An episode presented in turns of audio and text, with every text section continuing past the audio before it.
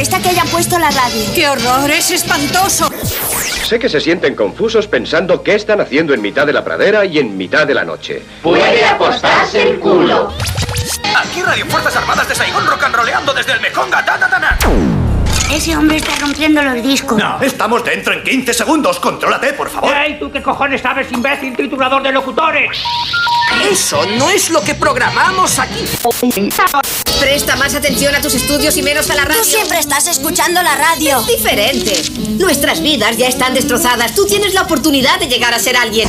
Por el poder que me ha sido otorgado por la Comisión Federal de Comunicaciones, mando y ordeno que abras el micrófono como un profesional y empieces con la emisión correspondiente. Desde ese momento quise dedicarme a la radio. De la radio, abuelo, no sonora. En Onda Cero, no sonoras. Gema Ruiz. Una y 36 de la madrugada, 12 y 36 en Canarias y aquí arranca No Sonoras. En directo contigo hasta las 6, las 5 en el archipiélago canario, con un montón de colaboradores, con buena música, también con un temita que enseguida nos va a contar Isa Blanco, pero es que tengo que saludarle en la distancia, por supuesto, a Sergio Monforte, ya que es el técnico de este show, está al otro lado del cristal, pero tiene que estar porque si no esto no se emitiría. Y también quiero saludar a Carlos Padilla, muy buenas madrugadas. Muy buenas noches, aquí estamos otra semana más, otra ¿Sí? semana más. Ya Eh, ves. Y otra semana menos también, otra semana menos. Eh, ¿Puedo comentar una pequeña cosa? Lo que quieras. Dolorido con, eh, con eh, bueno, de, de mi compañero, ¿no? De, ¡Ah! de tantas horas ahí de, de soledades compartidas, como lo podía decir. ¿Qué ha pasado? Eh, el técnico de esta emisora, bueno, por lo menos de este tramo horario, se ha acercado a mí. Pues yo, yo dije el otro día, dije el otro día y hubo risas en el estudio que yo a veces tomaba roscos de vino. Ahí va. Y entonces Sí. hoy el señor Monfort, es que me- no me sale ni el nombre, Monfort, se ha acercado a mí y me ha dicho, toma, el rosco de vino que sé que te has olvidado. Bueno, y aquí traigo la bolsa. Mira, ay, mira, mira. que No suene la- puede ser. Aquí, aquí está la ¿Te bolsa. ha comprado No, un... no, no, Ah, no. que lo has comprado... Ah, que No, has no, traído que- tú los... que me, ha me ha traído uno, este hombre. Es decir, estoy dolorido porque no ha confiado en mí y yo he traído tres. Y yo no quiero otras, así que tomad para vosotras. Oh, pero bueno, de vino. Carlos, has cumplido con tu palabra. Muchas Tarde, pero he gracias. cumplido. Bueno, lo dejo No, no. aquí en la mesa. ¿eh? Prometiste que el lunes, porque Sí, el sí, sí. viernes pasado Monforte no estaba, libraba, ¿eh? Totalmente. Mil gracias, oye. Total- no, nada, pero es que me ha dolido. Ha llegado con una, una inquina y un odio hacia mi persona como si yo fuese estúpido completamente. Pues no, no, no. Yo me acuerdo, me Qué cu- bien. cumplo mi palabra. Qué bien, Carlos. Me comprometí y aquí están los rascos de vino, que no sé si tienen vino, ahora que lo dices, la verdad. Si al final los actos de cada uno son los que le definen Sí. y hemos visto cómo es uno y cómo es el otro. Gracias. Bravo, bravo, Gracias. Carlos. Bravo. Me aplaudo a mí mismo como cuando. No, se- aplaude, aplaude. Cuando, Muy cuando bien. te nominan a un premio. Bueno, Isa Blanco, te escuchamos por ahí porque te puede el, protagon- el protagonismo, te puede el ego. Así es. Y, y no esperas al saludo oficial. Buenas madrugadas. Muy buenas madrugadas, es que estoy muy emocionada con la historia de Carlos. Muy Pues, emocionada. Fíjate, yo pensaba que las lagrimitas en los ojos venían por la conversación que estábamos teniendo a micro cerrado mientras sonaba la sintonía de- del programa, la cabecera, porque todo el equipo estaba intrigado por cómo es tu relación en casa con Tom Cruise. Y nos contabas que, que apenas os veis y fíjate que tenéis el mismo horario Sí. y podríais dormir juntitos, ¿verdad? Sí, pero nos vemos muy poco, muy poco, pero aún así hay mucho afecto entre nosotros. Lo llevas bien, ¿no? Lo llevo muy bien. Muchas gracias por preguntar. Es que se habla de los 60 años que ya ayer cumplió Brad Pitt y no de los 61 que tiene tu, tu pareja. Hay- hay y se conserva a la perfección también, se, ¿eh? se conserva muy bien, pero no tanto como Brad, ¿eh? No, pero bueno, tú te enamoraste de Tom. Yo me enamoré de Tom, ahí estoy. Claro, elegiste y elegiste. Y él te eligió a ti. que- Él me eligió a mí. Qué que buen si gusto no- tiene. Qué buen gusto tiene si Brad. no, no habría nada que hacer, evidentemente. Bueno, vamos con el tema de la noche, porque siempre hay uno.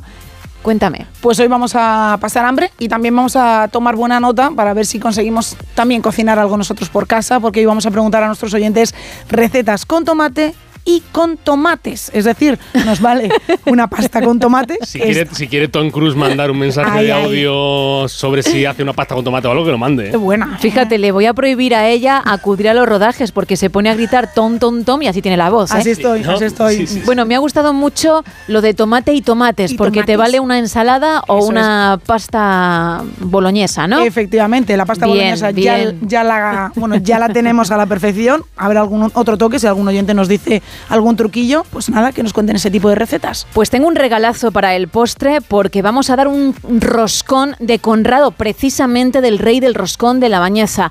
Un roscón riquísimo y además una entrada doble para esta peli. 4, 3, 2, 1. Hoy, los ejércitos egipcio y sirio han lanzado una ofensiva contra Israel. Nuestros enemigos esperaban sorprender a los ciudadanos durante el Yom Kippur. Nos superan 7 a 1.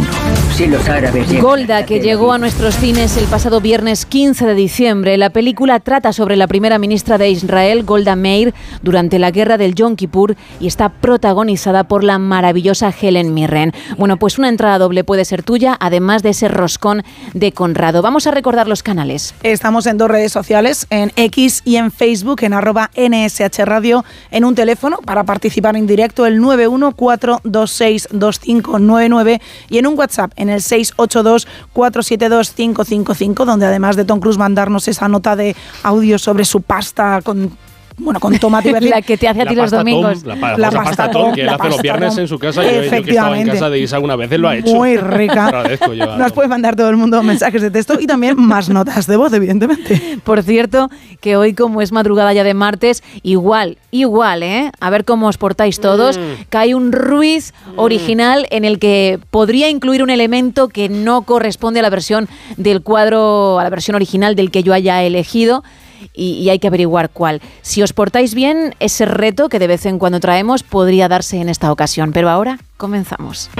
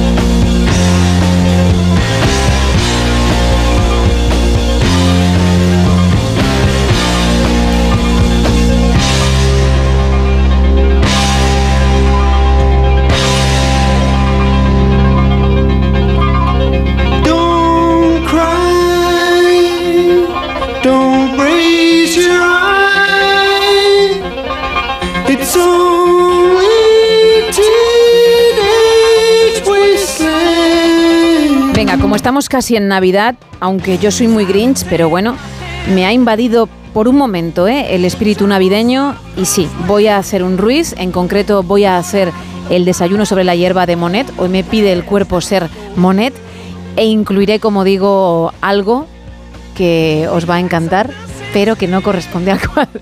Os va a encantar cuando os diga que es, Ah, vale. porque tal y como dibujo no lo vais a saber, ¿eh?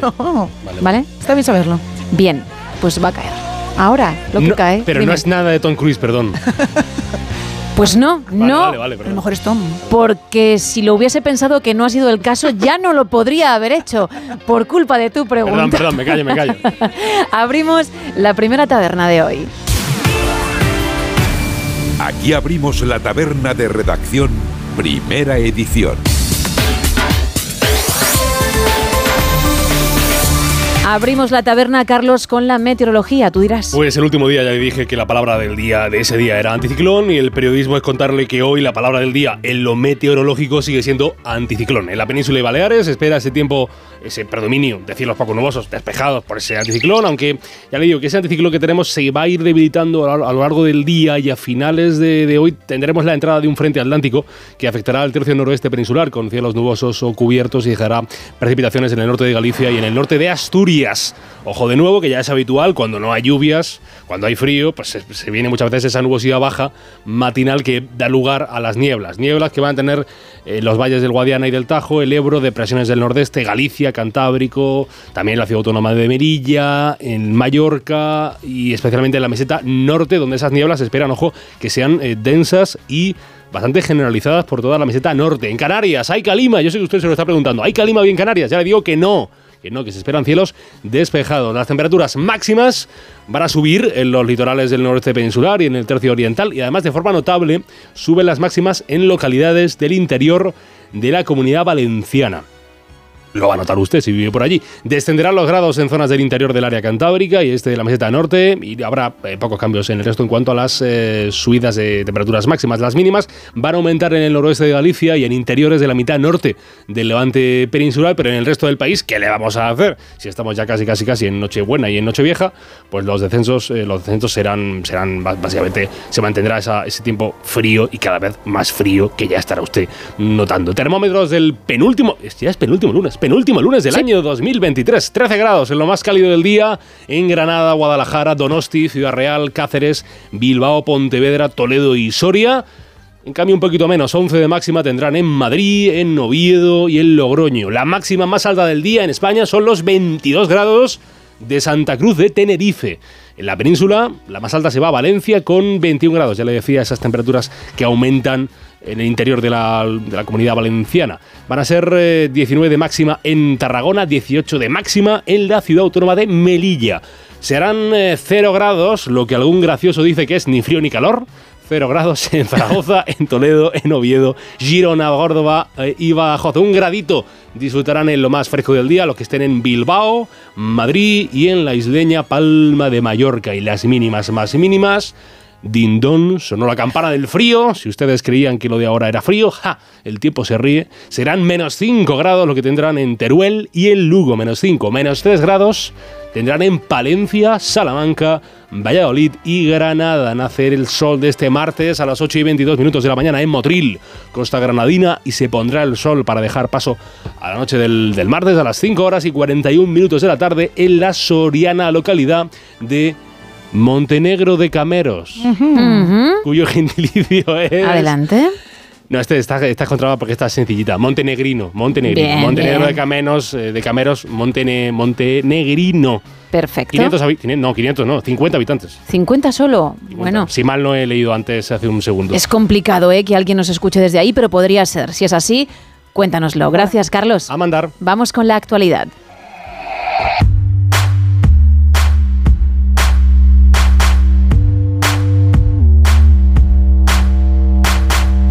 Vamos con las portadas de los principales periódicos del país. Arrancamos con La Razón, que este martes, ya 19 de diciembre, titula El PP exige cesar el navajeo en la cita Feijo-Sánchez. Chile da la espalda a la refundación del presidente Boric y Bolaños reitera su defensa a los jueces sin dar pasos concretos. En la portada del país, el Papa aprueba que la Iglesia bendiga a parejas homosexuales. Francisco da un paso trascendente para la aceptación de las uniones de gays y lesbianas, pero aclara que en ningún caso se equiparan al matrimonio. En la foto de portada vemos a Irene Montero ayer en la sede de Podemos en Madrid y bueno, un, el titular es una frase que ha dicho ella, no estamos para repartirnos el poder a cambio de silencio y un titular más, las navieras abandonan rutas en el Mar Rojo por la tensión bélica. En el mundo, Sánchez revoluciona exteriores para intentar blindar la amnistía. PSOE y PP ultimaron en secreto la reforma del artículo 49 antes del 23J y los misiles hutíes amenazan el comercio mundial por el Mar Rojo. En la portada de ABC, el Consejo Consejo de Europa examinará de urgencia la amnistía al procés. El informe de la Comisión de Venecia estará listo antes de que el Congreso apruebe la ley, pese a que en enero se habilitarán días para agilizar su tramitación. Y en la vanguardia tenemos como titular que Estados Unidos plantea una flota internacional que proteja el tráfico por el, por el Mar Rojo. El Papa acepta bendecir las uniones gays siempre que no se equiparen al matrimonio. Y Cataluña reiterará los pediatras, retirará perdón, los pediatras de los CAP para agruparlos en 79 centros. Eso en cuanto a las portadas, pero hay una noticia curiosa que tendría, según tú, que estar en ellas y no está por lo que se ve. Teletripi. Adelante, dime, dime. Estamos hablando esta noche de recetas con tomate o con tomates y la noticia, la primera noticia de la noche del Teletripi, pues va también de tomates. Unos tomates que fueron perdidos en la Estación Internacional eh, y que han sido encontrados después de unos cuantos meses. La NASA ha ofrecido una actualización, esto es muy interesante, sobre los dos tomates perdidos que han estado perdidos en esta Estación Espacial Internacional durante los últimos ocho meses. Tú eres muy tomatera, ¿no? Soy muy tomatera. Esto te, te habrá dolido. Me ha dolido. Es me ha una dolido. buena noticia, ya están ahí. Hombre. Pero ¿Y el tiempo perdido? Efectivamente. ¿Y qué ha pasado con ellos? ¿Y dónde estaban? Pues ha habido, ha habido su historia en este tema, porque en un principio los compañeros sospechaban que estos tomates no habían desaparecido porque sí, Ujú. porque habían sido perdidos, sino que se lo había comido uno de los astronautas, quien insistió en todo momento que no se los había comido, que se habían perdido en algún lugar de la estación. Y bueno, luego los miembros de la tripulación dijeron, bueno, pues va a ser perdonado, vamos a creer a nuestro compañero y a ver si localizamos estos dos alimentos perdidos. Oye, pues han tardado ocho meses en localizarlos y la NASA, de verdad, ha ofrecido una foto de eh, cómo están ahora mismo. Eh, son dos tomates que están completamente deshidratados, pero ah, oye, también les ha servido para demostrar que no ha habido contaminación microbiana, que no han crecido hongos en estos tomates y a pesar todo esto de la alta humedad que hay a bordo de la estación, eso sí, la agencia espacial ha dicho que han sido desechados por la tripulación para evitar ningún tipo de problema. Creo recordar que hace unas semanas hablamos que también la agencia estatal, eh, uy, estatal, la agencia espacial habían perdido una caja de herramientas valorada en unos cuantos miles de dólares. También han perdido dos tomates. Vamos a ver, por favor, si la gente de los astronautas se nos centran un poquito y dejan de perder cosas. La gente de los astronautas. La gente de los astronautas. Es mi, es mi, tu fra- es mi frase favorita de la noche. Vamos con el faranduleo. Venga. Porque una pareja muy famosa podría haberse casado en secreto, haber tenido una ceremonia íntima rodeados de los suyos, de sus amigos, de sus familiares. Estoy hablando del actor Robert Pattinson y de la cantante Suki Waterhouse. Recordemos que hace aproximadamente un mes y medio, dos meses, dieron ellos la noticia de su embarazo. Están esperando su primer hijo juntos y, y también el único que, que tienen. Cada uno, ¿no? Eh, exactamente. Yo, Robert Pattinson sé que no, ella no lo sé, pero creo que tampoco. Así que es la primera criaturilla que, que traen al mundo ambos. Están muy felices y claro, como la relación va viento en popa, como es un paso tan tan importante, ¿por qué no formalizarlo con una boda? Como decía en lo más íntimo, bonito. siendo dos personas normales y no estrellas de cine o, o celebrities de Hollywood.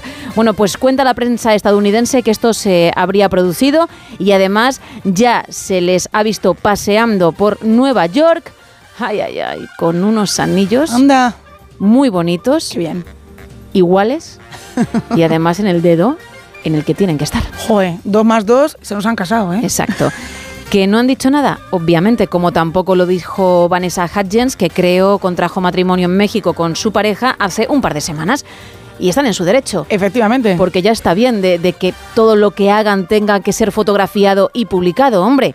Un poquito de, de privacidad, que De somos seres humanos, ¿no? Eso es. Pensarán. Bueno, pues podría haber habido boda, tú no haber estado en ella. No, no, no hemos estado tampoco, ¿eh? porque por lo que sea Pattinson y Cruz no son muy amiguetes, pero relación viento en popa y en unos meses pues ese bebé que ya está en camino. Con este apunte cerramos la primera taberna de hoy.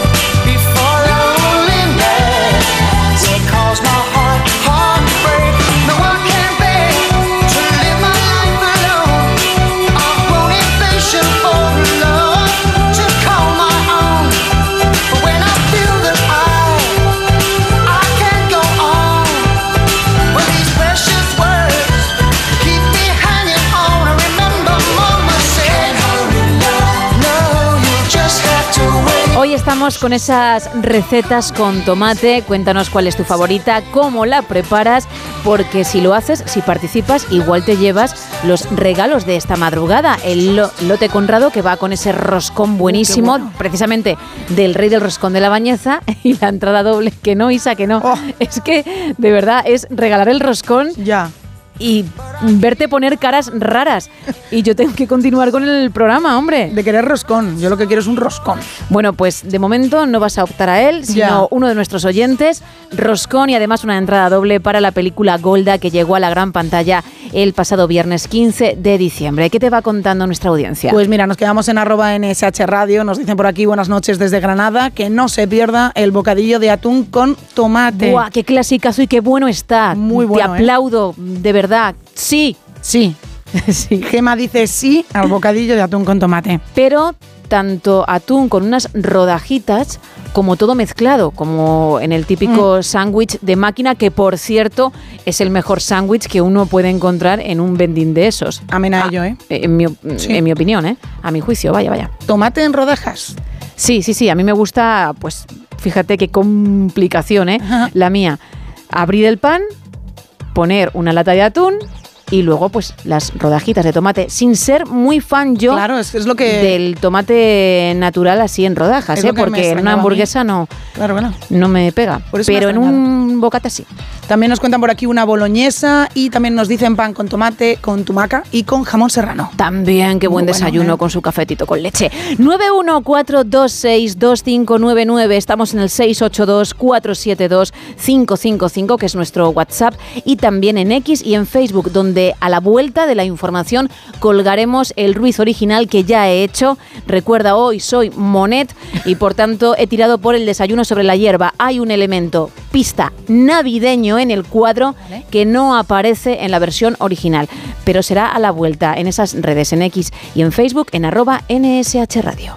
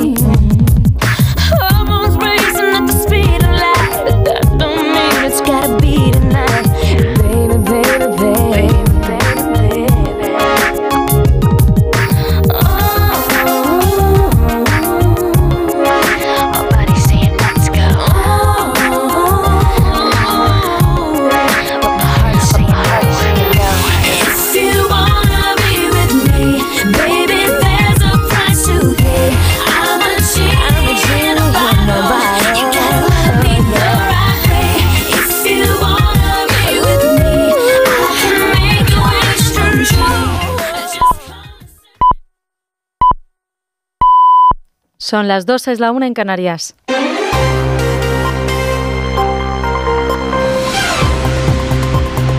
Noticias en Onda Cero. Buenas noches. Comenzamos en Islandia, donde ha comenzado una erupción volcánica tras semanas de seísmos que obligaron a evacuar Grindavik, una ciudad en el sureste de la isla, hace semanas. Las autoridades islandesas llevan tiempo advirtiendo de que podría producirse una erupción en la zona y habían evacuado a los, a los habitantes de la zona. La erupción se ha producido en una grieta que se ha abierto en el terreno a unos dos kilómetros y medio de la población más cercana, con chorros de lava de hasta 100 metros metros de altura. Ha comenzado sobre las 10 de la noche con varios terremotos previos. El gobierno de la isla ha decretado el estado de emergencia y ha cerrado el aeropuerto de Islandia, además de los accesos al mismo. Además, en China hay por el momento 111 personas fallecidas y más de 200 heridas por un terremoto de magnitud 6,2 ocurrido en la provincia china de Gansu, al noroeste del país. Al lugar del terremoto se han desplazado equipos de emergencia y rescate, mientras las autoridades ya han comenzado a evaluar los daños en infraestructura y viviendas. Por el momento, hay en la zona cerca de 2.000 bomberos para apoyar la respuesta al desastre y otros 1.600 pertenecientes a otras regiones. En lo político, en nuestro país, 24 horas después de la manifestación contra la moción de censura en el gobierno de Pamplona, el Partido Popular ha anunciado mociones en todos los ayuntamientos de España contra el pacto del PSOE con Bildu en Navarra para que los socialistas tengan que retratarse.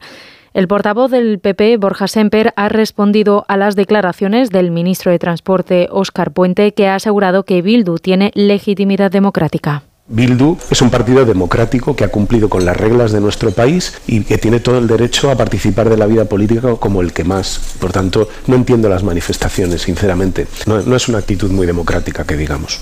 Tiene un problema y es que una manifestación de ciudadanos libres iguales en las calles de Pamplona le parece poco democrática y pactar y hacer alcalde a un miembro de Bildu de un ayuntamiento como el de Pamplona, una organización política que cree que ETA tuvo alguna razón de ser, le parece una virtud democrática. Bueno. Semper ha denunciado que Sánchez cambia ahora los principios del PSOE al pactar con una formación política que hace unos meses llevó en sus listas a condenados por delitos de sangre y que además tiene entre sus dirigentes a miembros que defienden que ETA tuvo alguna razón de ser en la historia de Euskadi. En clave económica, el Gobierno y la banca han acordado este lunes ampliar el Código de Buenas Prácticas, tanto el permanente, que está en vigor desde el año 2012, como el mecanismo alternativo que se que se lanzó hace un año para auxiliar a las familias en apuros por la rápida subida de los tipos de interés. El nuevo texto incluye la prórroga durante el próximo ejercicio de la gratuidad de las comisiones por amortización anticipada, también como la conversión de hipotecas de tipo variable a tipo fijo, que ahora se recoge de forma directa la norma. Además, se eleva el umbral de renta máximo con el que las familias se pueden acoger al protocolo. La ministra de Economía, Nadia Calviño, se ha referido al impacto de estos cambios. Podría haber unos 100.000, por encima de 100.000 hogares adicionales que se podrían ver cubiertos por esta ampliación de, del umbral, pero insisto en que nuestro objetivo es disponer de una red de seguridad para aquellas personas que lo necesitan. Y esta noche han tenido lugar en un céntrico hotel de Madrid la gala de los premios médico del año que entrega el diario La Razón, quinta edición, para reconocer la labor de los profesionales más prestigiosos de la medicina en nuestro país. Ha estado siguiendo este acto nuestro compañero Francisco Paniagua. Estos premios se han convertido en su quinta edición en uno de los más prestigiosos del mundo sanitario y periodístico. 14 categorías que van del mejor médico del año en cirugía plástica, en cirugía capilar, hasta primer médico del año en cirugía facial o, por ejemplo, en el abordaje de la COVID en pacientes inmunodeprimidos, como ha sido el caso del doctor Pablo Guisado. Esto es un premio muy importante, ¿no? Bueno, agradecer a, mis compañeros, y que es un acicate para seguir adelante los proyectos que tenemos para tratar a los pacientes inmunodeprimidos con COVID. Se ha premiado la excelencia que viene aparejada por largas trayectorias en el mundo de la medicina por parte de los médicos reconocidos. Eso ha sido todo por ahora. Más información a las 3, a las 2 en Canarias. Síguenos por internet en ondacero.es.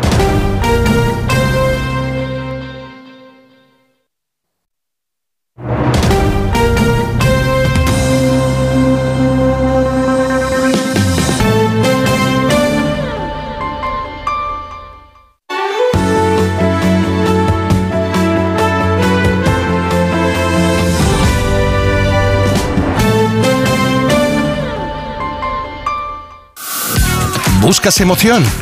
Únete a OneCasino.es, el casino de mayor crecimiento en España, con los mejores crupieres de casino en vivo. Juega uno de nuestros enormes botes. Solo hay One Casino.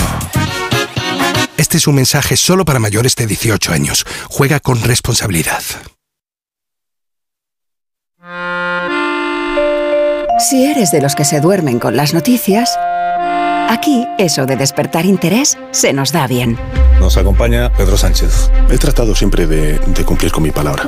¿Y por qué nos ha mentido tanto entonces, presidente? Señor Núñez Feijóo, buenos días. ¿Está usted insinuando que la dirección de correos ha tenido algún interés en que no se repartieran a tiempo los votos por correo? Pocos se atreven a preguntar lo que todos queremos saber, pero en Onda Cero contamos con más de uno. Si escuchar lo mismo de siempre te cansa, despiértate con Alsina. Más de uno con Carlos Alsina. De lunes a viernes desde las 6 y siempre que quieras en la web y en la app. Onda Cero, tu radio.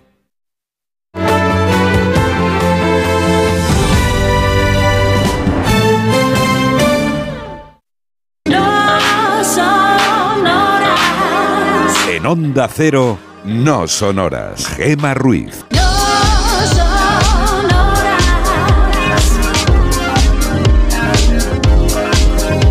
2 y 6 de la madrugada, 1 y 6 en Canarias. Seguimos en directo en No Sonoras. Hoy hablando de tomates, bueno, de recetas con este ingrediente, que hay muchísimas. Así que cuéntanos cuál o cuáles son tus favoritas. Si además preparas alguna y con algún truquito que está de muerte.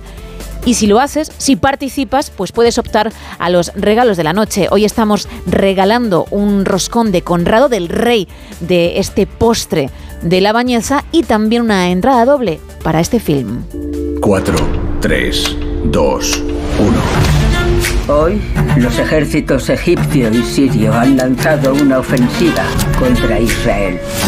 Golda, que llegó a nuestros cines el pasado 15 de diciembre. La película trata sobre la primera ministra de Israel, Golda Meir, durante la guerra del Yom Kippur y está protagonizada por la maravillosa Helen Mirren. Isa, recordamos los canales. Estamos en dos redes sociales, en X y en Facebook, en arroba NSH Radio, en un teléfono, el 914262599 y en un WhatsApp, en el 682472555, donde nos podéis mandar mensajes de texto y también notas de voz con esas recetas con tomate. Esto nos vais contando. Buenas noches.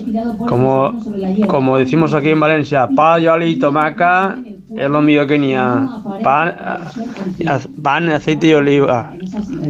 Virgen, es lo mejor que hay. Bueno, hasta luego, buenas noches. Buenas noches. Es que con esos ingredientes no necesitas más, ¿eh? Para que esté de rechupete. Más. Buenas noches, soy Rafael de Madrid.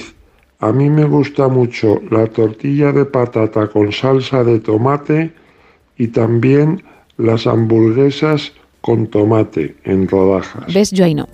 La tortilla sí, las hamburguesas, como he dicho antes, no. Pues buscamos más. Por cierto, ya está el Ruiz original. Ya me he metido prácticamente en la piel de Monet y he creado su cuadro Desayuno sobre la hierba, obviamente mi versión, ¿vale? Con mi toque. Y con un elemento navideño, esa es la pista, un elemento navideño que no está en el cuadro original. Ojo, entre todos los que averigüéis qué elemento es, vamos a regalar otro roscón de Conrado. Sí, Isa, sí, sí. Madre mía. Cada vez que nombro la palabra roscón te me vienes arriba, me ha pasado antes de las 2 de la madrugada y me vuelve a pasar. ¿Vas a poder aguantar hasta las 6 que estamos en directo? No, la verdad es que no. Pues tienes que hacerlo. Lo sé, es que un roscón. No te va a caer, va pero a sí a un oyente que participe en el tema de la noche, además de la entrada doble para Golda y otro roscón para otro oyente que averigüe cuál es el, em- el elemento navideño que no se incluye en la versión original del cuadro de Monet Desayuno sobre la hierba. Rápidamente recuerdo de nuevo los canales, el 914262599, ese WhatsApp 682472555 y X y Facebook arroba NSH Radio. Well, my friends, the time has come. Raise the roof and have some fun. Throw away the work to be done. Let the music play on. Everybody sing, everybody dance. Lose yourself in wild romance. We're going to party, caramba, fiesta, forever. Come on and sing along. We're going to party, caramba, fiesta, forever.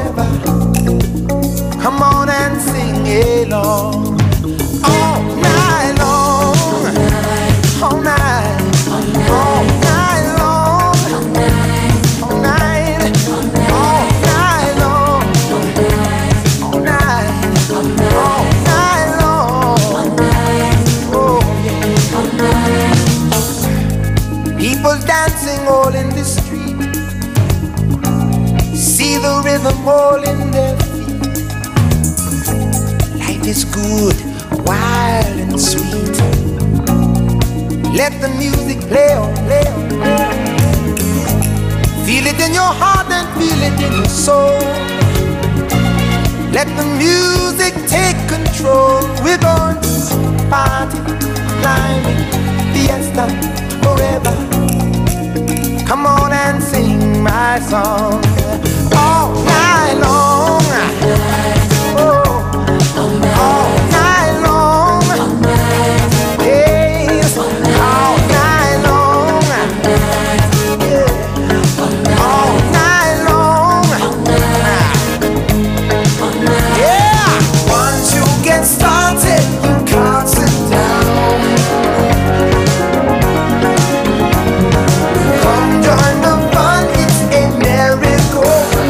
Isa, fíjate cómo eres, qué moderna, que además de en redes, también en la foto de perfil de WhatsApp has puesto ese ruiz para quien quiera participar a través de ese canal. Llevas unos días haciéndolo y lo único que puedo decirte es bravo. Gracias, gracias. Así se trabaja.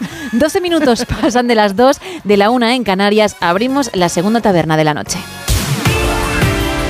Aquí abrimos la taberna de redacción, segunda edición. Y lo hacemos viajando al pasado para saber qué ocurría un 19 de diciembre de otras épocas, Carlos. Pues ya lo siento a quienes, por quienes no les guste, digo, pero tenemos que comenzar con el fútbol.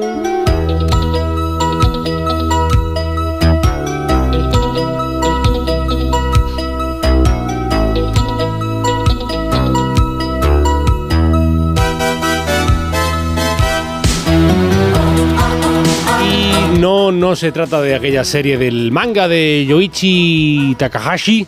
¿El qué? O sea, de, de- de Yoichi Takahashi, o sea, de Oliver y Benji, de Oliver y Benji, en la que los partidos duraban más, más- más que un día sin pan, en el que los campos medían de largo lo que la Torre Eiffel. No, no hablamos de Oliver y Benji, pero sin que pasara lo que pasó el 19 de diciembre de 1863, en el barrio londinense de Morlake, pues no hubiera existido Oliver y Benji. ¿Y qué pasó? Pues que se jugó el primer partido de fútbol de la historia. Allí en un campo de tierra, eh, el césped el estaba por, por llegar a los terrenos de juego, el Barnes Football Club se enfrentó al Richmond Football Club. Resultado final, empate 0 a 0. Obviamente la cosa tiene su truco. No es que nunca sea antes se hubiera jugado al fútbol, pero es cierto que este sería, y así fue, el primer partido reglado del que se tiene conocimiento. Se disputó bajo esas reglas de la recién creada Football Association en el año 1863, que después es lo que es hoy la actual Federación Inglesa de Fútbol.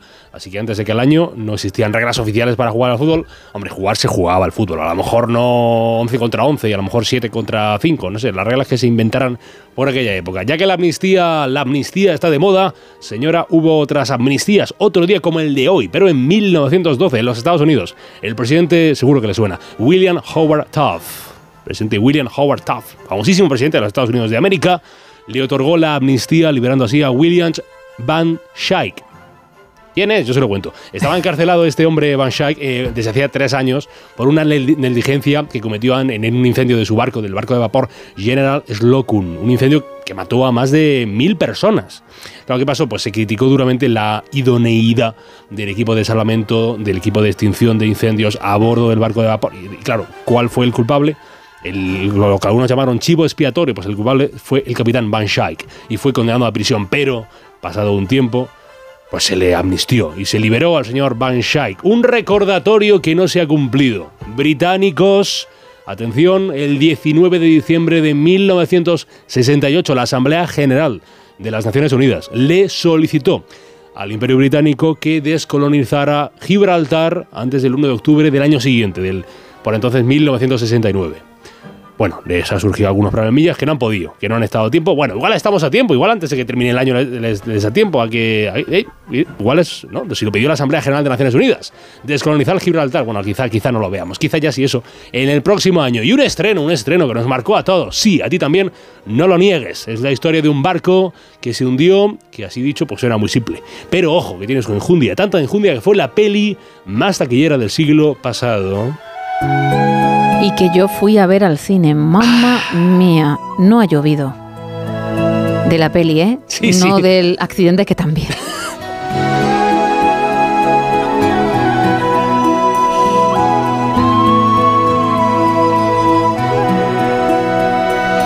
Every night in my dreams, Ahí está Jack. Jack, ese joven artista.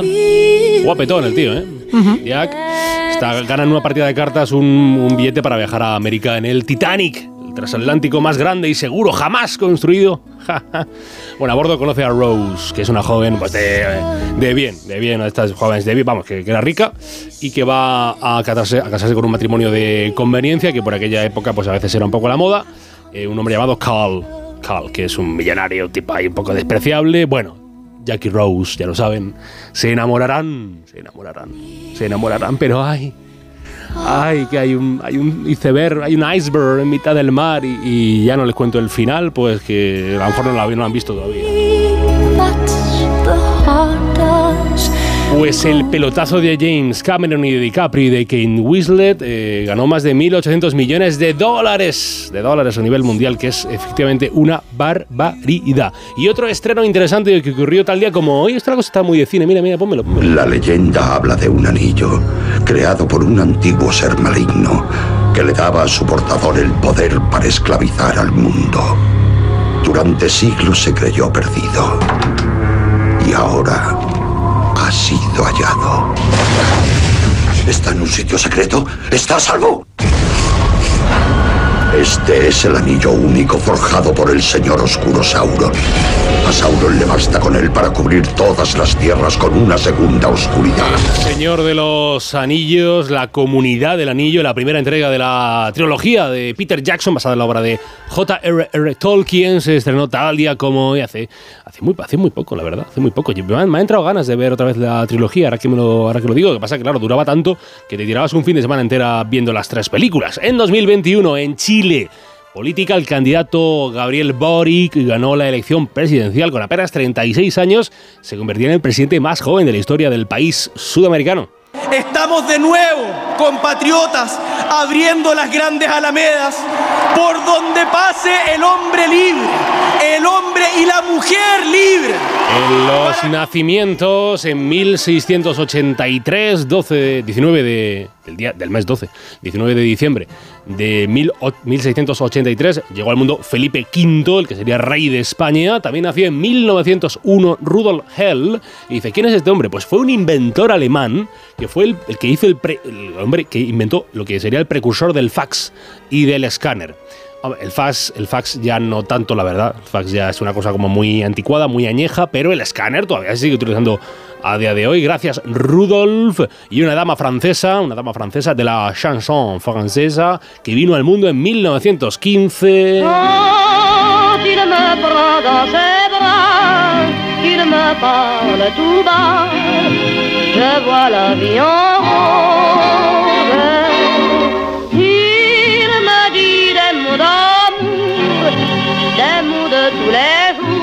solo fue cantante, sino además también fue actriz de cine, de teatro, participó en muchísimas películas, en mu- muchísimas obras de teatro. Bueno, fue sobre todo conocidísima por ser la, la gran Edith, Edith Piaf, una de las mm, grandes cantantes francesas del siglo pasado, grandes cantantes de todo el siglo pasado en general, francesas o no francesas. Ojo que cumple 43 años. ¿Quién? Yo se lo digo, Jake Gyllenhaal. Gyllenhaal, ¿lo he dicho bien? ¿Isa el apellido? Sí. Jake Gyllenhaal, el de, el de Brockback Mountain. Y el de. mm, me gustó mucho Prisioneros. Prisio- si Uh, no han qué visto, buena. qué buena película es Prisioneros. Muy buena. eh.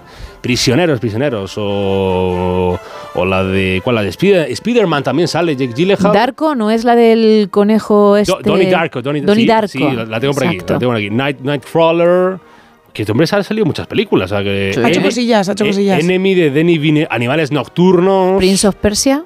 También. Con el pelo larguito sale ahí. Bueno, pues eh, Jake Gyllenhaal, nacido en Los Ángeles, una ciudad nada relacionada con el cine, para que no vamos a engañar, que cumple, cumple eso, 43 años. 36, celebra hoy Karim Benzema. ¿Se acuerdan ustedes que una vez jugó en el Real Madrid? Ya, ¿Cómo pasa la vida, eh? Parece, que ya fue hace ya mucho tiempo que Karim Benzema marcaba goles en el Real Madrid. Pues hace, hace no tanto, y se marchó a Arabia, como otros tantos jugadores, a cobrar la verdad que una pasta gansa, y en su derecho están de jugar al fútbol y cobrar mucho, mucho, mucho dinero. 31 años, llega Iker Muniain, el que siempre parecía pues, un niño, niño del Athletic Club de Bilbao, pues Nacido el 19 de, dic- el 19 de diciembre de 1992, Iker Muniain llega a los 31 años. En los fallecimientos, en 1915 se murió Alois Alzheimer. Alzheimer. Ay, ¿de qué me suena este apellido? Bueno, fue un neurólogo alemán que eh, sobre todo se hizo famoso, se pasó a la historia, porque identificó por primera vez esa patología, esa neuropatología, lo que luego se conocería como enfermedad del Alzheimer, o sea, esa primera paciente que él examinó al principio del siglo pasado y que vio que no tenía recuerdos nítidos, por ejemplo, de su marido. Y le preguntaba, ¿y cómo se llama su marido? Y decía su nombre, o sea, el nombre de ella.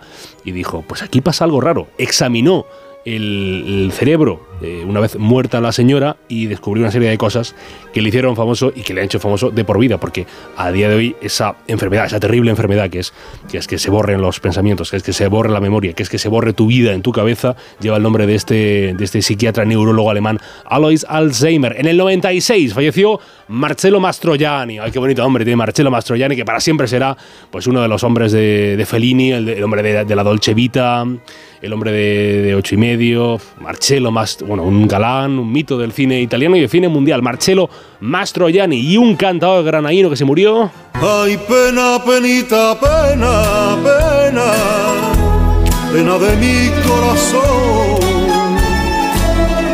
que me corre por la vena, pena. Carlos Cano, eh, cantautor granadino, se murió muy joven a los 54 años y fue un hombre mm, recuperador de estilos de la canción, de la- sobre todo de la canción del sur, de las coplas y de, las canciones populares del, sur de Andalucía, del sur de España y del sur de Andalucía justamente. Carlos Cano, que se murió además muy jovencito, como digo, 54 años, y un delincuente que se murió hoy, un delincuente tan famoso, tan famoso que tuvo hasta canción de los chichos. Tú eres el vaquilla, alegre porque lo que gana repartes el dinero. Tú eres el vaquilla. Que es un temón, para que vamos a engañar. Hombre, Yo esto- no comparto las actitudes delictivas de nadie, pero el temón de los chichos se- pues se lo marcaron. Mira, mira, mira. Tú eres el vaquilla. Juan José Moreno Cuenca, así se llamaba este delincuente, el vaquilla símbolo un poco de esa, de esa España kinky, de esa vida salvaje, pues que da para muchos libros, para muchas anécdotas, para muchas canciones como esta de los chichos. Y hoy es Día Internacional del emo, del emo. Mira, Ponme la cancioncita. Do you have the time He buscado, he buscado grupos relacionados con el emo y me sale este, este, este Green Day. ¿El basket case de emo? Sí, sí, sí. Uy, como si- A mí eso, me, eso se me ha salido en, en esta... Es emo, pan rock. Es, Yo creo que los Green Day abarcan varios estilos. ¿eh? También hay que decir que he Les encontrado, he encontrado otras, he encontrado otras canciones más de emo, pero es que, es que no me gustaban nada, lo siento. Con lo cual, Green Day sí, ¿no? Sí, Green Day sí me gusta más. y digo, voy a poner este basket, basket case. Yes. Es un clasicazo, hombre.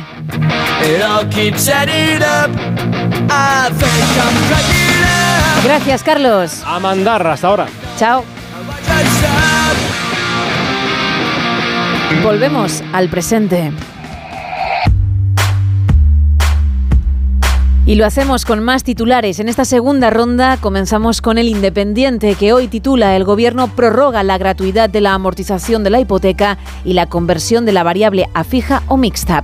Podemos anuncia primarias para renovarse en ocho regiones, la mayoría en manos de gestoras. Y los sindicatos vuelven a dar esquinazo a Telefónica a pesar de mejorar las condiciones del ERE. En el confidencial, Pedro Sánchez presiona a Feijó para verse los días 22 o 29 de diciembre y el Partido Popular evita poner fecha. Juanma Moreno alerta de la inseguridad de cercanías y se suma al frente de Ayuso contra Óscar Puente y Félix Bolaños intenta firmar la paz con jueces y fiscales y dice el gobierno os defenderá siempre. En el diario.es, la Audiencia Nacional paraliza de forma urgente las exhumaciones de cuelgamuros.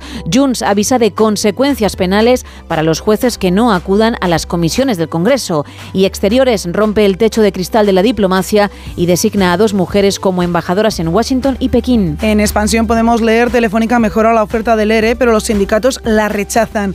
Repsol vuelve a operar en Venezuela tras seis años de histórico bloqueo de Estados Unidos y Hacienda devolverá parte del IRPF a miles de jubilados que cotizaron a mutualidades laborales. En el economista Yolanda Díaz llevará al Consejo de Ministros la reforma de los subsidios y la universalidad del permiso de lactancia a 28 días. La Unión Europea ha llegado a un acuerdo sobre la normativa Euro 7 que busca reducir las emisiones de turismos, furgonetas y autobuses. Y NH compra el negocio hotelero de Minor en Portugal por más de 133 millones. Tres apuntes en cinco días. Mercadona subirá un máximo del 6% anual los sueldos en su nuevo convenio con vinculación a resultados.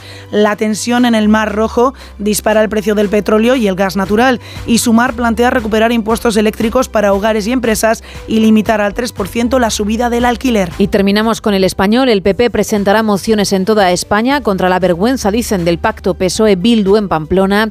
El PSOE y Sumar incluyen a Junts, Bildu y Esquerra Republicana en la Comisión de Secretos Oficiales y Control del CNI.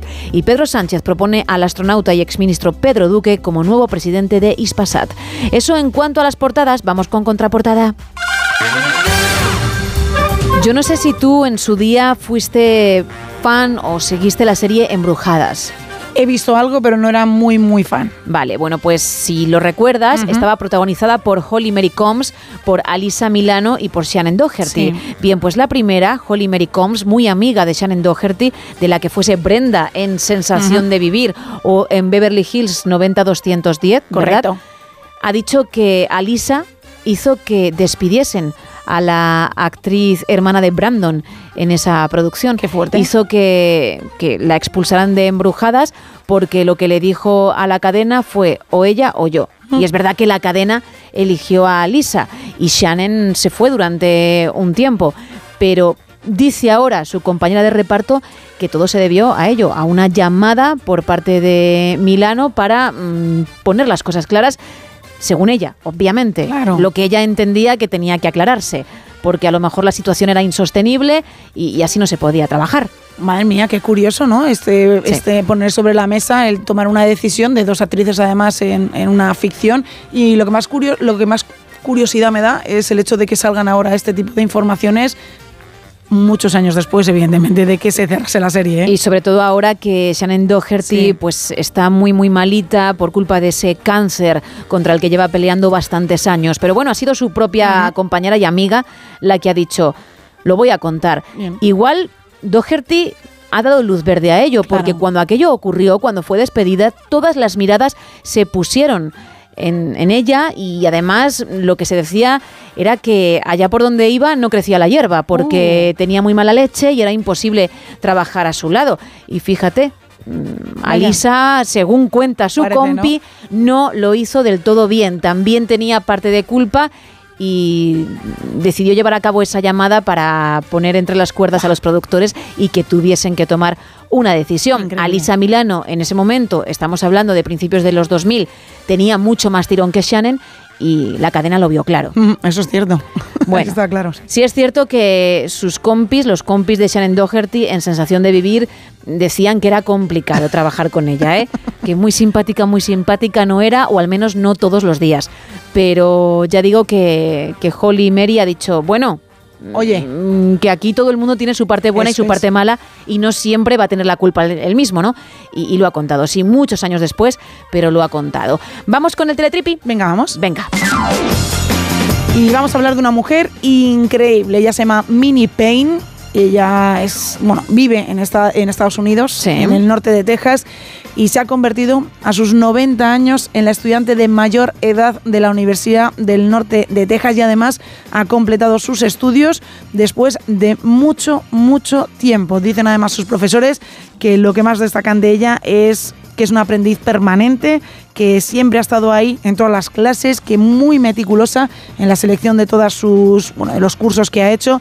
Y ella quería terminar una carrera en particular y era periodismo. Y lo ha conseguido, ha terminado periodismo, pero es que además también se ha hecho una clase de negocios en el campus, con lo cual esta mujer está muy preparada a sus 90 años. Ella cuenta que en 1950, cuando terminó la escuela secundaria, pues intentó ir a la universidad por, bueno, por motivos de la vida, solo Sí. pudo estar uno o dos años y se puso a trabajar. Después de estar trabajando más de 30 años, ya se jubiló a los 68 años y dijo, oye, yo siempre he querido terminar la carrera, siempre he querido bueno, ir a la universidad y estar ahí y estudiar y estudiar y estudiar.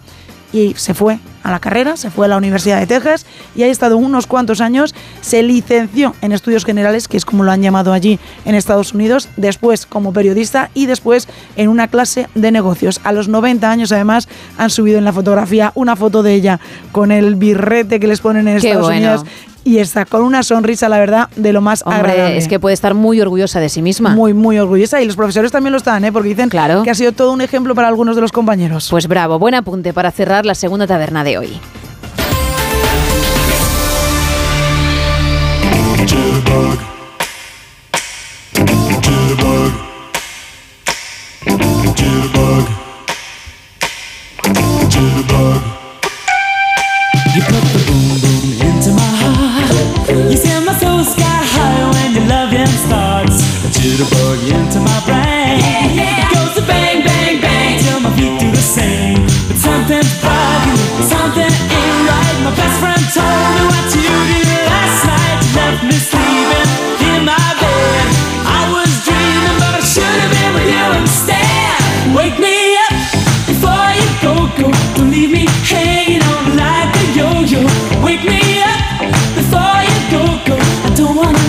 when you hit that high. Wake me up before you go go. Cause I'm not planning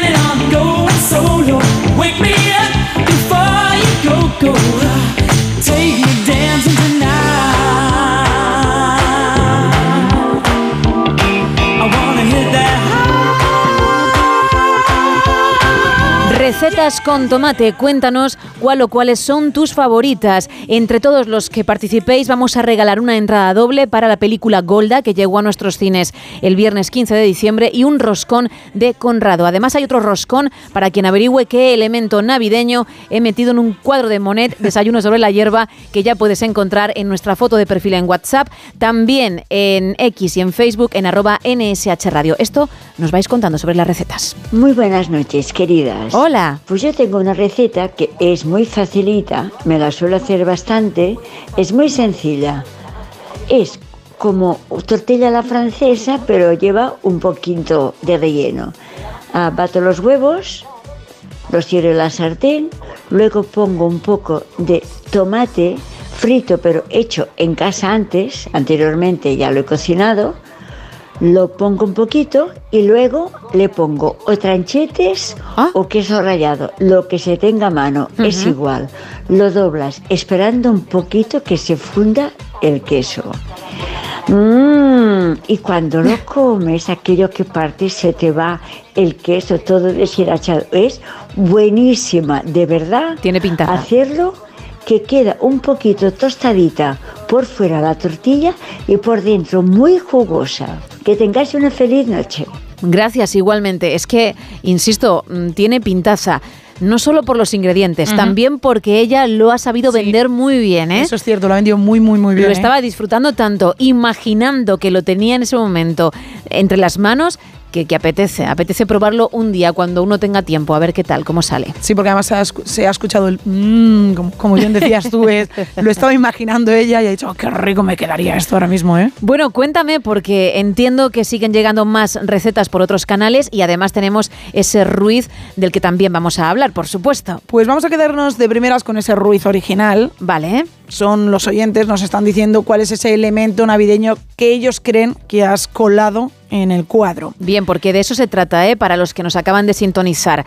He hecho mi versión de ese desayuno sobre la hierba de Monet y le he incluido, como bien dice Isa, el elemento navideño que hay que averiguar para optar a ese roscón adicional. Ángel dice, ¿en el dibujo puede ser un panetone o el rescón que está al lado? No, lo que hay al lado es un plato que ya está en la versión original. No sé si es una tortilla o un botillo, pero ya estaba y yo lo he plasmado tal cual. Y en cuanto al panetone, si es panetone, bizcocho, como lo quieras llamar, también está en la versión original. Así que no, ambas cosas no son. Pues Alberto Sí. ese panetone que nos decía anteriormente el oyente, Ujú. él nos ha reenviado la imagen y entonces como tiene ciertas dudas nos ha mandado un circulito. Para que tuviésemos claro qué es el panetone. Claro. Hombre, yo creo que está plasmado a la perfección, pero bueno, gracias por las molestias. En cualquier caso, no es. La carta de los Reyes Magos también nos indican por aquí. Uy, la carta es que ni la veo. Yo no sé lo que será en ese cuadro para el oyente una carta. Me preocupa, no la veo, pero no es. Pilar dice, madre mía, qué horror.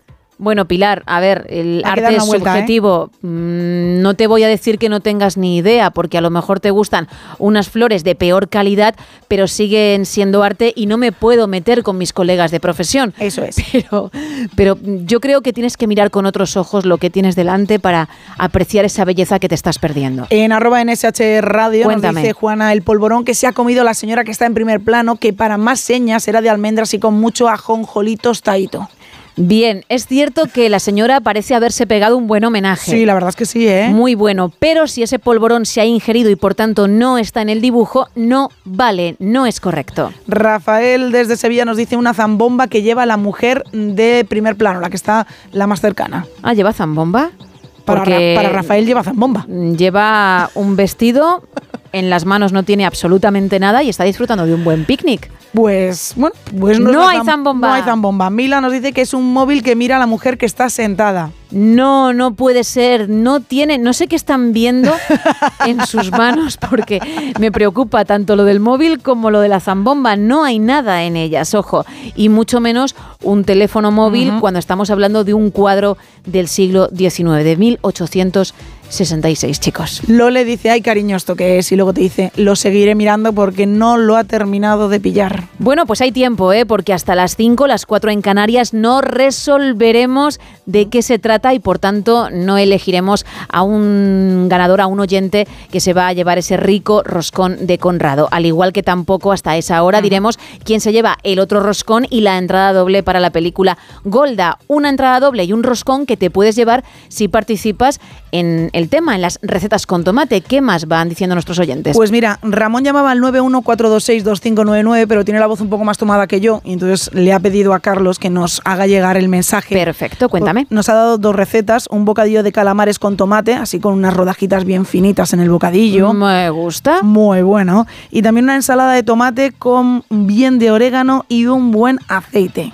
Por cierto, acabo de recordar algo que pasó en la noche del viernes, la madrugada del jueves al viernes, y que nosotros sacamos porque para todos esos oyentes que no tuvieron la oportunidad de escucharlo, pues queríamos dárselo en una noche como hoy. Sí.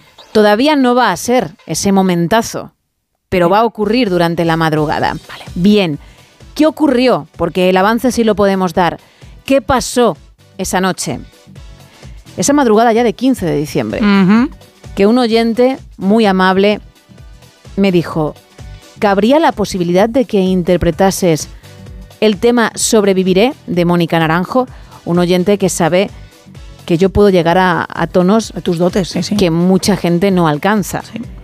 Y me vi en la obligación. Luego lo disfruté mucho, ¿eh? Mucho, mucho. Lo disfruté, pero me vi en la obligación de, de llevar a cabo esa petición porque además creo que el oyente se dirigió con mucho cariño al show para que eso pasase. Y pasó. No dudaste además en ningún momento. No, no, no, para nada.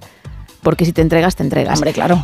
Y ese momento lo hemos rescatado. Así que sonará dentro de un ratito. Y si no lo escuchaste, insisto, por eso lo hemos grabado, lo tenemos para volver a emitir porque queremos que, que lo disfrutes.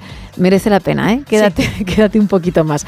Más mensajes. Nos cuentan por aquí en arroba NSH Radio, tomate en rodajas sin la piel, ajo muy picadito con aguacate y todo ello aliñado con un poco de aceite. Por cierto, bueno, no sé si sigue el mensaje. No, ahí se queda el mensaje. Vale, enseguida te voy a pedir más, pero yo he dicho antes que eres muy tomatera y no te he preguntado por una receta. ¿Con cuál te quedarías? Si tienes que elegir, no hecha por ti, lo sé, si es un pelín elaborada, pero tu favorita.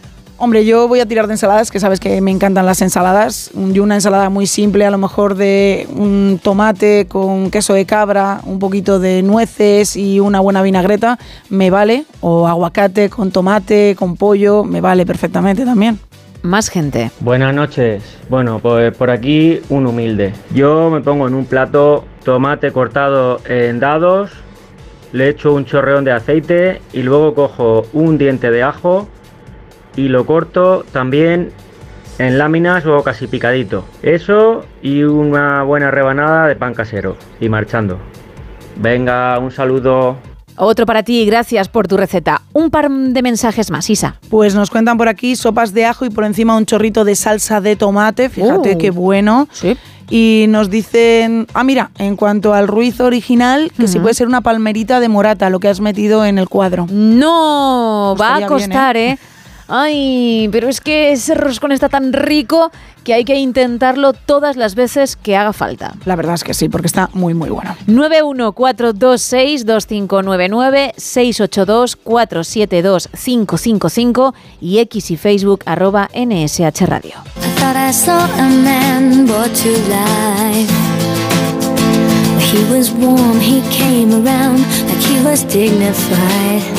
I He showed me what it was to cry.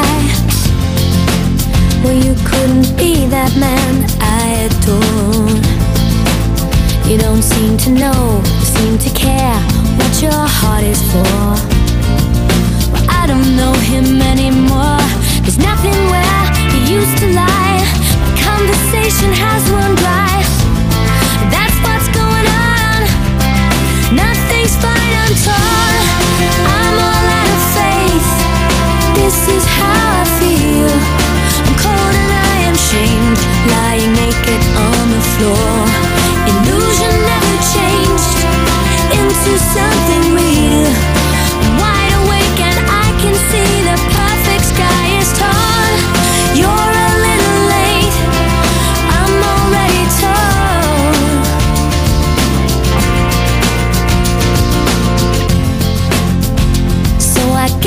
Fortune teller's right.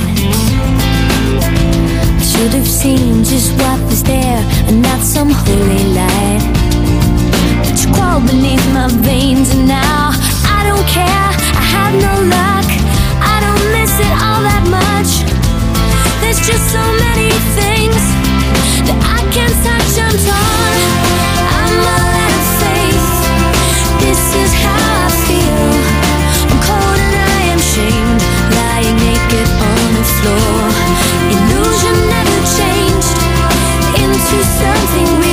2 y 43 de la mañana, 1 y 43 en Canarias y yo no quiero hacer esperar más a todos esos oyentes que están al otro lado y que no estuvieron por lo que sea, pues porque mm, fue imposible escuchando nuestro show la madrugada del jueves al viernes. Esto es lo que sucedió. Sobreviviré, buscaré un hogar entre los escombros de mi soledad. Paraíso extraño, oh, oh, oh, donde no estás tú. Y aunque duela, quiero libertad. aunque me haga daño. eh, Pero qué horror. Madre mía, eso es lo que pasa por escuchar cosas que haces y, que no deberías volver a, a sentir. Porque claro, yo cuando lo estoy interpretando en directo creo que queda de maravilla. Que tampoco quedó mal, ¿eh? No, no quedó mal. Pero me, lo, me lo imaginaba o lo recordaba algo mejor. Y luego lo ponéis y, uff, cuando eres el protagonista del tema cuesta, ¿eh? Hazme caso. A mí me gusta mucho Qué la vergüenza. parte en la que haces, mm, mm, mm, como, como venga, que llega la siguiente estrofa. Es que eso me gusta muchísimo. No sé si quise meter un poquito de, de rap o RB, ¿no? En, el- en tema. ser. Al final, la creatividad te lleva a lugares que ni pensabas, ¿no? Que existen, pero que ahí están. Bueno, pues eso ocurrió y lo hemos querido rescatar para todos los que no tuvisteis la oportunidad de vivirlo. ¿Que ha sido un poquito complicado? Pues igual, porque a mí me ha pasado. Pero oye, es lo que hay. De todas formas, si nos lo queréis contar, también podéis hacerlo. Es 682-472-555. ¿Nos vamos al cine? Venga, vámonos. Un momento. Por favor, Monforte. Que tengo que ir a por el abrigo. Ah, vale, sí, sí. Claro, cada vez que vamos al cine. Que fíjate cómo me he puesto yo.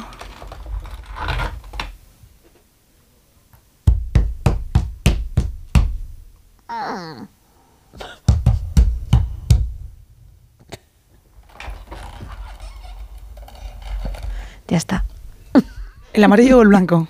Ha cogido. El rojo. El rojo. Vámonos al cine. Venga.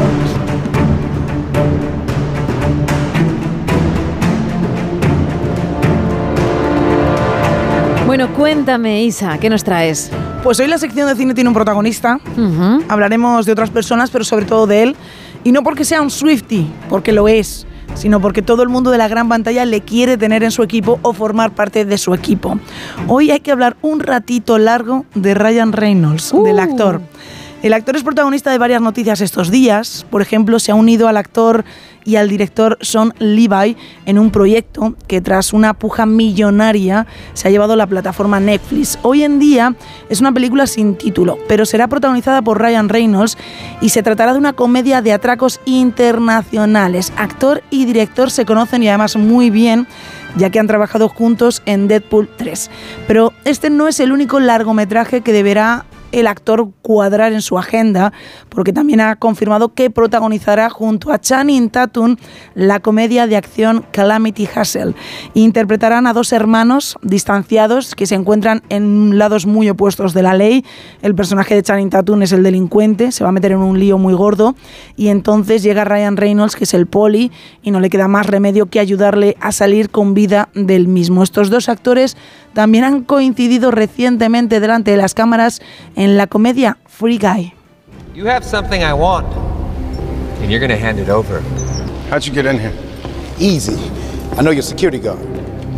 Jimmy? His name is Luigi. So if you took some time to learn his name, maybe he wouldn't turn on you so quick.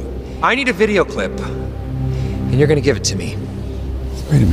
Pero es que no son los dos únicos proyectos de los que hay que hablar de Ryan Reynolds, porque de verdad este hombre cada día está en más cosas metidas. Según la web especializada Deadline, la película se rodará en localizaciones de Nueva York, Los Ángeles y Las Vegas y contará con grandes secuencias de acción hasta el punto de que se especula que el presupuesto puede estar alrededor de los 140 millones de dólares. De esos milloncillos, un tercio de ese dinero irá destinado a pagar única y exclusivamente los sueldos de él y de Channing Tatum. Ya llevamos dos proyectos, uno sin nombre pero con director muy conocido y el segundo Calamity Hustle junto a Channing Tatum, pero hay más. El tercer proyecto viene con nombre y con director muy muy famoso. Es una cinta para el público infantil protagonizada por él, por Ryan Reynolds obviamente, dirigida por John Krasinski y que se llama Amigos Imaginarios. Hola. Vaya, mira quién es. Es perfecta para mí, te lo prometo. ¿Ella puede verte? Estaba a punto. ¿Qué haces? No lo hagas. Blue. No, no, no. No, no, no.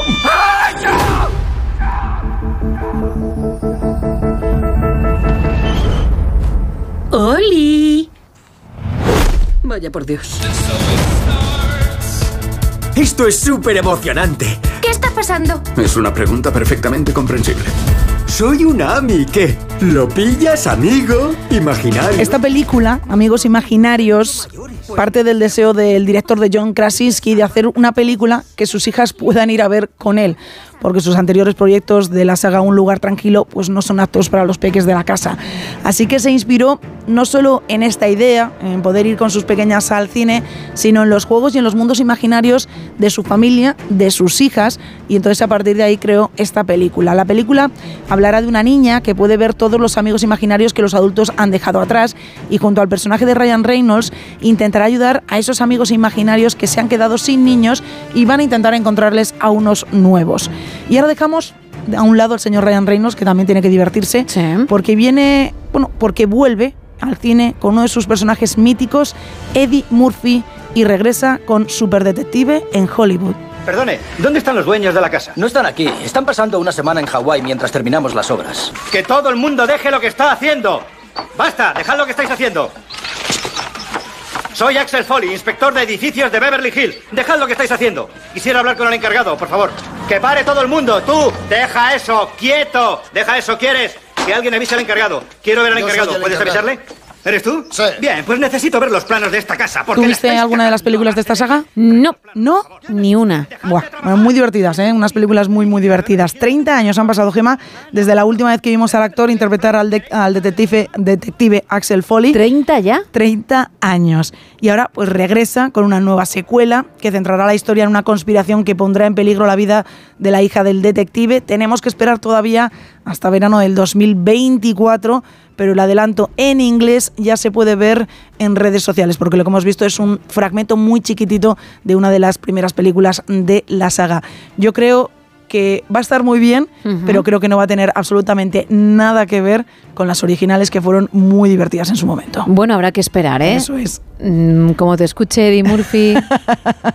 Hombre, a que, mí que se- no ha salido y ya estás ahí con, con las garras. Pero porque me gustaba mucho la saga original, ¿eh? Una película que, que en su momento yo me reí mucho con ella. Suele ocurrir también con grandes grupos, cuando, por ejemplo, el cantante se va o fallece Sí. y entonces buscan a alguien que haga su papel, o versiones también, con versiones de grandes clásicos, cuando alguien se atreve con una y ¡pum! Todo el mundo ahí pendiente o incluso ya criticando antes de, Ya, claro. de darle al play por el hecho de, de amar mucho, mucho, mucho la versión original. Pero oye, Habrá que verla. Hay hueco para todo. Claro, habrá que verla y a partir de ahí, oye, pues reírse, divertirse y juzgar después. que es de lo que se trata. Eso es. No lo de juzgar, sino lo de divertirse. Efectivamente. Ocho minutos un poquito más para llegar a las tres, las dos en Canarias y abrimos nuestro bufete de abogados.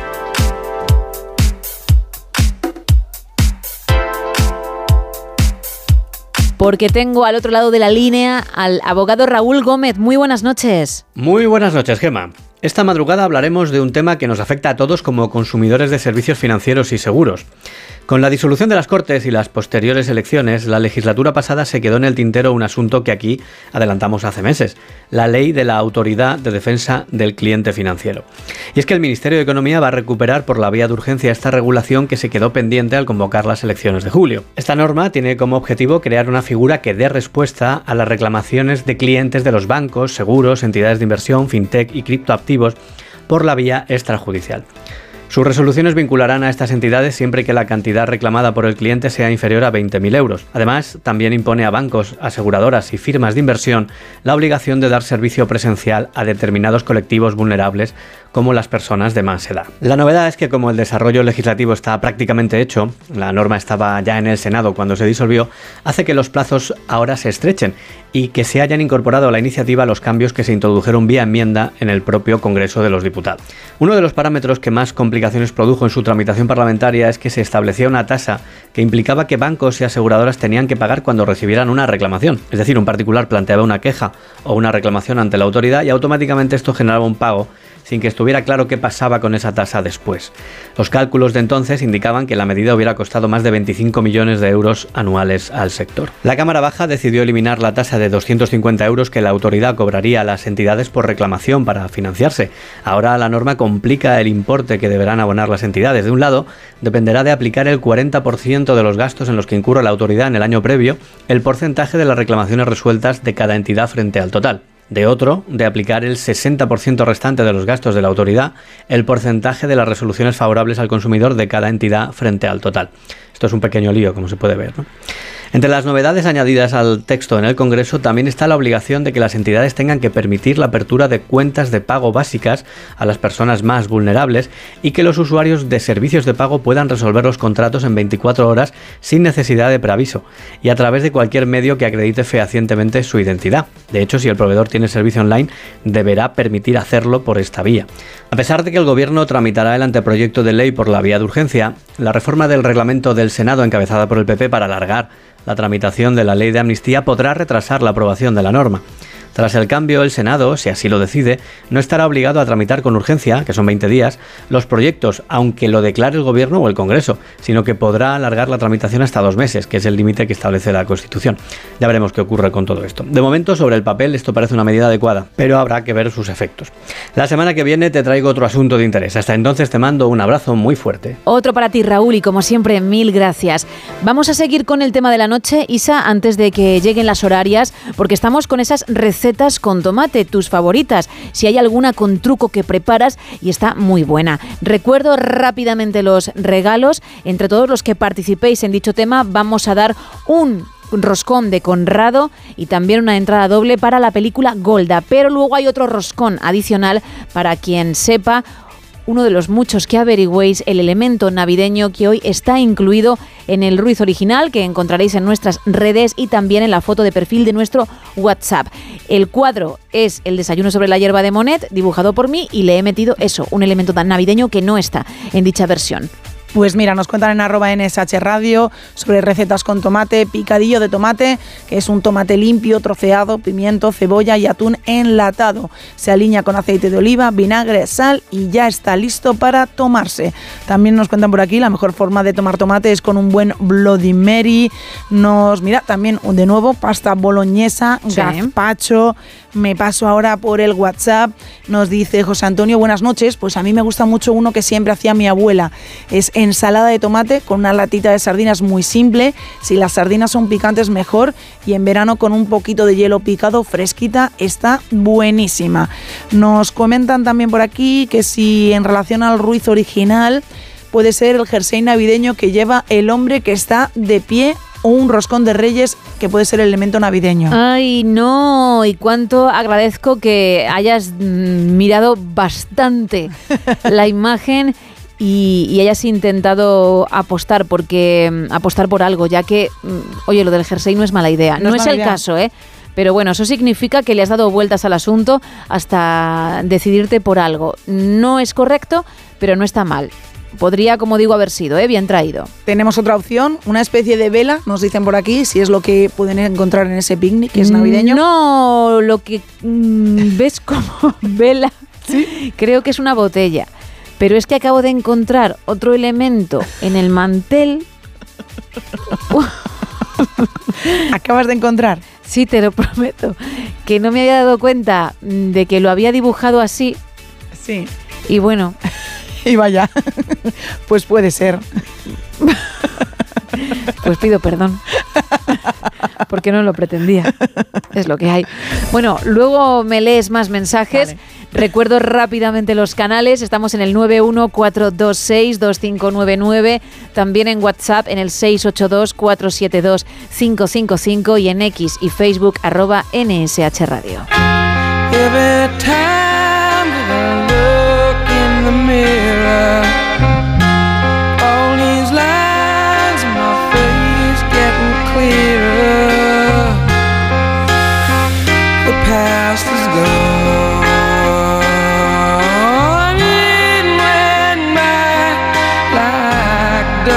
down.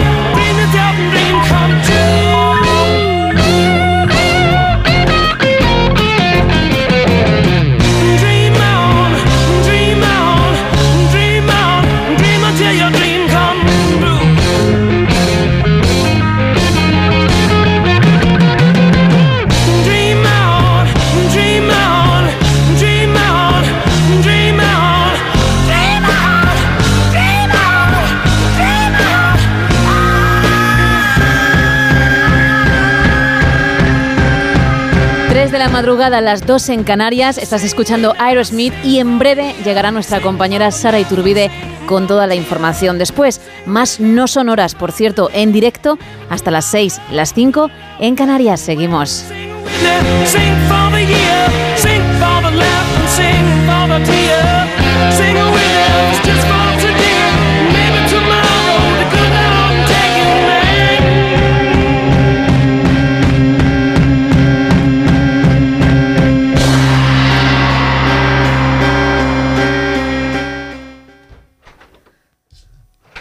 Son las 3 o las 2 en Canarias. Buenas noches. En Estados Unidos, el Pentágono ha anunciado este lunes una coalición militar integrada por 10 países para garantizar la seguridad y la libertad de navegación en el Mar Rojo ante los recurrentes ataques de los rebeldes hutíes desde Yemen.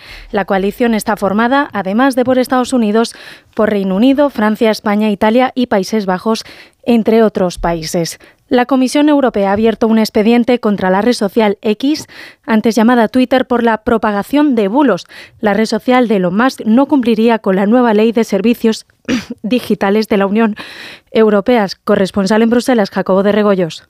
Margaret Vestager, la comisaria de competencia, dice que cree haber recogido ya pruebas suficientes como para pensar que esta red social no estaría cumpliendo con las obligaciones que tiene la nueva ley de servicios digitales europea, especialmente en estos dos aspectos, el de detectar y contener la propagación de bulos y también sospecha que haya fraude en la verificación de los cheques azules para las cuentas verificadas. Ahora lo que se abre es un periodo que no tiene plazo predeterminado en el que el Ejecutivo Comunitario puede enviar solicitudes de información a la compañía, realizar inspecciones y tomar también medidas provisionales para impedir el supuesto incumplimiento. La compañía también, por su parte, puede ofrecer espontáneamente medidas de corrección. Con el tiempo puede haber una sanción económica. En nuestro país, la vicepresidenta tercera del Gobierno y ministra para la Transición Ecológica, Teresa Rivera, ha rectificado este lunes sobre el estatus del espacio natural de Doñana. Ha aclarado que se trata de una suspensión y no de una exclusión de la lista verde de áreas protegidas y conservadas de la Unión Internacional para la Conservación de la Naturaleza. Así lo ha aclarado la ministra durante una rueda de prensa en Bruselas tras la de celebración del Consejo de Ministros de Medio Ambiente de la Unión Europea. Es imprescindible no solamente actuar con rapidez, sino actuar desde los distintos niveles de administración y, ah, vigilar eh, la, eficacia de las medidas que se toman con respecto a la reducción de las presiones sobre, sobre Doñana y, por tanto, recuperar eh, la, calidad de los indicadores que se, que se tienen en cuenta por parte de la OICN para preservar, para mantener eh, Doñana dentro de la lista verde. Y Correos ha instalado los denominados buzones mágicos en nuestro país en 558 oficinas postales distribuidas en toda España para que los niños puedan enviar sus cartas a Papá Noel y los Reyes Magos, una iniciativa que lleva en marcha 28 años y que va a estar habilitada hasta el 5 de enero. Más detalles con Mercedes Pascua. Los buzones mágicos se van a instalar en 558 oficinas postales de toda España. Allí también encontrarán unos packs que contienen cartas para escribir los deseos, sobres especiales y pegatinas con adornos navideños. También se podrán adquirir sellos mágicos personalizados con la figura de Papá Noel y de los Reyes Magos. El objetivo de la iniciativa es fomentar el espíritu navideño, pero sobre todo fomentar la práctica de la escritura entre los más pequeños. A esto se suman los equipos de voluntarios que recogerán cartas en varios hospitales españoles de niños ingresados para garantizar que llegan directamente las cartas a las manos de Papá Noel y de los Reyes Magos. Y en la actualidad deportiva, José Manuel Rodríguez Uribes va a ser el nuevo presidente del Consejo Superior de Deportes. El Consejo de Ministros va a nombrar hoy al político valenciano que ha sido elegido para ocupar el hueco dejado por Víctor Francos, que presentó que presentó el pasado jueves por razones personales su renuncia a este puesto. Eso ha sido todo por ahora. Más información a las 4, a las 3 en Canarias. Síguenos por internet en ondacero.es.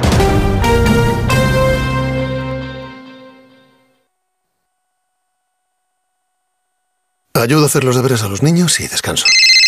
Vale, ayudo a hacer los deberes a los niños, acerco a mi madre a Aquagym y descanso.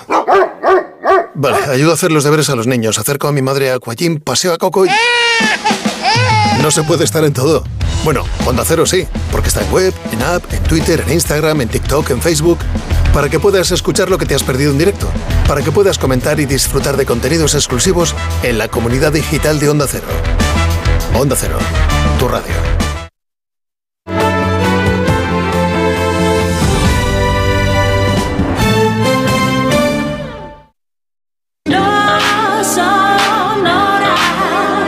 En Onda Cero, no son horas. Gema Ruiz. No son horas.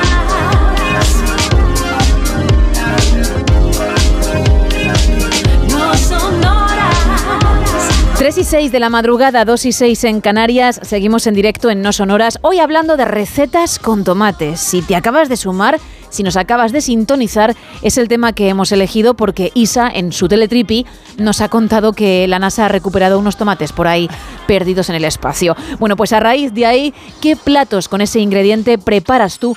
Costam de rechupete. Entre todos los que participéis vamos a regalar un roscón de Conrado de la confitería Conrado de la Bañeza y también una entrada doble para esta película que se estrenó en nuestro país el pasado viernes.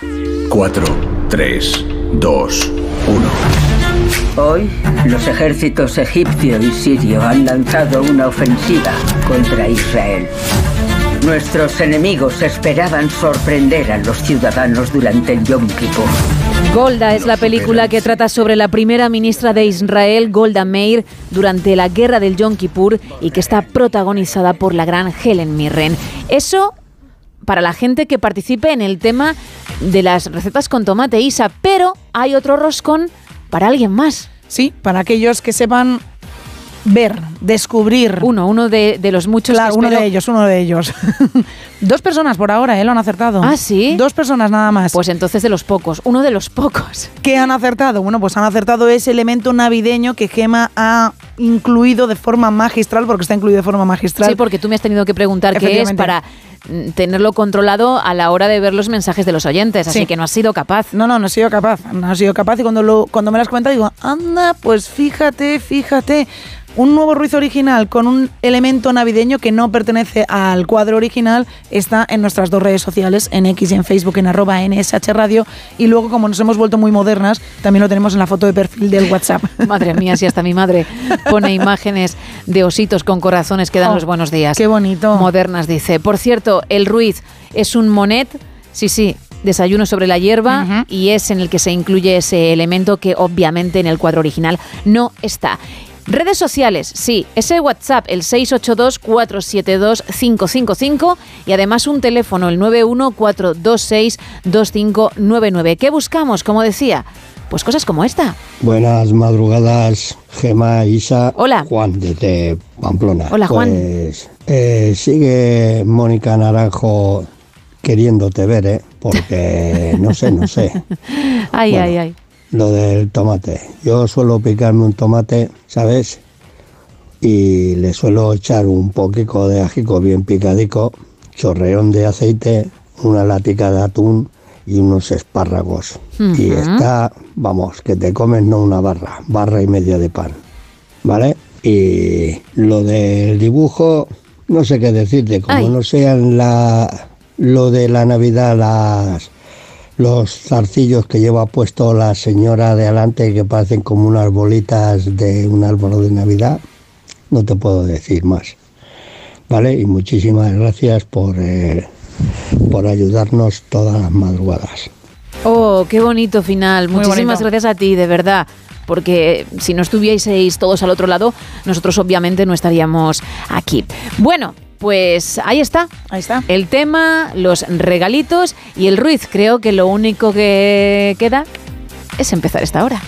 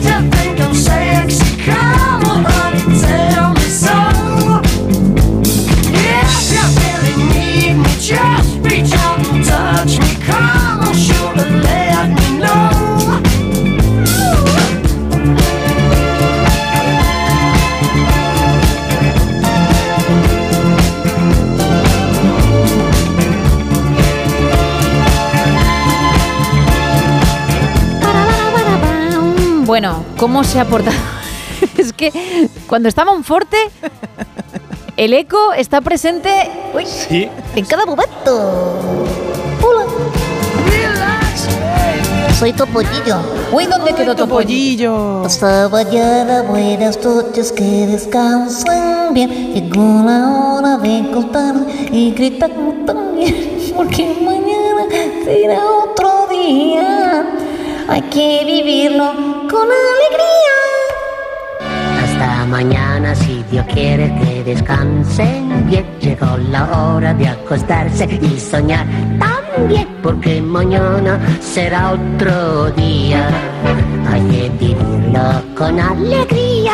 Pues yo interrumpía a Rod Stewart diciendo o preguntando si es sexy para dejar claro que Carlos, que Carlos Padilla, que, que está aquí de nuevo, pues ha cumplido, ¿eh? Mira, uy, uy, uy. Ahí está, ¿eh? Es que podría ser cualquier cosa, también te digo. ¿Para qué vamos a engañar? ¿Para vamos a engañar? Pero es un rosco de vino, lo que él desayuna y que prometió traer. Muchas Exactamente, gracias. muchas gracias. Nada, nada, nada. Para eso estamos. Pues, además está muy barato el, el, el rojito de vino. Está No bueno, es quiero decir, hombre. vayamos con la verdad por delante. Está, pero son los que yo como de verdad, ¿eh? No, eh, son los que yo tomo eh, por el. A decir, el supermercado de confianza de cuyo nombre no diremos. eh, Claro, porque no- no ha pagado no, ha pagado publicidad en publicidad este porque, pero programa. aún así son los que me pillan cercanamente y, y en cambio yo probaré este rojito de vino de otra marca cuyo nombre no me acuerdo. eh, De, de Monforte, ¿no? que me ha traído Monforte creyendo que yo me se, me se había olvidado, pero es- en, en esta ocasión, sin que sirva de precedente, no. No, para nada. Y por eso lo quería yo dejar claro porque ya nos lo has entregado a cada uno. Bueno, Carlos, tenemos que abrir la taberna y lo hacemos contigo, ¿vale? Venga. Vamos. Aquí abrimos la taberna de redacción, tercera edición. Contigo y con la información meteorológica. Y con el refranero popular al que vamos a acudir, que siempre es inteligente hacerlo, recuerda lo de que cuando el grano huela abajo hace un frío del... De, eso, hace un frío del carajo, del Sí. carajo, del carajo. Pues debe estar el grajo empezando ya su descenso porque empieza a hacer un frío, hombre, si no del carajo bastante importante, o sea que ya empieza a hacer un frío propio del invierno al que ya nos acercamos. Aunque de momento seguimos con el anticiclón que tenemos en nuestras cabezas, en la cabeza de los españoles, encima de nosotros, ese anticiclón que dejará un predominio de cielos poco nubosos, o sea, de sol y frío en la península y en Baleares, pero que todo tiende a acabarse y a lo largo del día vamos a tener la entrada de un frente atlántico que tocará especialmente el tercio noroeste peninsular, dejando cielos eh, nubosos o cubiertos y también trayendo lluvias al norte de Galicia y en el norte de Asturias también. Atención, señores y señoras al volante y lo que no es al volante, ¿eh? porque va, va a haber nieblas, eh, nieblas importantes, nieblas en los valles del Guadiana. Gracias, niña. En los valles del. Siempre sale. En los valles del. Qué pena que no haya calima hoy para que salga. Otra- Sí, exactamente. Qué pena que no hay calima, pero efectivamente sí, siempre está ahí esa chiquilla. ¿Dónde estará? ¡Calima! Gracias, gracias, niña. Gracias. Hay nieblas, hay nieblas. ¿Dónde? En los valles del Guadiana y del Tajo, en el Ebro, en las depresiones del nordeste, Galicia, Cantábrico, Melilla. Mallorca y especialmente serán densas e importantes en la meseta norte. Y en Canarias no hay calima. ¡Calima! Gracias. No hay calima, ah, o sea que hay, hay, hay cielos despejados con tendencia a la aparición de esas nubes posiblemente a finales de a finales horas del día. Las temperaturas rápidamente, las máximas van a subir en los litorales del noroeste peninsular y en el tercio oriental. Bajarán esas máximas en zonas del interior del área cantábrica y en el este de la meseta norte y por otro lado las mínimas aumentarán, o sea que suben en el noroeste de Galicia y en los interiores de la mitad norte del levante peninsular. Termómetros para este martes 19 de diciembre del año 2023. Venga, que corre que se nos, se nos acaba ya el año. 13 grados en lo más caliente del día en Granada, en Donosti, Guadalajara, Ciudad Real, Bilbao, Cáceres, Pontevedra. Toledo y Soria, 2 grados menos, 11, 11, 11 de máxima, van a tener en Madrid, Villa y Corte, Oviedo y Logroño, la máxima más alta del día en España, 22 grados, eso sí, se van en- a Santa Cruz de Tenerife, serán 21 en la máxima peninsular en Valencia, le siguen de cerca 19 de máxima en Tarragona y en Girona, 18 de máxima en la ciudad autónoma de Melilla, 17 grados en lo más cálido del día van a tener en la ciudad autónoma de Ceuta. Y en las mínimas más mínimas, ya están aquí los bajo cero de verdad, lo del grajo, y se lo digo, se lo digo, lo del grajo. Pues el grajo va a volar muy bajo en Teruel y en Lugo. Ahí tendrán de mínima menos 5 grados. Menos. Hay gente a la que le gusta esto, ¿eh? Mm, menos bueno. 5 Sí, sí, ¿a- ¿alguien habrá? ¿Alguien habrá? Si si te gusta, manifiéstate, mándanos un WhatsApp. menos 3 grados van a tener en Palencia, en Salamanca, Valladolid y Granada. Y menos 2 grados en Soria, Zamora y Vitoria. Serán 0 grados lo que van a tener en Zaragoza, en Toledo, en Oviedo, Girona, Córdoba y Badajoz. Y un gradito van a disfrutar en lo más fresco del día los que estén en Bilbao, en Madrid y en la isleña Palma de Mallorca. Van a hacer el sol de este martes, martes, martes, a las 8 y 29 en Puerto Llano, la ciudad de las dos mentiras. Ni tiene puerto ni es llano y se pondrá el sol para dejar paso a esta, esta noche, noche del, del martes, a las 5 horas y 52 minutos de la tarde en la sevillana localidad de Albaida del Aljarafe, cuyo gentilicio es, Ah. cuyo gentilicio es eh, Albaidejo. Albaidejo. Comple- Es enrevesadito este, ¿eh? Sí, sí, sí, sí. Albaida del Aljarafe, localidad sevillana, gentilicio es Albaidejo. Qué buen ejercicio para la vocalización. Uh, sí, sí, esto me ¿A lo, pongo yo, sí? me lo pongo yo- cuando yo me levanto por las mañanas, yo que soy de- Albaidejo, de, ¿no? de despertar lento, eh, vocalmente, de, Sí. buenos días, ¿cómo estamos? Sí, sí, me- me- yo voy a empezar a decir Albaidejo del Aljarafe y ya te levantas con otro ánimo. Verás como tú mismo te sorprendes y dices, soy otra persona. Quizá lo, lo hago cada día del 2024. Voy a ponerme un gentilicio Qué guay. extraño para todos los días. Albaidejo. buenos luego, luego, mm, no hoy, pero dentro de unos días dirás, ¿en qué momento me puse yo estos retos? Porque te vienes arriba tú Sí, solo. Sí, no, voy a dejar de hacerlo ya. Hasta ahora. Gracias, Chao, Carlos. chao, chao. Volvemos con otro tiempo, con el presente, con la actualidad, con más titulares.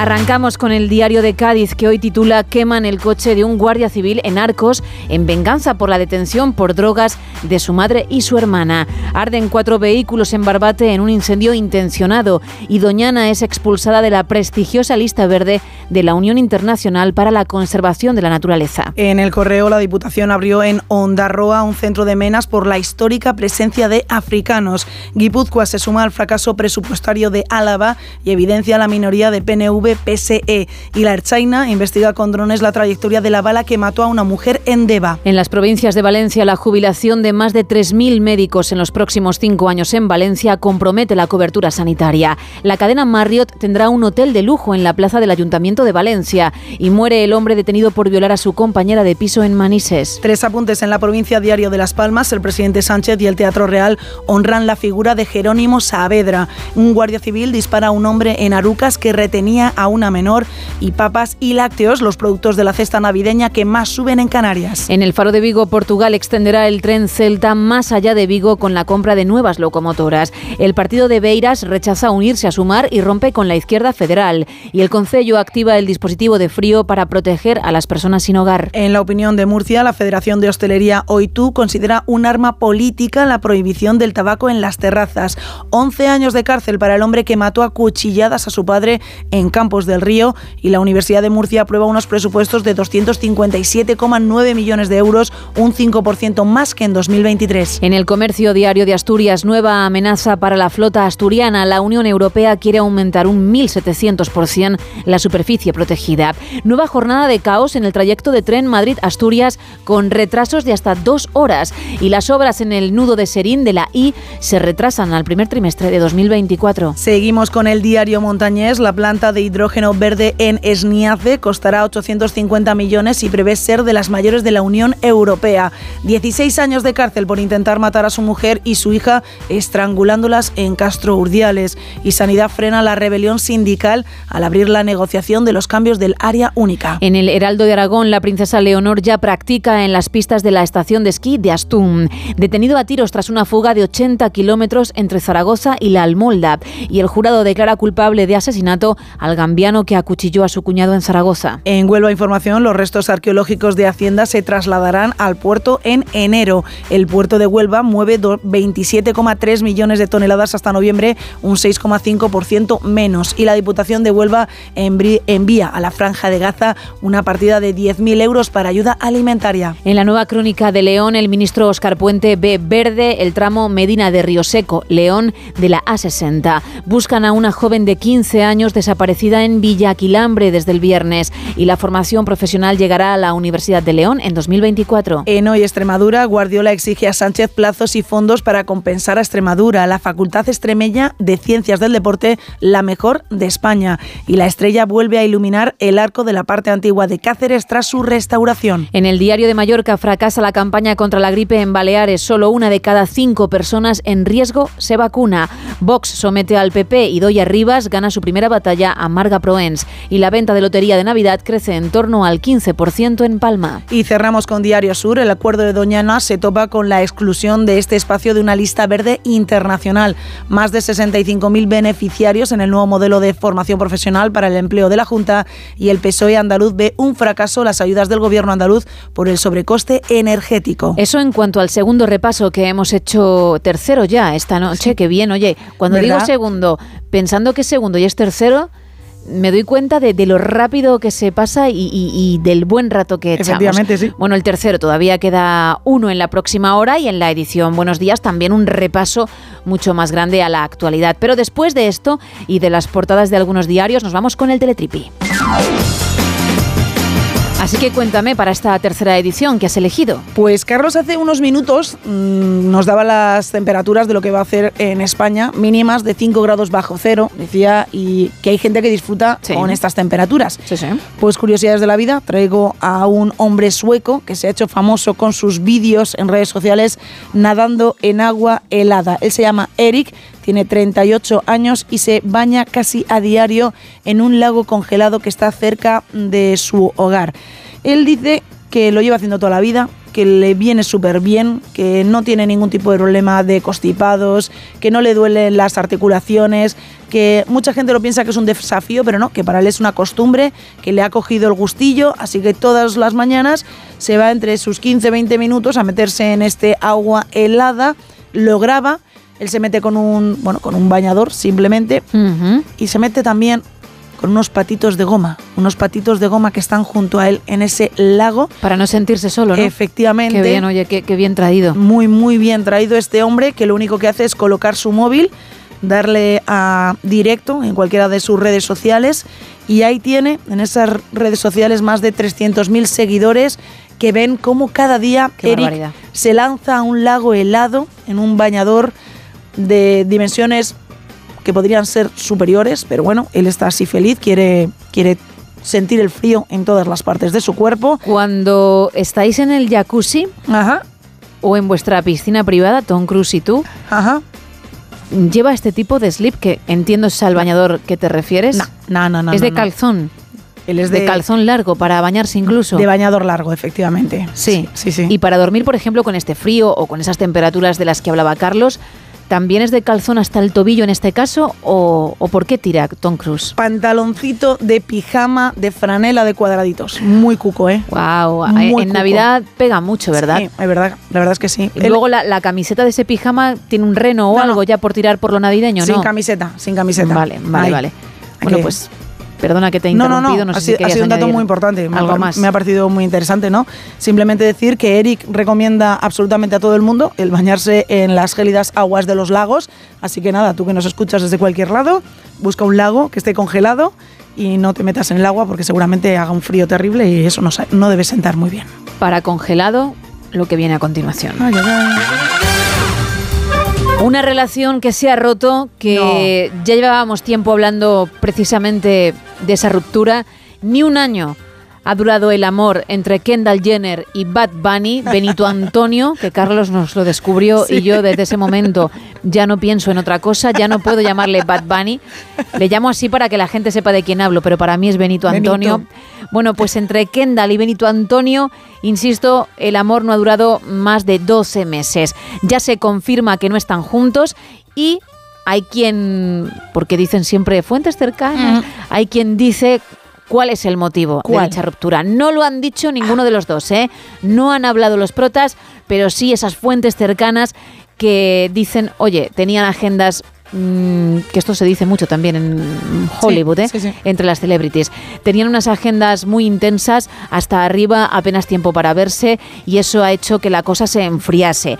Además, dicen, cuando comenzaron tenían claro que no iban a durar para siempre, Vaya. que no iba a ser un amor fuerte, un amor de estos que, que- que te pueden, ¿no? Que Era un pica pica.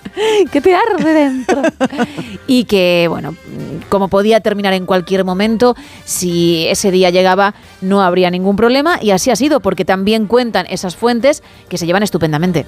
Bueno, eso está muy bien. Que no hay mal rollo entre ellos, con lo cual fantástico. Eso es lo mejor de todo al final. Exacto. Porque oye, si ella quiere ir de nuevo a verla a un concierto, por lo menos le escribe a Benito y le dice, voy. Claro, y él le dice, ven, ya está. Lo peor de la ruptura es no tener un pase VIP para ¿eh? un concierto de Benito Antonio. Qué maravilla. Ahí qué en- lástima en perder eso. fila, escucharle esas canciones. Muchas novias. Este es el, el que canta esa canción. ¿Cuál? Muchas novias. Hoy tengo a una, mañana a otra. Ah, vale. Muchas novias. Solamente sé eso. Eso canta. A mí es que yo no soy de, de su estilo, con lo cual a mí me parece terrible, pero hay gente a la que le gusta y por eso es un fenómeno de masas, ojo, el chico. Eso y es cierto, está ¿eh? forrado dedicándose a, a hacer la música que a él le gusta y, y que el público entiende se le da bien. Y que hay mucha a mí no me gusta. Bueno, pues Pero es mi opinión. A Kendall a lo mejor le gusta mucho después de este tiempo que han estado juntos. Carlos, y- que es mucho más joven que nosotras, dice que tampoco. Ah, vale. Y, y Monforte, Monforte, sin embargo, sí está poniendo cara interesante, ¿eh? Porque pega, ¿eh? Monforte compone. Claro. Él, él hizo tiramisú hace muchos años porque fue decir, pastelero. eso te iba a decir. Pero ahora compone canciones. Y a lo mejor ha compuesto alguna canción al tiramisú. No, pero creo que está pensando en qué versión podría hacer él de ese tema. Es que no me sé la letra. Es una pena, Tampoco ¿eh? sé cómo se titula. Yo lo voy a buscar como muchas novias. Y Bad Bunny, ¿no? Y Mira, seguro, seguro que te sale algo, ¿no? ya me salen muchas novias, canción, pero sin embargo, Titi me preguntó, es el título. Titi me preguntó. Claro, porque Titi debe ser una de las novias y le pregunta cuántas tiene, que es una letra, mm, pues, mm, maravillosa, vamos. De horas y horas, ¿no? Sentados. Uf, mm, en fin. Hey, Titi me preguntó si tengo muchas novias, muchas novias. Hoy tengo a una, mañana a otra, eh, pero no hay boda. Y ya no me sé porque no, no sé continuar el ritmo. Y luego Titi me preguntó otra vez. Hoy tengo una, mañana otra, sí. Bueno, pues se parece bastante a lo que has cantado. A mí es que estas letras me parecen terribles, pero bueno, es me la voy a llevar a Toa pa' un bip, un bip, ey, saluden a Titi, vamos a tirarnos un selfie, say cheese, ey, que sonrían las que ya les metí en un bip, bip, ey, saluden a Titi, vamos a tirar un selfie, say cheese. wow. Toma ya. En fin. Bueno. Y llenando estadios. Efectivamente, eso iba a decir yo Llenando ahora estadios. mismo. Pero en ninguno de ellos estará más, Mm. creo, Kendall Jenner. Cerramos la tercera taberna de la noche. I'm not content to be with you in the daytime. Girl, I want to be with you all of the time.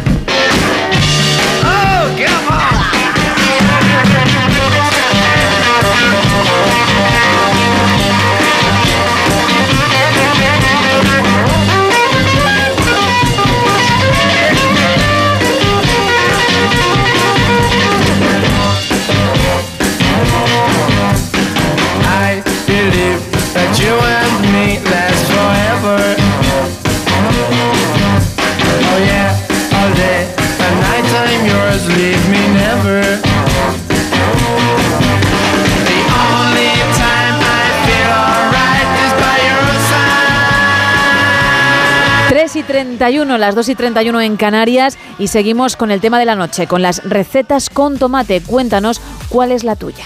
Buenos días a todos. Hola. Receta con tomate muy sencilla. Mira, pues yo soy un fan del tomate verde y unos tomates verdes a rodajas. Eh, le echa un poquito aceite y lo hace a la plancha. Le echa su sal y eh, es el acompañamiento perfecto para cualquier bocadillo. Eh, una hamburguesa se la echa. Te hace un bocadillo de jamón, se lo echa. Y está todo buenísimo. El único problema de los tomates verdes es que no puedes abusar de ellos porque si no vas a tener que sufrir en silencio. Mm, claro, bueno, pues entonces en pequeñas dosis, ¿eh? que tampoco es plan de pasarlo mal.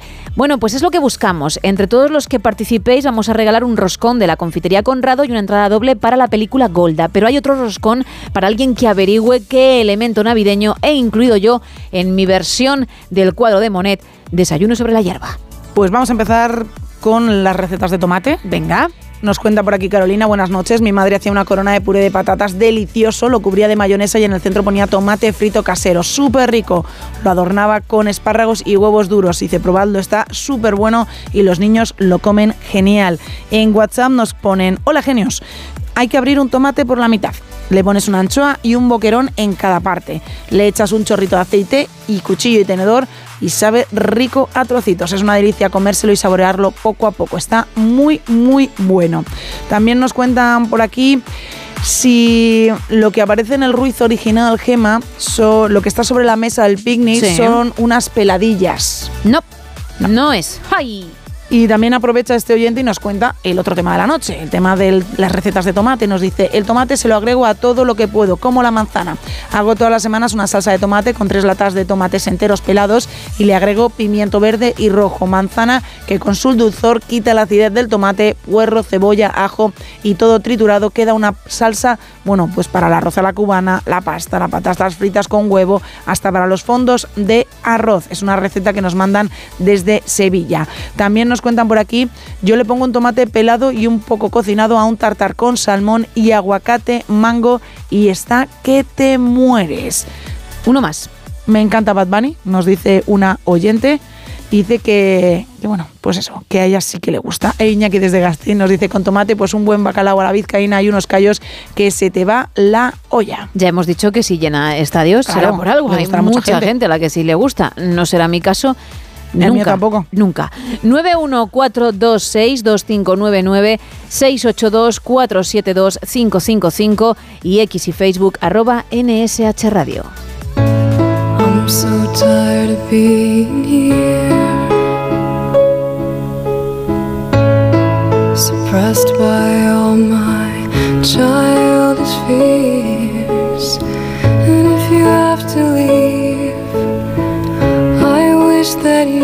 Just leave, cause your presence still lingers here. And it won't leave me alone. These wounds won't seem to heal. This pain is just too real. There's just too much that time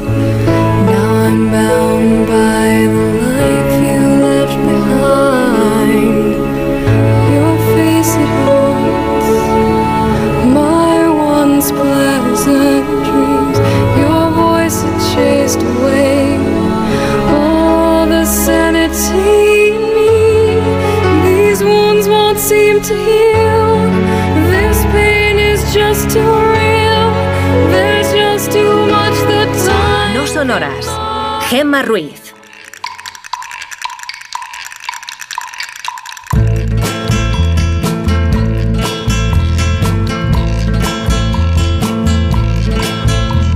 Arranca una nueva edición de Casos Oscuros, Carlos. ¿Qué tal? Buenas noches de nuevo. Eh, Buenas noches. Yo, yo, supongo que será por deformación profesional en esto de trabajar en la radio, pero ¿acaso no son fascinantes las voces?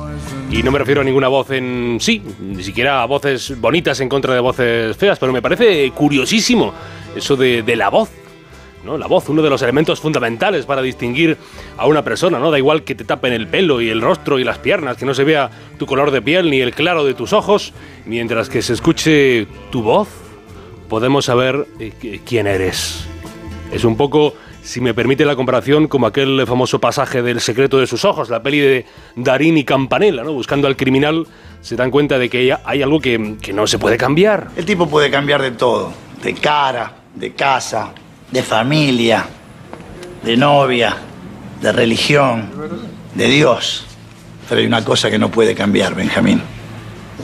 No puede cambiar de pasión. Sin ánimo de enmendarles la plana ni a la peli, ni a la novela, ni a la novela en la que se basa la peli de Eduardo Saqueri, pero uno tampoco puede cambiar de voz. ¿no? Es lo que la policía llama el pasaporte vocal, que no solo es el timbre, si una voz es más grave, más aguda, si es más bonita o más fea, sino también la manera de hablar, la cadencia, la forma, la entonación, los acentos, ¿eh? las palabras y los dejes, y uno sitúa en el mapa, ¿no? Este es de Cádiz y esta, esta otra es de Gijón, hay un mundo de acentos dentro de Andalucía y de Castilla-La Mancha, hay un acento alicantino y otro más valenciano, hay, muchos acentos. Se puede saber si tienes estudios a través de, de todo lo que dices, ¿no? Y casi hasta si los dejaste los estudios. Ese pasaporte vocal, la Policía Nacional lo, lo lleva haciendo alrededor de 30 años, ¿no? En su búsqueda contra el mal, ¿no? Pronunciando una S, a, ver, pruébalo, pruébalo. Una S, ya pueden saber si tienen los dientes en su lugar, ¿no? Quizá, quizá tienen las paletas separadas, ¿no? Eso, eso que se llama diastema, que es lo que tiene, por ejemplo, Macron, fíjate, fíjate. Con, la S pronunciada uno puede estudiar si, si te has drogado mucho en la vida, ¿no? Si has bebido, ¿no? Cu- ¿Cuál es tu estado emocional, ¿no? Existe de veras ese laboratorio de acústica forense de la policía donde trabajan físicos, lingüistas, fonetistas, logopedas, ingenieros del sonido, lo que esconde tu voz y a veces lo que te incrimina en un caso, lo que incriminó a los malhechores del caso que hoy nos ocupa. Es una historia que empieza corriendo.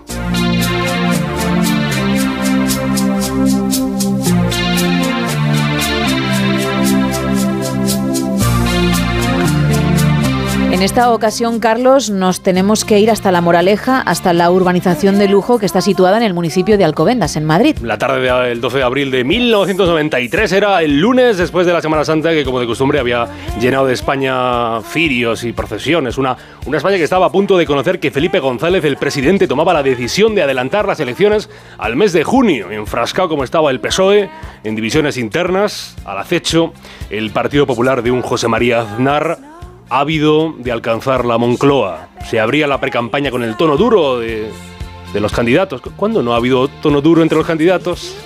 En los próximos días de la semana, en la portada del diario El País se informaba de cómo Israel aceptaba la retirada de los territorios ocupados a cambio de paz con los palestinos, de los nuevos bombardeos de Serbia sobre la ciudad de Srebrenica, cómo el paro creció en 2.000 personas al día durante el pasado mes de marzo.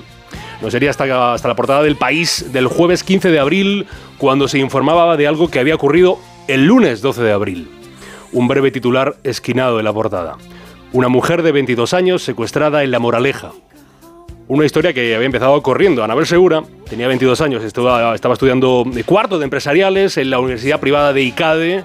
Tenía examen justo en esa semana y se había quedado en casa estudiando en el domicilio. Solo con ella estaba Rosa, que era la empleada del hogar. Anabel se había quedado en casa mientras el resto de su familia apuraba las vacaciones de Semana Santa en la Costa del Sol, en un apartamento de Marbella. En un rato de descanso en el estudio, Anabel decidió salir a correr, ¿no? Algo de deporte, enfundada con sus zapatillas, la ropa deportiva y el Walkman, inseparable compañero mientras iba a correr un poco por la moraleja. Nunca regresó a casa. En mitad de la carrera, una furgoneta blanca se acercó a ella, esperó a que pasara al lado y dos hombres la metieron dentro de la furgoneta.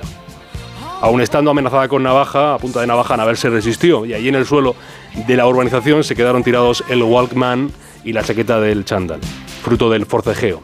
Con el ruido, un jardinero del Colegio Escandinavo de la Moraleja salió de su puesto de trabajo y pudo ver por unos instantes a la mujer y a los dos hombres que se la llevaban, pero ya es mala suerte, no llevaba las gafas puestas y apenas vio sombras. Los que lleváis gafas sabéis bien la sensación de, de ver pero no ver. El jardinero no pudo dar muchos más datos.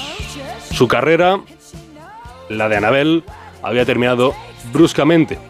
Empezó entonces, más que una carrera, una maratón, un largo trayecto de la familia para intentar encontrar con vida a Anabel Segura.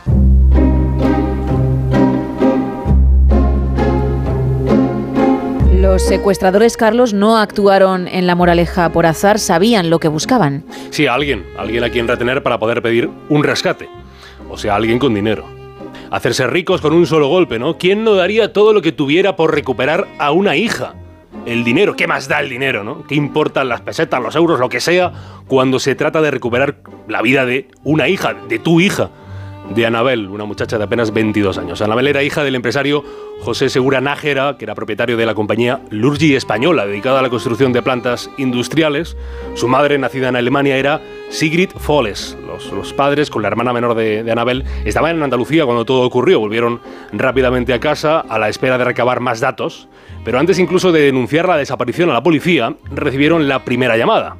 Pedían dinero para el rescate de Anabel. Y digo primera llamada porque fue la primera de una larga lista de llamadas, de contactos, mientras que la primera llamada se había escuchado una voz eh, titubeante, en el resto siempre la voz de un hombre con aplomo. Infundía respeto escucharle. Y la escucharon con atención. Y entendieron la petición. Y rastrearon la llamada sabiendo que se trataba de algo efectuado desde una cabina telefónica. Y entonces difundieron los sonidos en televisión y en la radio para que si a alguien le sonaba esa voz, pues pudiera aportar algún dato de valor. A continuación, escuchará usted la voz de un hombre desconocido buscado por la policía y en relación con el secuestro de Anabel Segura Foles. Buenas tardes, el portavoz de la familia, por favor. Somos los secuestradores de Anabel. Que se encuentran en perfecto estado. Su seguridad depende de usted. En el transcurso de esta tarde, diríjase a su casa, que a las dos horas le diremos dónde puede localizar a Anabel. No vamos a admitir ningún error más. ¿Comprendido? Escúcheme con atención, ¿eh? No lo voy a volver a repetir. Tienen el dinero preparado. La Diríjase. familia, la familia de Anabel accedió a las peticiones de rescate. Hubo dos intentos de dejar el dinero en un punto concreto y que los secuestradores recogieran esa cantidad, ese, ese premio para ellos. Una cantidad que pasaría de los 50 millones de pesetas iniciales hasta los 150 millones que se llegaron a exigir. El primer intento de pago fue en Guadalajara, el kilómetro 126 de la Nacional 2. Se tenía que dejar el, el bolso con el dinero debajo del puente. Allí se dejó y se sabe que uno de los secuestradores pasó con un vehículo, pero no se atrevió a bajar. Luego lo volvieron a intentar en la ciudad conquense de Tarancón, esta vez en el kilómetro 160 de la Nacional 400. El plan era el mismo, pagar por un lado y detener por el otro. Dos aspiraciones nobles y no incompatibles. La de la familia, que era recuperar a Anabel, y la de los investigadores, detener a quienes le habían hecho eso a Anabel. Y de nuevo el terror, el miedo, la cobardía, no se sabe qué. Los secuestradores no pasaron a recoger nada. A todo esto, habían pasado ya demasiados días desde aquella tarde en que Anabel Segura salió a correr y no regresó. La paciencia de la familia, por saber algo sobre su añorada Anabel, les hizo pedir a los secuestradores una prueba de vida. Y estos les di- le dieron una prueba de, de voz. Hola padres, esta gente no me cuida mal, así es que a ver si esto se termina pronto. Hasta luego. Papá, adiós mamá. Hermana, te quiero mucho. Adiós. Han escuchado la voz de Anabel. Si no se cumple todas nuestras peticiones la entrega del dinero, dentro de 30 días, después de recibir nuestra cinta, la ejecutaremos. Le dieron una prueba de voz, pero no una prueba de vida, porque si uno conoce a su hijo, bueno, si uno conoce a cualquiera un mínimo de tiempo, sabe cuál es su voz, su pasaporte vocal, ¿no? Los padres primero, la policía después, sabían que aquella voz no era la voz de Anabel. De hecho, la policía, en una de esas hipótesis que intentaba no airear demasiado, ya trabajaba con la creencia de que Anabel podría estar muerta. Y así se confirmó después. Anabel Segura murió el mismo 12 de abril de 93 cuando fue secuestrada. Ya estaba muerta cuando salió la noticia en los periódicos, cuando las radios informaron de su secuestro, cuando las televisiones presionaban con la emisión de las conversaciones telefónicas de los secuestradores, presionaban a una sociedad que quería ayudar a desvelar dónde estaba Anabel. Vamos a continuar. Eh, Les quiero anticipar que durante este tramo, que ya es el tramo final de nuestra emisión, de esta edición especial de Quién sabe dónde, volveremos a conectar con la casa de Anabel. Vamos a escuchar a los padres de Anabel, a José y Sigrid, que Pero tienen un mensaje. Anabel ya no estaba. ¿no? La maldad superior de pedir el rescate a quien no podía ser rescatada. Si el 12 de abril de 1993 se efectuó ese secuestro, en junio de 1995, dos años después del secuestro, una llamada lo cambió todo. El que habla es Emilio El Facha, trabaja de repartidor y tiene una furgoneta blanca, eso decía el ciudadano que llamó a la, a la policía. Y la policía llamó a ese tal Emilio. Grabaron la conversación, la compararon con las que ya tenían. Es él, dijeron. No hay duda. Se puso, en marcha aún más de lo que ya había estado esos meses, ese novedoso por entonces departamento de acústica. No pudieron asegurar que fuera él, el hombre de las llamadas, el secuestrador. Y actuó entonces el olfato de la policía. En septiembre de 1995 detuvieron a Emilio Muñoz Guadix, repartidor de furgoneta, marido de Felisa García, churrera de profesión. Junto a ellos cayó Cándido Ortiz, que era fontanero. Habían sido ellos, principalmente los dos varones, quienes habían ideado el que creían que era el palo perfecto, ¿no? Dinero para tapar sus muchos agujeros, pero todo se les vino abajo. Confesaron haber matado a Anabel Segura y haberla arrojado en una vieja fábrica de ladrillos de Numancia de la Sagra en Toledo. Felisa, según quedó registrado la sentencia por un miedo atroz a su marido y bajo coacciones y amenazas, fingió la voz que hemos escuchado, fingió la voz de Anabel, condenada a dos años y medio de prisión. Cándido moriría en la cárcel en 2009, Emilio salió, salió de ella con un, con un pitillo en la boca, gracias a la doctrina Parot.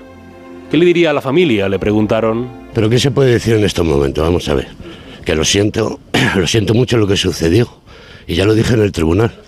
Que daría 10 años de mi vida para que no hubiera pasado esto. Y ya está, si es que más ya no se puede decir. Emilio dijo, Emilio dijo mucho en todas las llamadas a la familia Segura.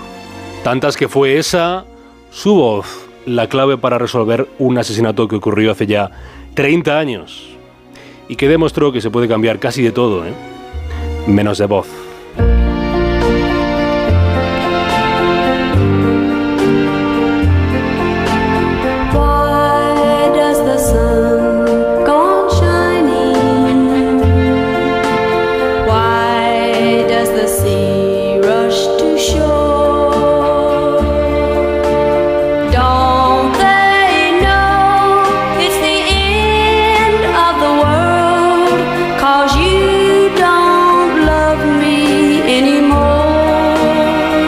3 y 49, 2 y 49 en Canarias y seguimos con el tema de la noche, con las recetas con tomate y también si quieres averiguar qué elemento navideño he metido en el Ruiz original, en ese cuadro versión de Monet, pues adelante porque hay un roscón para alguien que lo averigüe y también hay un roscón y una entrada doble para la película Golda para quien participe en esa receta de algo muy rico, pero eso sí, con tomate para una sola persona, al igual que lo del cuadro para otra. Esto nos vais diciendo.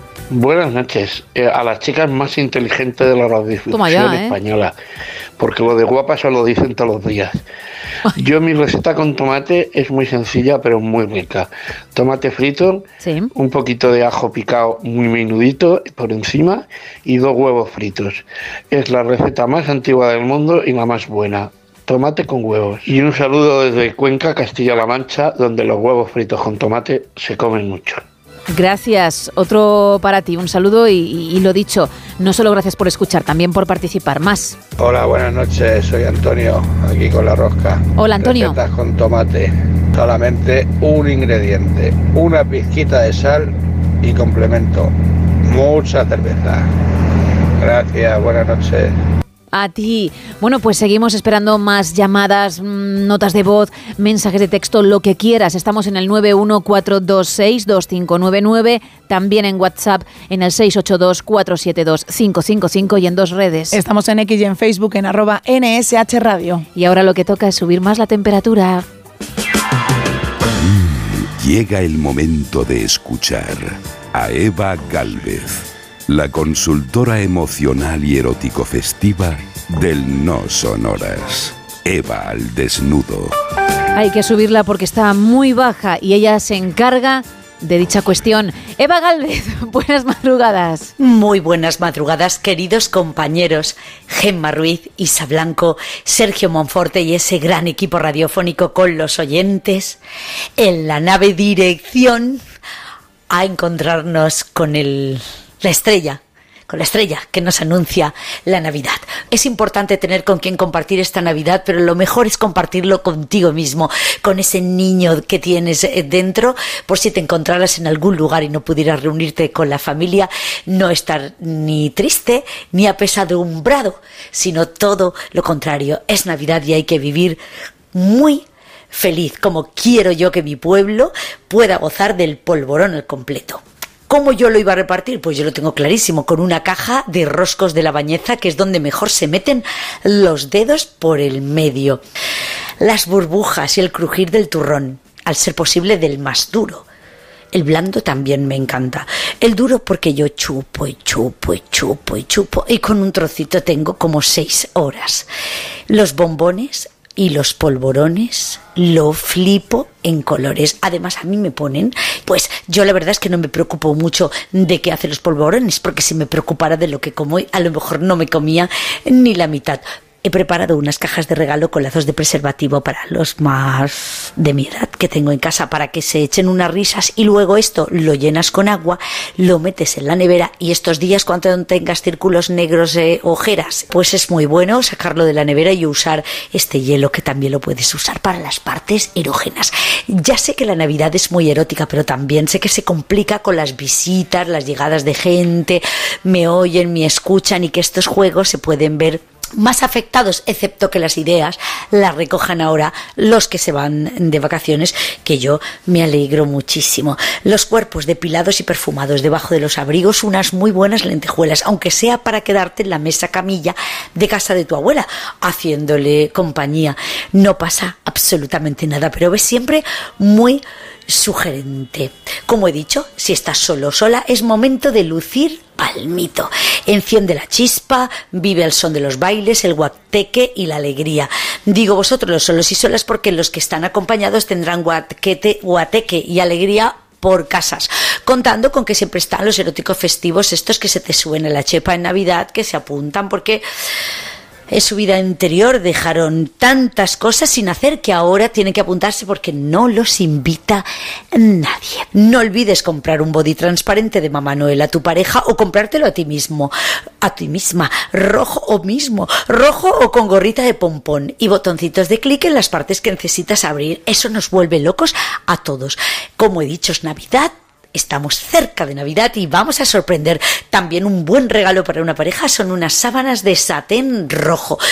Levantarán pasiones y os delizaréis hasta el mediodía durante todo el año. Hay que retozar sobre ellas que es un gustito.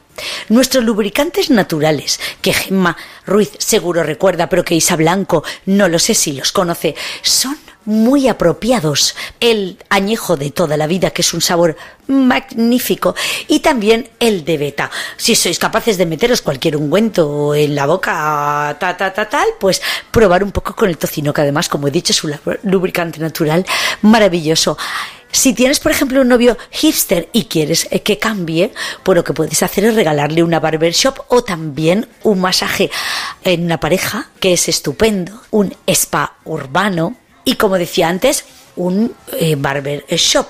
Se lleva mucho, mucho, mucho cocineros y cocineras en la cocina, pellizcaros los glúteos y desataros el, el lazo del delantal para jugar un poco. Hay gente que al principio se lo toma como ay, ay, pero después si insistís y queréis ser los más graciosos, estas risas y buen humor acompañarán a todo lo que hagáis durante estos días. Ser previsores para poder disfrutar de los bailes y roces. No te olvides bailar con el abuelo y la abuela y con tus padres y con tus cuñados y con todo el mundo que se te cruce en el camino, compañeros de trabajo, jefe, etcétera, porque hay que celebrar esta Navidad 2023, que de esta solo vamos a tener una. Y por cierto, espero que ya tengáis vuestro décimo de lotería, porque lo mejor siempre está y te puede llegar. Ahora os dejo con la postura del Kama Sutra español. Las bolas o no me enrosques que me enciendo en la bañeza, león. Me gusta el frío y como el gordo a mí ni me ha rozado y eso que llevaba encima, pues voy a pasar mi noche calentito en casa de mi cuñado Juanito. Tiene calefacción. ¡Qué gustirrinín! Mi hermana se ha casado con un pedazo de macho. Tiene un metro noventa y pico de altura. Yo calzo 1,60, el tamaño ideal para cuando alguien se me pone de rodillas a la altura de mis bolas. Me maravilla que me trasten a dos manos, si es posible, las pelotas. Muchos días llevo delante de las bolas iluminadas del árbol pensando, mi árbol es artificial, hay quien los compra de los buenos buenos. Les da igual que el año que viene no haya más árboles, total, según su teoría, crecen más. Ni que eso fuera mi pene. Pero si ellos lo dicen, yo vuelvo a lo mío. Me siento delante de mi árbol y mientras tintinean las bolas, pienso en mi cuñado Juanito. Tiene bigote y un culo muy prieto, ni un gramo de grasa, todo pellejo. En contraste con mis rollitos, me pone loco. Cuando en la mesa me sirve la comida o la cena, al pasar a servirme, yo le rozo su pene. Sin querer, pero no lo quita, no. Al contrario, me invita más veces a su casa y me llena más veces la comida. Esta modalidad, tocarle las bolas a mi cuñado sin parar, es lo más de la Navidad. Ponlo en práctica. Verás qué noches más eróticas festivas vas a pasar. Pues suban que les llevo y España os quiero. Gracias, Eva. Bueno, bueno, otra forma de entretenerse verdad en que esas sí. fechas navideñas. Menos de dos minutos para alcanzar las cuatro, las tres en Canarias.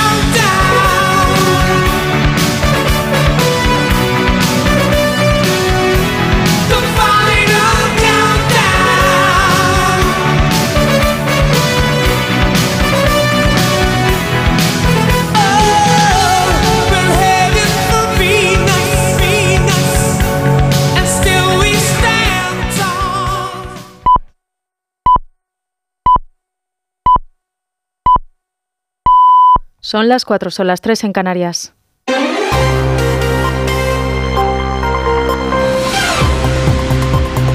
Noticias en Onda Cero. Buenas noches. 24 horas después de la manifestación contra la moción de censura en Pamplona, el Partido Popular ha anunciado que llevará a cabo mociones en todos los ayuntamientos de España contra el pacto del Partido Socialista con Bildu en Pamplona para que los socialistas tengan que retratarse ante las decisiones de su partido. El portavoz del Partido Popular, Borja Semper, ha respondido a las declaraciones que ha realizado este lunes el ministro de Transportes, Óscar Puente, que ha asegurado que Bildu tiene legitimidad democrática. Bildu es un partido democrático que ha cumplido con las reglas de nuestro país y que tiene todo el derecho a participar de la vida política como el que más. Es como si yo me hubiera manifestado cuando el Partido Popular de Valladolid pactó en nuestra ciudad para gobernar con Vox. No, es una actitud muy democrática, que digamos. Una cosa es, y me lo han oído ustedes en muchas ocasiones, que Bildu pueda estar representado en las instituciones en función de sus votos y de la legalidad vigente. Y otra muy diferente es que la gobernabilidad del país dependa de Arnaldo Tegui y de H. E. Semper ha denunciado que Sánchez cambia ahora los principios del Partido Socialista al pactar con una formación política que hace unos meses llevó en sus listas a condenados por delitos de sangre. Dice que además tiene entre sus dirigentes a miembros que defienden que ETA tuvo alguna razón de ser la historia de Euskadi. En otra línea de asuntos, la Audiencia Nacional ha ordenado a Patrimonio Nacional paralizar las exhumaciones que están teniendo lugar en el Valle de los Caídos. Así consta en un auto en el que se admiten las medidas cautelarísimas solicitadas por la Fundación Española de Abogados Cristianos que actúa en representación de la nieta de una de las mujeres enterradas en la Basílica del Valle. La sentencia llega después de que el pasado mes de junio el Gobierno iniciara los trabajos para exhumar a las víctimas de la guerra civil que están en el Valle de Cuelgamuros para dar cumplimiento a la ley de memoria democrática. Abogados Cristianos considera que los trabajos de exhumación autorizados por el Ministerio de la Presidencia suponen una vulneración del derecho fundamental a la libertad religiosa. Y en clave económica, el Gobierno y la banca han acordado este lunes ampliar el Código de Buenas Prácticas, tanto el permanente, que está en vigor desde el año 2012, como el mecanismo alternativo más ambicioso que se lanzó hace un año para auxiliar a las familias en apuros por la rápida subida de los tipos de interés. Más detalles con Patricia Gijón. El Gobierno pacta con la banca ampliar las ayudas a los hipotecados vulnerables. El límite de ingresos crece hasta los 38.000 euros al año. Se prorroga un año la amortización gratuita de hipotecas y el cambio de variable a fijo o mixto. Los mayores de 65 años no tendrán que pagar comisiones por la retirada de efectivo en ventanilla. El Ministerio de Sanidad y las comunidades autónomas han acordado celebrar un pleno monográfico del Consejo Interterritorial de Salud para abordar el tema de la falta de médicos en atención primaria. La consejera de Sanidad de la Comunidad de Madrid ha pedido al Gobierno agilizar las homologaciones de médicos de otras comunidades autónomas para solucionar el déficit de profesionales. Belén Gómez del Pino. Quiere Sanidad acelerar los trámites para que los médicos residentes que terminen su formación puedan optar a un contrato de dos años en el área donde se han formado y paliar así la falta de profesionales del Sistema Nacional de Salud. Para atención primaria, la especialidad más dañada, se plantea que las comunidades autónomas acrediten la totalidad de las plazas disponibles. La situación se abordará en enero en un pleno interterritorial monográfico en el que comunidades del PP como Madrid pedirán que se agilice la contratación de médicos extracomunitarios. Las autoridades de Islandia han declarado esta noche el estado de emergencia por la erupción de un volcán cerca de la ciudad de Grindavik, en la costa suroeste de la isla. La longitud estimada de la fisura es de unos 3 kilómetros y medio y la velocidad del flujo de la lava es de unos 100 o 200 metros cúbicos por segundo, un notable incremento en comparación con otras erupciones de la península durante los últimos años. Por el momento, las autoridades han informado de que la lava no se dirige hacia la población de Grindavik, que lleva evacuada varias semanas. Y en la actualidad deportiva, José Manuel Rodríguez Uribes va a ser nombrado hoy por el Consejo de Ministros presidente del Consejo Superior de Deportes. Ha sido elegido para ocupar el hueco dejado por Víctor Francos, que presentó el pasado jueves su renuncia a este puesto por razones personales. Eso ha sido todo por ahora. Más información a las 5, a las 4 en Canarias. Síguenos por internet en ondacero.es.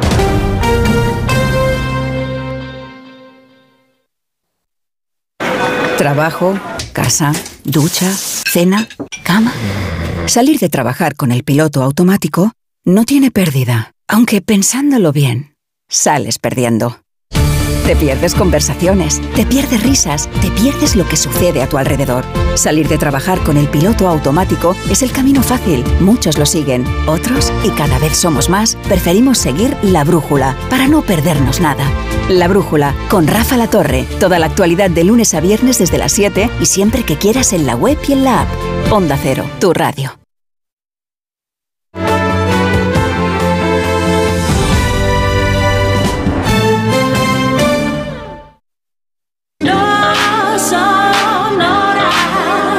Onda Cero, no son horas. Gema Ruiz.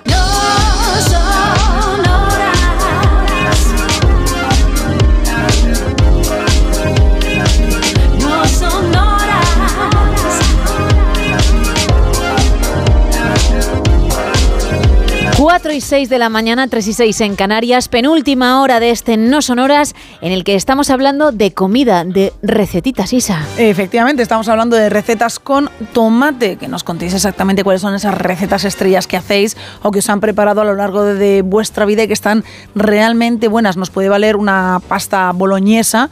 Igual que nos puede valer una ensalada con tomate o un tartar también que viene ahí el tomate mm, partidito en cuadrados, así que cualquier tipo de receta que tenga tomate. Entre todos, como se nota que, que sabes de cocina, que te has desenvuelto a la perfección Tengo con un los arte ejemplos. yo, tengo ¿eh? un arte yo. Bueno, entre todos los que participéis vamos a regalar un roscón de la confitería Conrado, pero también una entrada doble para esta película que llegó el 15 de diciembre a nuestros cines. 4, 3, 2, 1. Hoy, los ejércitos egipcio y sirio han lanzado una ofensiva contra Israel. Nuestros enemigos esperaban sorprender a los ciudadanos durante el Yom Kippur.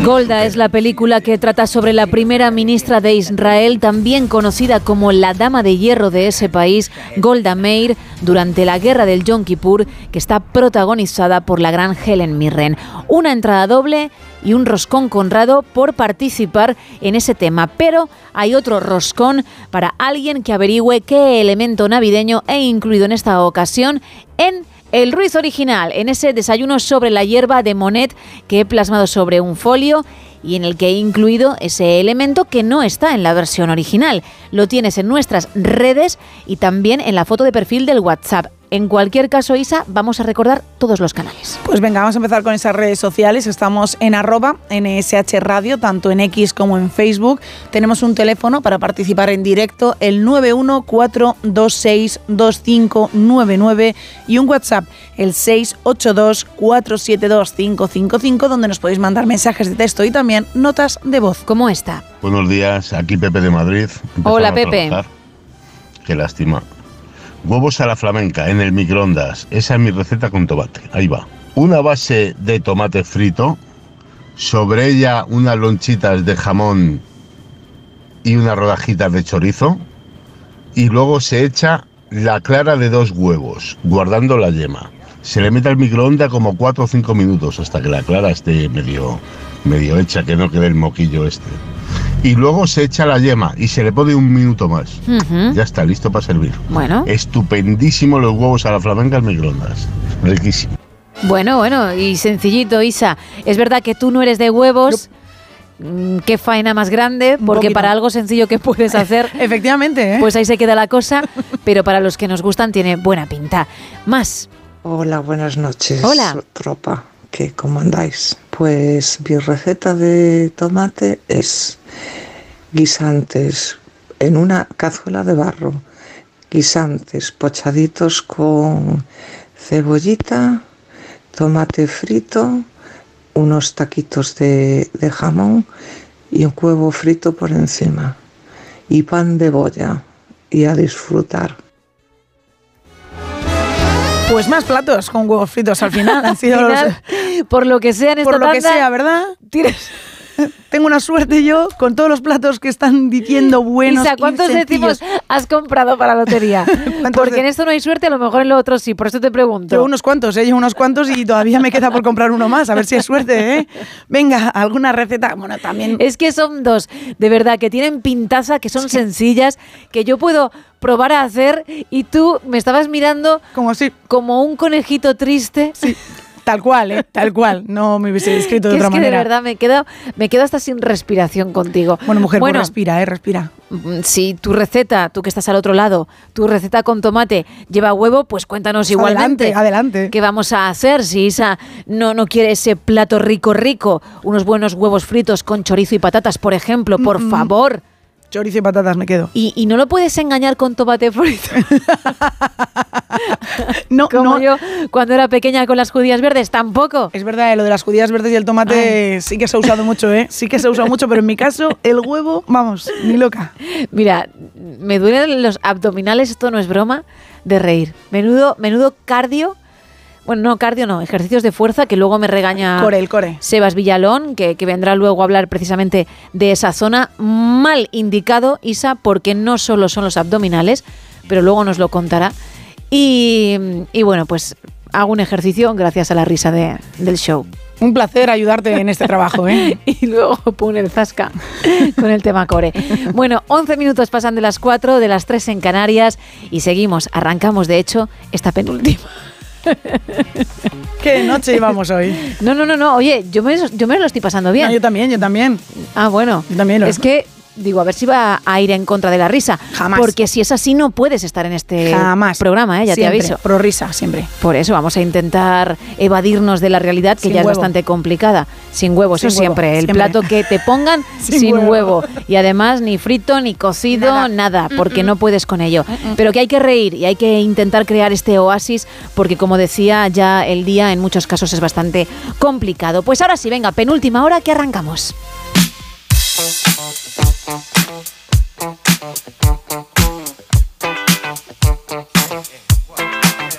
Oh, what you gonna do?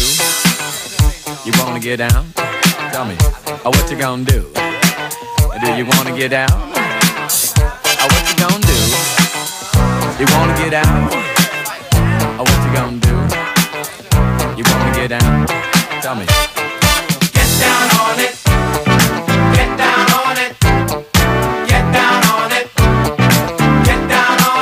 Come on and get down on it.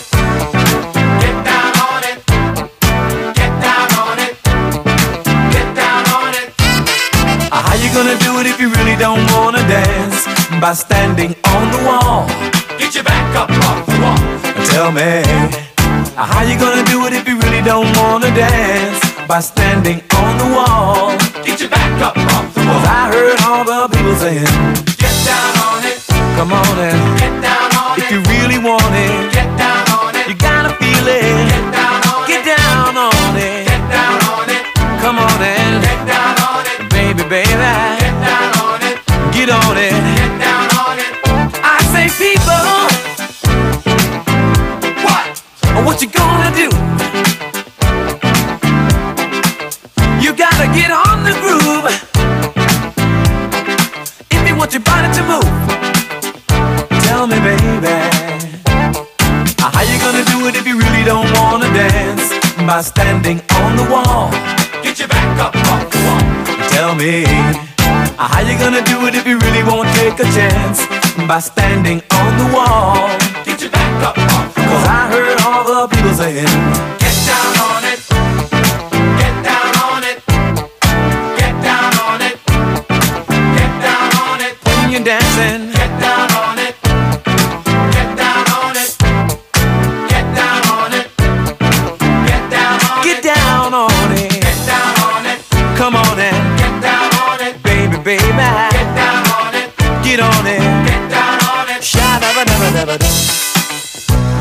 Gonna do? do you wanna get down? Oh, what you gonna do? Get your back up off the wall. Dance, come on. Get your back up off the wall.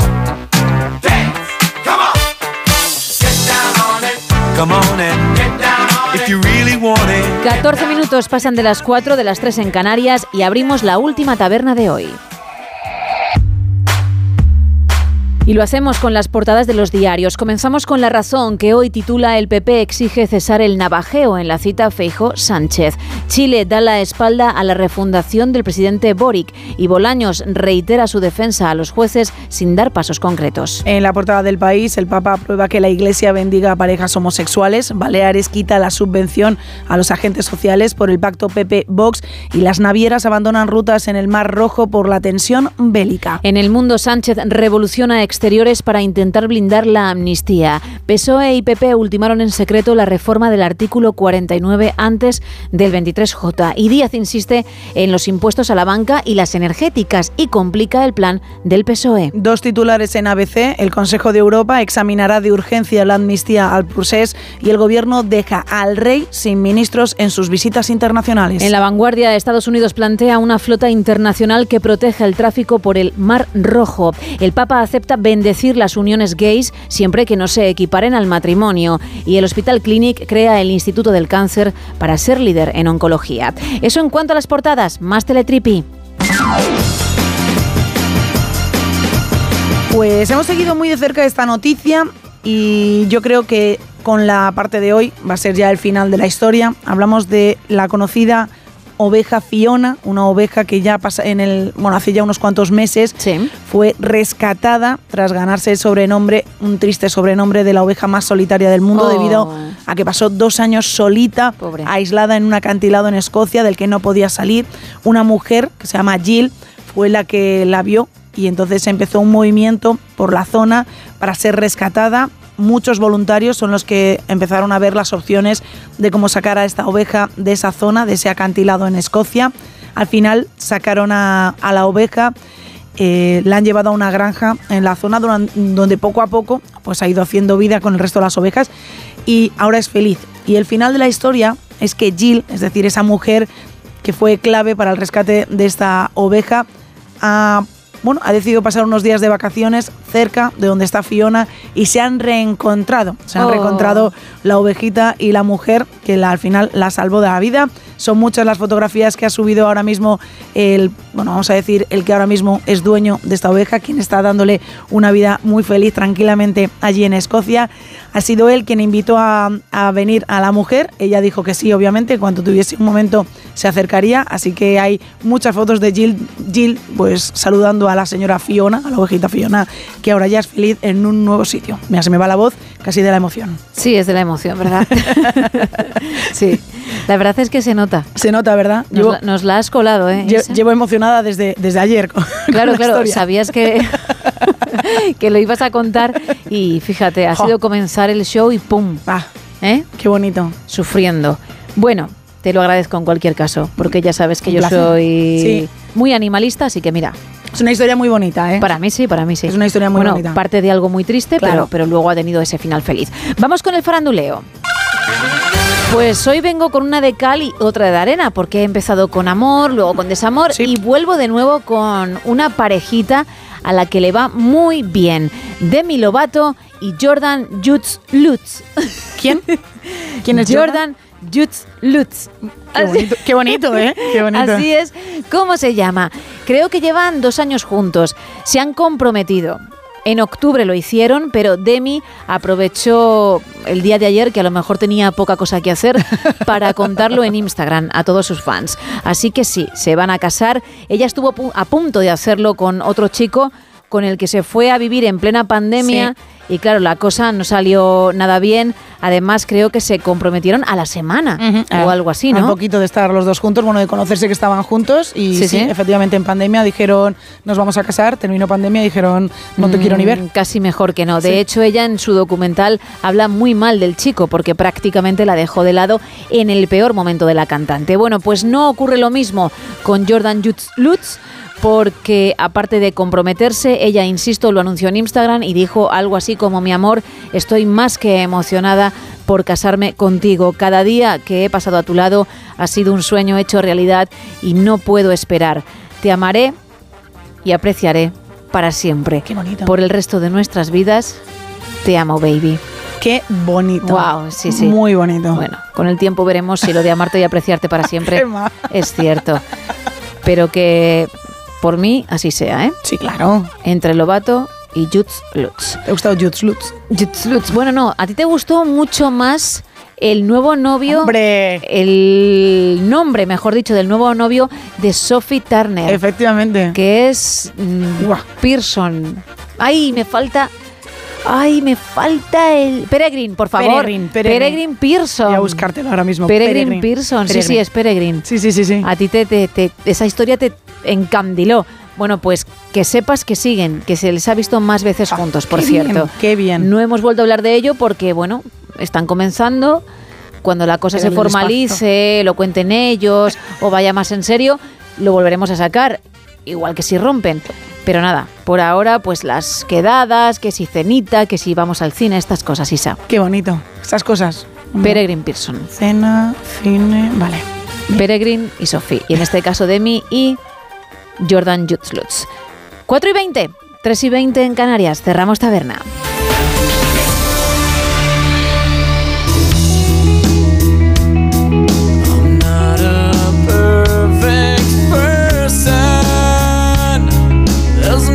things I wish I didn't do. But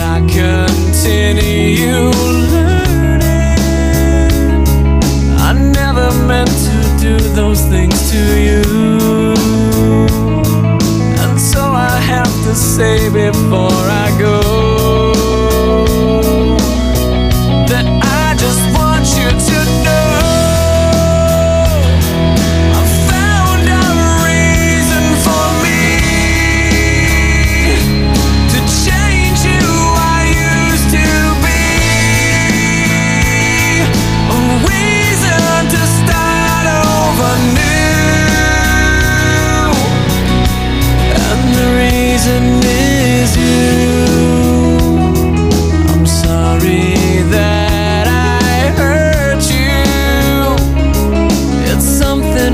must live with every day.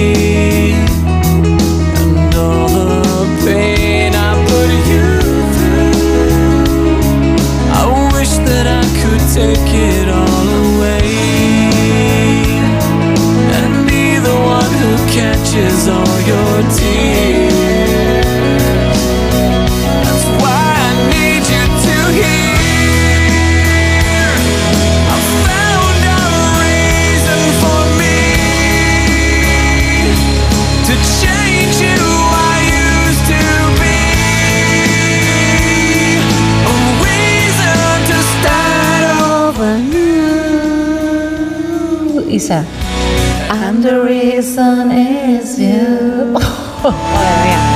Bueno, recetas con tomate. Tema de la noche. Un roscón de Conrado y una entrada doble para la película Golda. Si participas y eres el afortunado o afortunada, hay otro roscón para quien sepa uno de los oyentes que sepáis qué elemento navideño he incluido hoy en un Ruiz original, en un cuadro de Monet, que obviamente pues en la obra del pintor no está. Nos vais contando cositas. Hola, buenos días. Hola. Sergio desde Cantabria. Hola, ¿cómo Sergio. Pues una recetita muy rica y rápida es un poquito de papada frita con unas rodajas de tomate de la huerta, un poquito de sal, un poquito de aceite y un poquito de ajito crudo bien picadito, bien picadito por ahí. Y a disfrutar. Papada ibérica con tomate, ajito, sal y aceite. Bueno, ¿qué, Isa? Bueno, tiene buena pinta, ¿no? no lleva huevo, ¿eh? No, no lleva huevo, no. Yo sí me lo comería, desde luego. A ti te pregunto porque te veo muy exquisita. Sí, y la- a lo mejor hay muchas recetas que dejas por el camino. La verdad es que sí, soy un poco rari- rarita para comer, rarita. Bueno, ¿qué más mensajes van llegando de nuestros oyentes? Nos cuentan por aquí por WhatsApp. A mí me gusta el tomate de bote al natural. Lo machacas, le pones atún, huevo, cebolla, aceitunas. Y nos dicen, Pedro, que ahí se llama pipirrana y que está exquisito.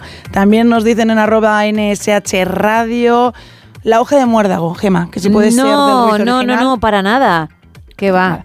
Panetone, que es una de menos mal, perdonadme, menos mal que tenemos la foto tanto en redes como en nuestro WhatsApp, porque me he desprendido del Ruiz. ¿Qué?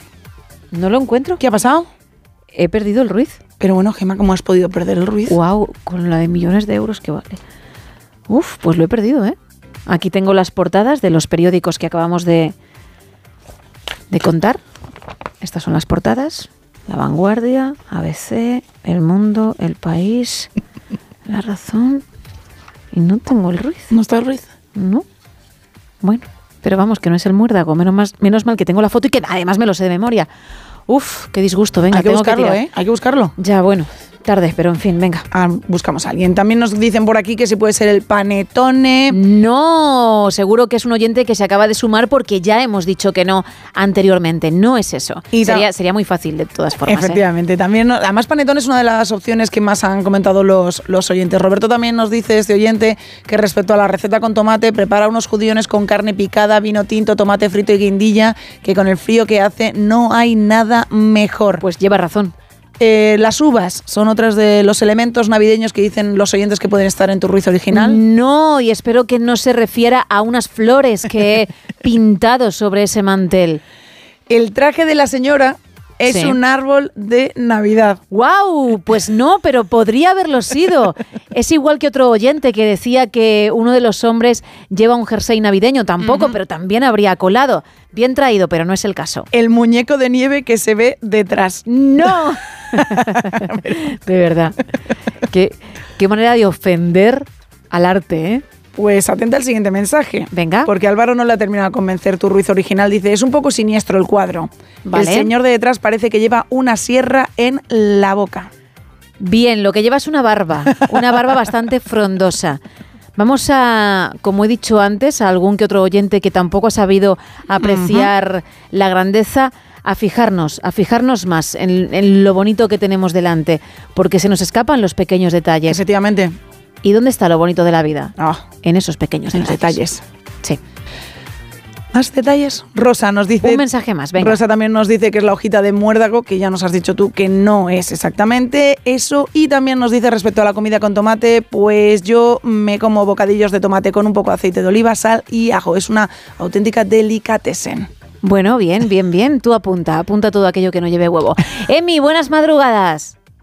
Hola, buenas noches, gracias. Os llamo desde Altea, Alicante. Muy bien, Emi, pues cuéntame, ¿tú tienes receta o recetas ricas con tomate? Sí, con huevo. Ay, me encanta. No pasa nada. Lo siento, lo siento. Es que está muy, muy bueno, si lo tiene que sentir ella, porque no lo sabe valorar, Emi. Claro, yo lo que hago es eh, el huevo, el, el tomate frito casero, o sea, de tomate fresco de la huerta, ¿m? y lo frío con un poquitito de sal y azúcar para que se quite la acidez.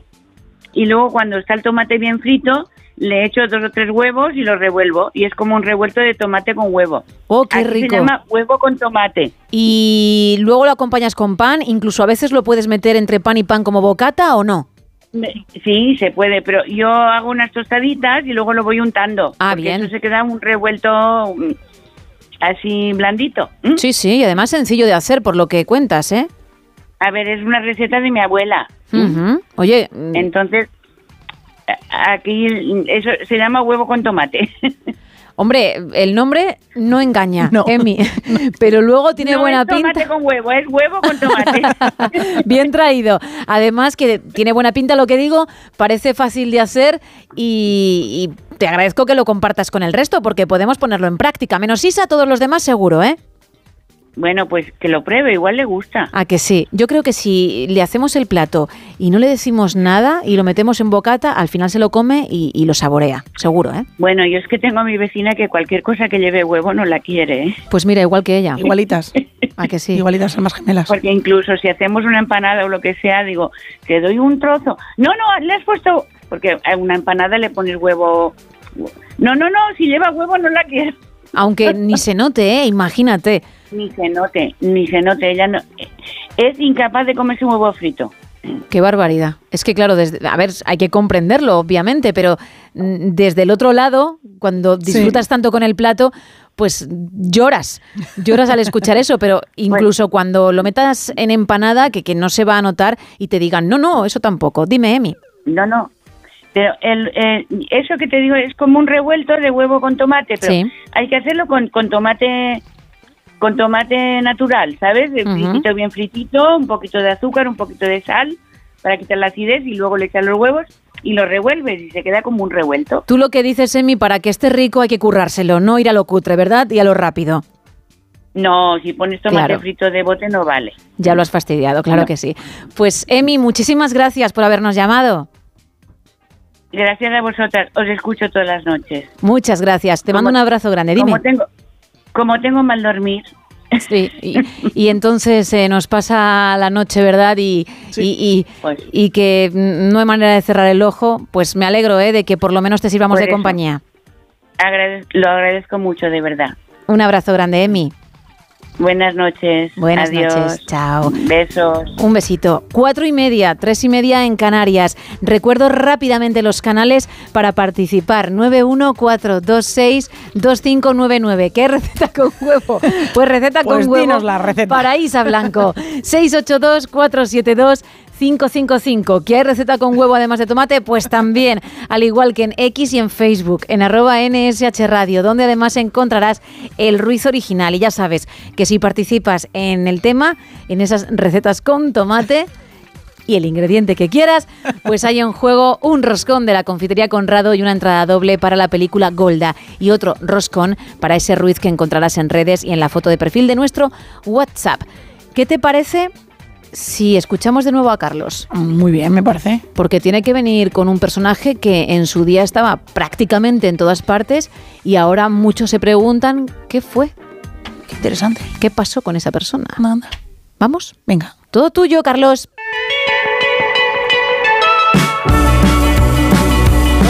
Tiempo lejano ya donde la gente no tenía Twitter. Creedme, no tenía Twitter, ni Instagram, ni bailaba en TikTok. Hubo una humanidad, de veras que no hace tanto, que no tenía móviles, o sea, que no podía grabarlo todo, todo el rato, constantemente. Que no, que hubo una época en que eso no ocurría.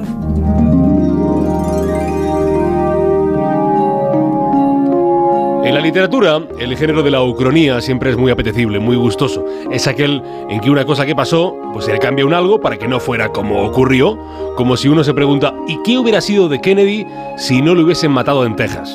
¿Hubiera seguido siendo el mito que es hoy? Above and beyond the increases I have earlier requested for space activities, Más ucronía. ¿Qué mundo tendríamos hoy si la Alemania nazi, el Tercer Reich, hubiera triunfado ante sus enemigos? Si Hitler hubiese seguido teniendo poder durante el resto de su vida?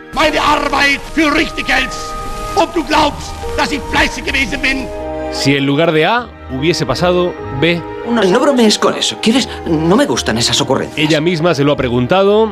¿Y si lo que le pasó a ella con el presidente hubiera pasado hoy? Todo con redes sociales, todo con comentarios, todos escondidos detrás de la pantallita del móvil, todos crueles, insensibles. Hubiera sido diferente, sí. ¿Qué hubiera sido de Mónica Lewinsky? That relationship with Monica Lewinsky, Paula Ferris. Monica Lewinsky's life was defined Welcome by back. Monica Lewinsky is back. User and activist Monica Lewinsky. New interview with Monica Lewinsky making headlines. Wake of the Monica Lewinsky scandal. Absolutely not. Mónica Lewinsky, el nombre por siempre conocido de la mujer jovencísima por aquellos años, que tuvo la famosísima relación con el presidente de los Estados Unidos de América, con Bill Clinton. ¿Qué hubiera sido del escándalo Lewinsky si hubiesen existido las redes sociales, no? Por un lado, quizá ríos de comentarios repugnantes en las redes, pero por otro lado, con el feminismo calando en la sociedad de hoy, hubiera habido un mayor respeto por una mujer que fue vapuleada en su momento convertida por los medios en la meretriz oficial del país más poderoso del mundo. Un lío de faldas que estuvo a punto de hacer caer a la presidencia del gigante americano. Lewinsky, nacida en San Francisco, 23 de julio de 1973, creció en una familia acomodada de California. Después de graduarse con 21 años, tuvo que marcharse del hogar para ir hacia Washington. Como en El Padrino, le habían hecho una oferta que no podía rechazar.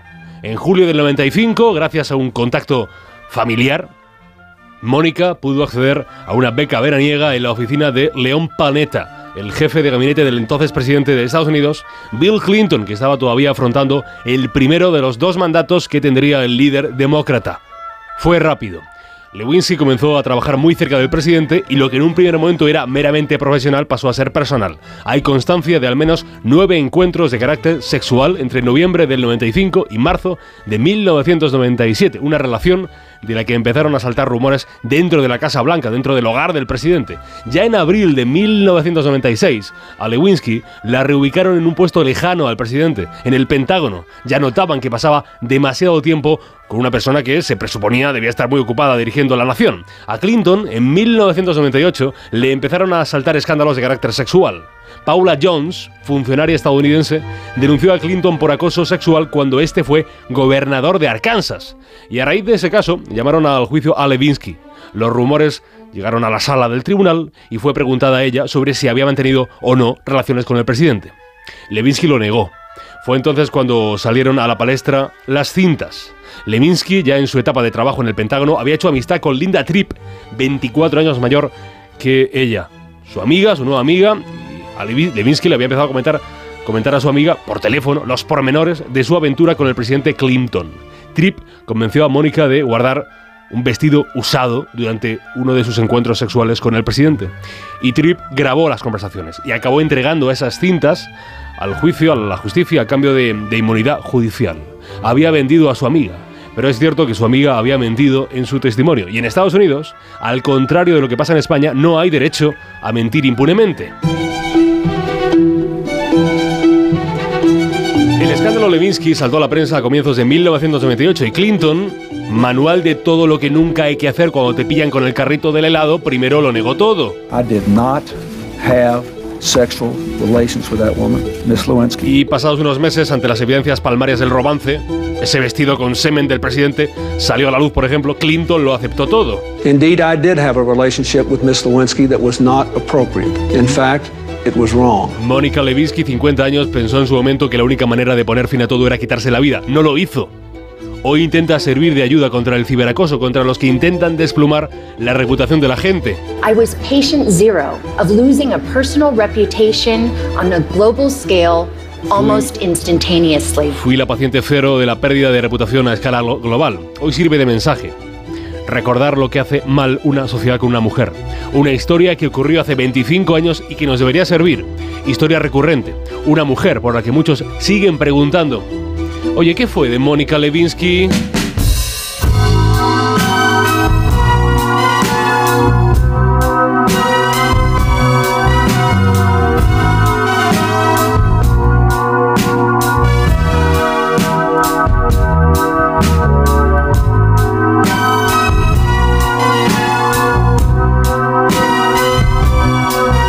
Cuatro y 37, 3 y 37 en Canarias. Y después del personaje del que nos ha hablado Carlos, de Mónica, nos vamos a tu sección, Isa. Uh, qué bien. Nos vamos a ligar. ¿Qué te parece? Me parece una ideaza de lo mejor que has tenido hoy. Venga. But I don't hablo español. No hablo español. No hablo español. No hablo español. I don't speak Spanish. Bueno, bien. La sección en la que queremos romper el hielo con aquella persona que nos hace tilín. Intentamos que sea en su idioma, porque si no habla castellano, le podemos llamar la atención con ese esfuerzo, ¿no? Con pensar una frase original, graciosa, picante, lo que sea en cada momento y encima en su lengua. ¿Con qué vamos en esta ocasión? Vamos con. Vamos a decir un poco ñoños. Ñoño. Ñoños. Es que cuando dices un poco ñoño Un es ñoño, mucho. un poco en tu caso es mucho, muchísimo, pero sí, bueno. sí. Y vienes hablando En griego. en griego, pero el griego era muy sensual para ti. Empezaste así y ahora ¿a qué te has ido? Al ñoñerío. Hemos empezado la semana con ñoñerío. Claro, te has ido de la sensualidad de mm, no sé, Mónica Bellucci a ser el oso amoroso de color azul, ¿no? Oye, pues está muy bien el oso amoroso de color azul. ¿eh? Uf, madre mía. Para abrazarle. Estar a su lado. Es que Contar la historia. a mí cuando te pones así de pastelosa me dan ganas de levantarme, ¿eh? También te digo una cosa, la semana va, va a evolucionar, ¿eh? Uh, Va a evolucionar. eso quiere decir que vas a terminar arriba, claro. Sí. Porque lo que no saben nuestros oyentes es que la próxima semana estaremos de vacaciones. Es decir, que esta es tu última, luego regresaremos en directo el día 1 de enero, ya madrugada del día 2. Y además, aviso, en horario especial, de Uh. 3 a 7 Toma ya. de la mañana. Tanto la semana que viene, que dejaremos cosas muy chulas para que nuestra audiencia siga disfrutando de No Sonoras, como la siguiente de No Sonoras, ¿vale? Voy a decir bien el nombre por si acaso, No Sonoras. Tanto esa semana como la siguiente de 3 a 7. Pero tú no, tú esos próximos días libras y entonces el cuerpo a final de esta semana te va a pedir ese picantito, Sí, ¿no? sí. Vale. Mucho picantito. Wow. Pues vamos ahora con la ñoñería, ¿no? sí, la ñoñería. Primera parte. Parece mentira que. Parece mentira que. Ya. Uf, es que claro, lo dejas con trampa porque es muy, muy, muy difícil. Hay muchos caminos que creo- se pueden coger. Creo que, creo que puedes ir bien encaminada, ¿eh? ¿Cómo era, perdona? Parece mentira que. A ver, parece mentira que ñoñería, ¿eh? A ñoñería, acuérdate. seas. esté delante de mí todo lo que he buscado toda la vida. Venga, ¡Ojo! lo dejo ahí. Qué cosa más bonita. ¿Ves? Un placer. En griego. Fenetea piste esto efto. ¿Qué? Fenetea piste esto efto. ¿Has venido con alguien? He venido con alguien. ¿No sabes con quién? Le he dado dos teléfonos a Sergio y no sé quién habrá cogido el teléfono. Bueno, vamos a escuchar. Φαίνεται απίστευτο αυτό. Ah, bueno, pues ha venido Muy tu bien, amiga. Ha muy venido. bien. No sé qué te ha pasado, Isa. Buena, ¿eh? buena elección, buena elección, Sergio. Es que no, no sé. De repente he hecho una pregunta que para mí era l- de lo más sencillo del mundo y me he encontrado con una persona que no sabía qué Ujú, responder. Efectivamente. Pero- efectivamente. había, do- había dos opciones y no sabíamos cuál, no sabía cuál nos habíamos quedado. Madre mía. claro, porque está tan elaborado todo que, que es complicado. efectivamente. Bien. Bueno, ¿cómo cierras? Venga. Parece mentira que haya tardado 23 años en conocerte. 23. Claro. claro. 23, mm, desde que tendrías que haber añadido, parece mentira que hayan pasado 23 años o haya tardado 23 años en conocerte desde la segunda vez que me renové el carnet de conducir. ¿Cómo se, Pues eso en griego ¿Cómo es muy largo, ¿eh? Eso en griego es larguísimo. cómo se diría en castellano? mupiré, cositré, ajaroña, ya nacé, norizo. En griego. ya sabía. ya sabía yo que iba a haber problemas aquí. Cuando te, te he escuchado he dicho, uy, Perdón, que no era castellano, si está hablando claramente en griego, porque no me cabe la menor duda. Bueno, vamos a escuchar a tu amiga, esa que no sabías que venía. Mupiré cositría groña y se. Bueno, mucho mejor. Muy ¿eh? bien, ¿eh? A ver si vas más a clase. Bueno, Por lo menos al en el A1 estoy, ¿eh? No, decía sobre todo en la parte de pronunciación. porque el examen oral ese no lo pasas, por Poco eso te a poco, decía. poco a poco. Vale. Están Bien, bueno. conmigo, ¿eh? Están muy contentos. Quien quiera probar suerte y ser ñoño en la vida, que lo haga. Y si triunfa, pues que nos lo cuente. 682-472-555. Y yo hablaba precisamente de esas vacaciones navideñas que todo el equipo se va a coger la próxima semana. Estaremos cinco días fuera. Luego regresaremos, insisto, a partir del 2 de enero en directo. Y es que está a punto de terminar el año. Sí. Y hay alguien en este show que va a hablar precisamente de eso.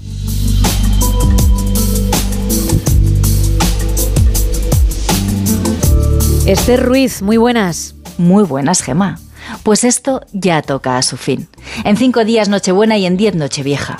Atrás dejaremos este 2023 que ha pasado en un suspiro, aunque con días eternos. Un año en el que hemos sumado una guerra más, una sin razón más con las mismas víctimas que en todas, una población indefensa utilizada y masacrada. 365 días en los que la fiesta de la democracia ha durado tanto que no salimos de la resaca. Y mientras unos siguen disfrutándola, nosotros se la continuamos pagando. Un año con demasiados conmigo o contra mí, en el que lofer y amnistía han sido las palabras más buscadas en Google y han monopolizado nuestras conversaciones hasta el hartazgo, o peor aún, hasta el enfrentamiento. Doce meses en los que la Constitución ha sido jurada por primera vez por una futura heredera y traicionada por algunos que prometieron cumplirla y hacerla cumplir.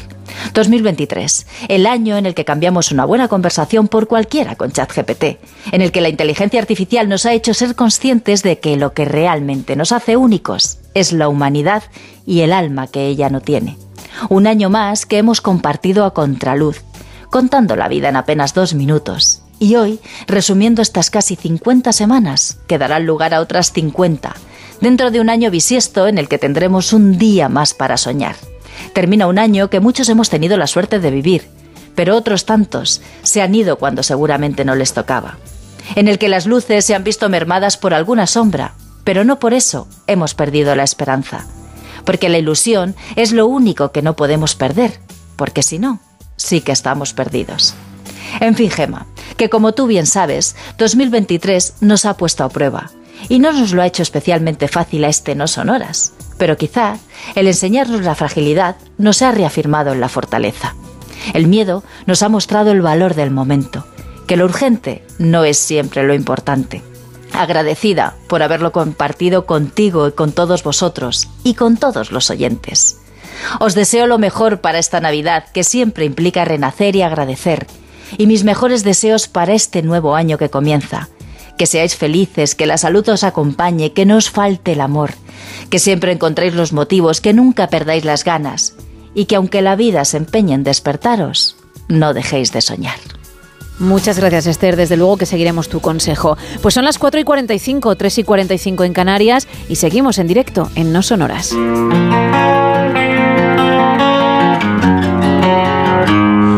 A hundred days have last time that I saw your pretty face. A thousand lives have made me colder, and I don't think I can look at this the same.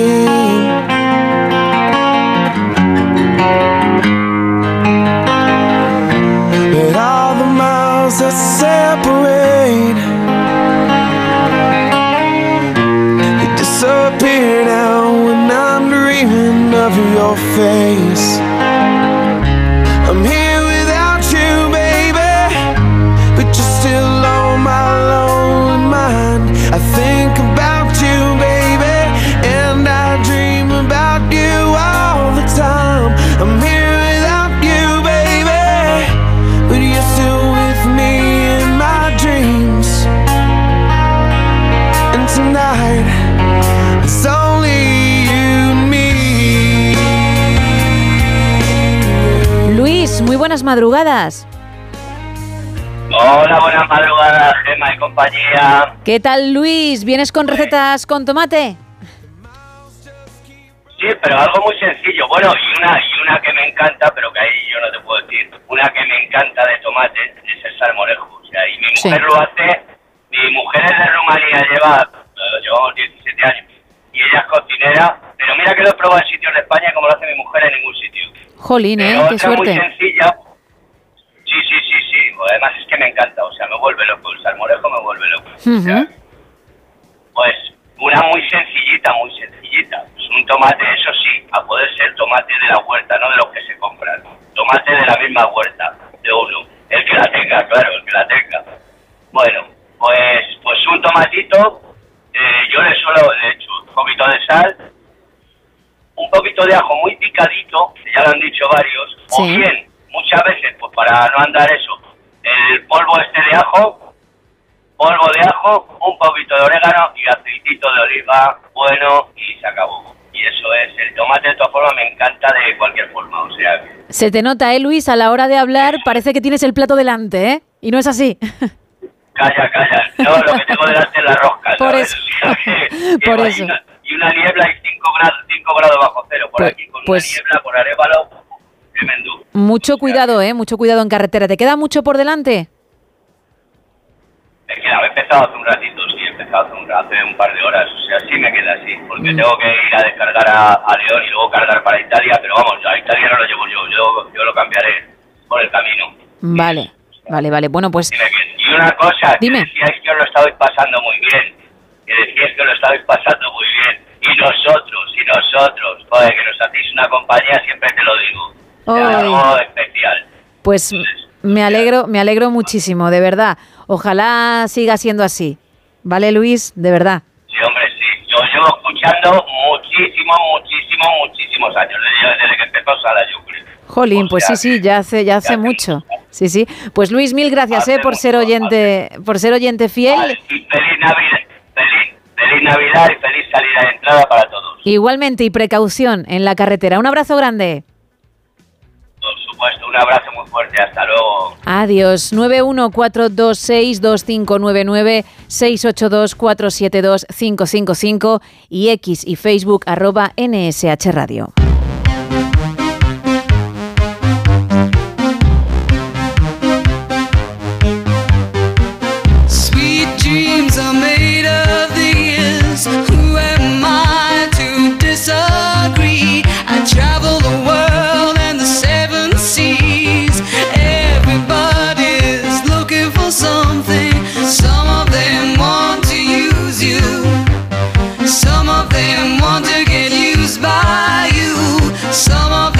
10 minutos para alcanzar las 5, las 4 en Canarias, menos para decir quiénes son los afortunados de esta noche, quiénes se llevan por un lado el roscón y la entrada doble para Golda y por otro lado otro roscón. Pero ahora tenemos que hablar de cine porque quedaba algo pendiente.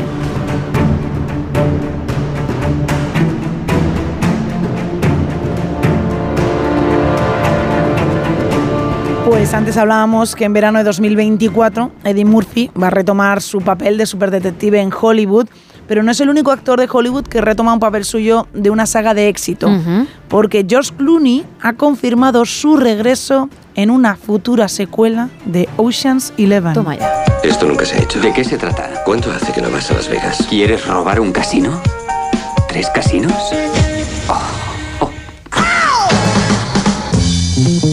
Las Vegas, ¿eh? Las Vegas. Las Vegas. Fantástico. El robo es imposible. El actor ha revelado en una entrevista que existe un guion prometedor para otra película y que es posible que termine haciéndola. ¿Volvería el resto del elenco? Pues esa sería una respuesta que muchos querríamos saber. Sería interesante ver quién es capaz de juntar tantísimo dinero a día de hoy para pagar un casting con nombres como Matt Damon, Brad Pitt, Oh. Julia Roberts, Andy García y el propio George Clooney. No se sabe nada, solo se sabe que hay un guion y que el propio actor ha dicho que hay opciones de que él vuelva a participar en la saga.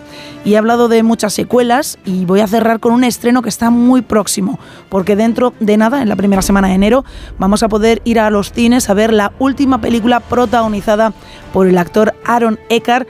Es un thriller en toda regla y se llama Agente X Última Misión. Alguien intenta hacer chantaje a la CIA. Mandan mensajes en forma de cadáveres. Sabes lo que significa, ¿no? Que Radek ha vuelto y tiene secretos que contar. Tú conoces sus costumbres, contactos, redes.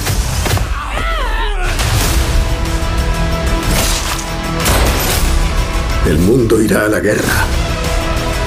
Millones Es una de película personas- basada en la novela de Noah Boyd. Detrás de este proyecto está el actor como productor, en este caso Gerard Butler, que le ha dicho a Aaron Eckhart, oye, te toca ahora ser a ti protagonista de esta película. Es una película en la que veremos a un retirado agente de la CIA que es reclutado de nuevo por sus superiores para que les ayude a desenmascarar una conspiración internacional que involucra el asesinato de periodistas extranjeros a manos de alguien que trata de culpar a la agencia. Esta película, como decía Gema, la podremos ver por fin durante la primera semana de enero. Bueno, empieza bien el año entonces. ¿eh? Eso sí, buenas películas. Cinematográficamente hablando.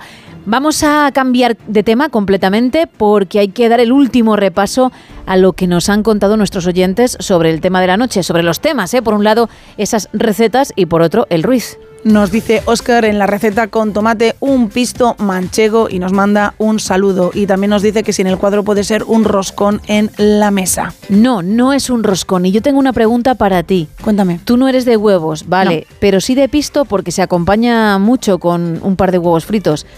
¿Qué hay en el pisto, Gema? ¿Qué hay en el pisto, además del tomate? Ay, pimiento, que tampoco, eres de pimiento. Cero Yo no soy de pisto, ¿eh? Nada, tampoco. No, no, no. Pero pensaba que tú a lo mejor apartabas los huevos y para dentro el pisto, pero no hay manera. Yo de eso me quedo con las patatas fritas. Tú lo que harías sería echarte el pisto sobre las patatas, así sí colaría, ¿no? No, no, no, no, yo solo las patatas fritas.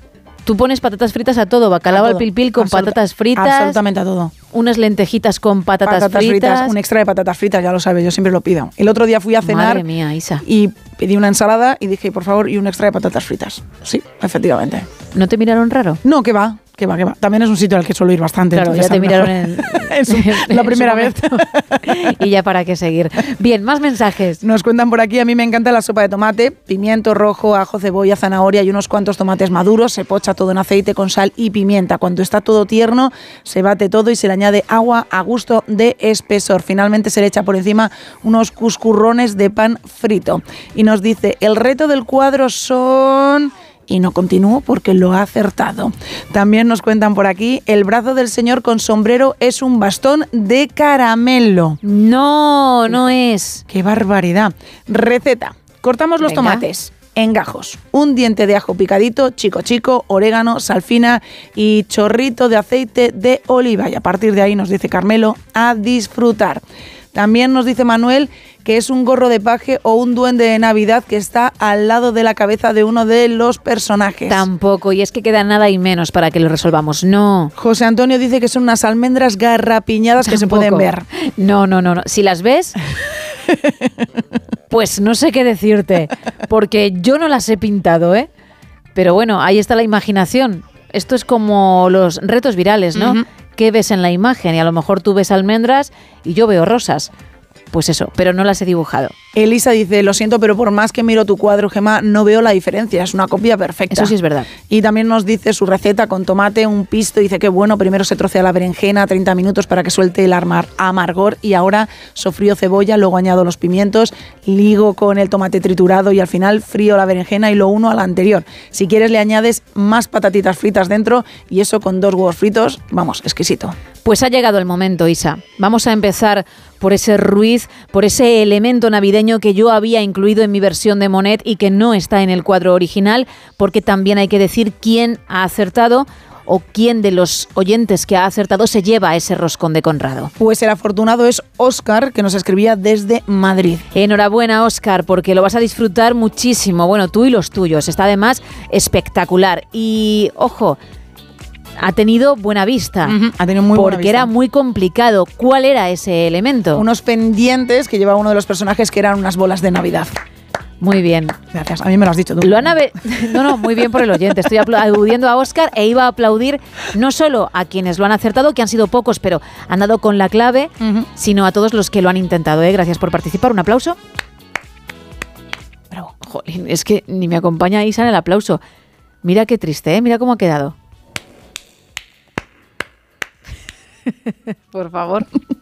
Bien, y ahora, ¿quién es el afortunado o afortunada que se lleva el roscón y además una entrada doble para ver Golda? Pues en este caso es Pedro García, que nos escribía desde Murcia. Pues enhorabuena, Pedro. Insisto, gracias a todo el mundo por participar o en el tema de la noche o en el Ruiz original. Mañana una nueva oportunidad con más regalos durante toda esta semana y la primera de enero seguiremos con los roscones de Conrado. Así que si quieres probarlo y hoy lo has intentado y no ha habido suerte, que sepas que tienes más días. Ahora, un poquito de Petula Clark, información y regresamos con la versión Buenos días de este No Sonoras. When you're alone and life is making you lonely, you can always go downtown.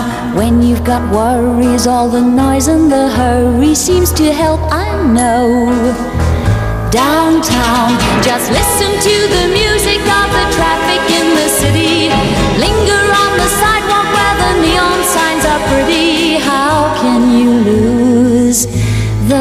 Are much brighter there.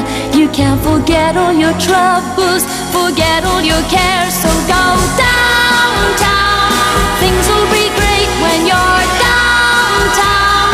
No finer place for sure. Downtown,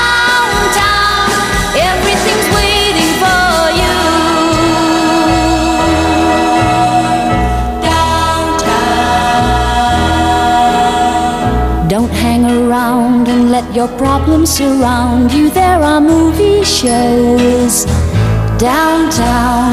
Maybe you know some little places to go to where they never close. Downtown, just listen to the rhythm of a gentle bossa nova. You'll be dancing with them too before the night is over. Happy again. Are much brighter there. You can forget all your troubles, forget all your cares. So go downtown, where all the lights are bright.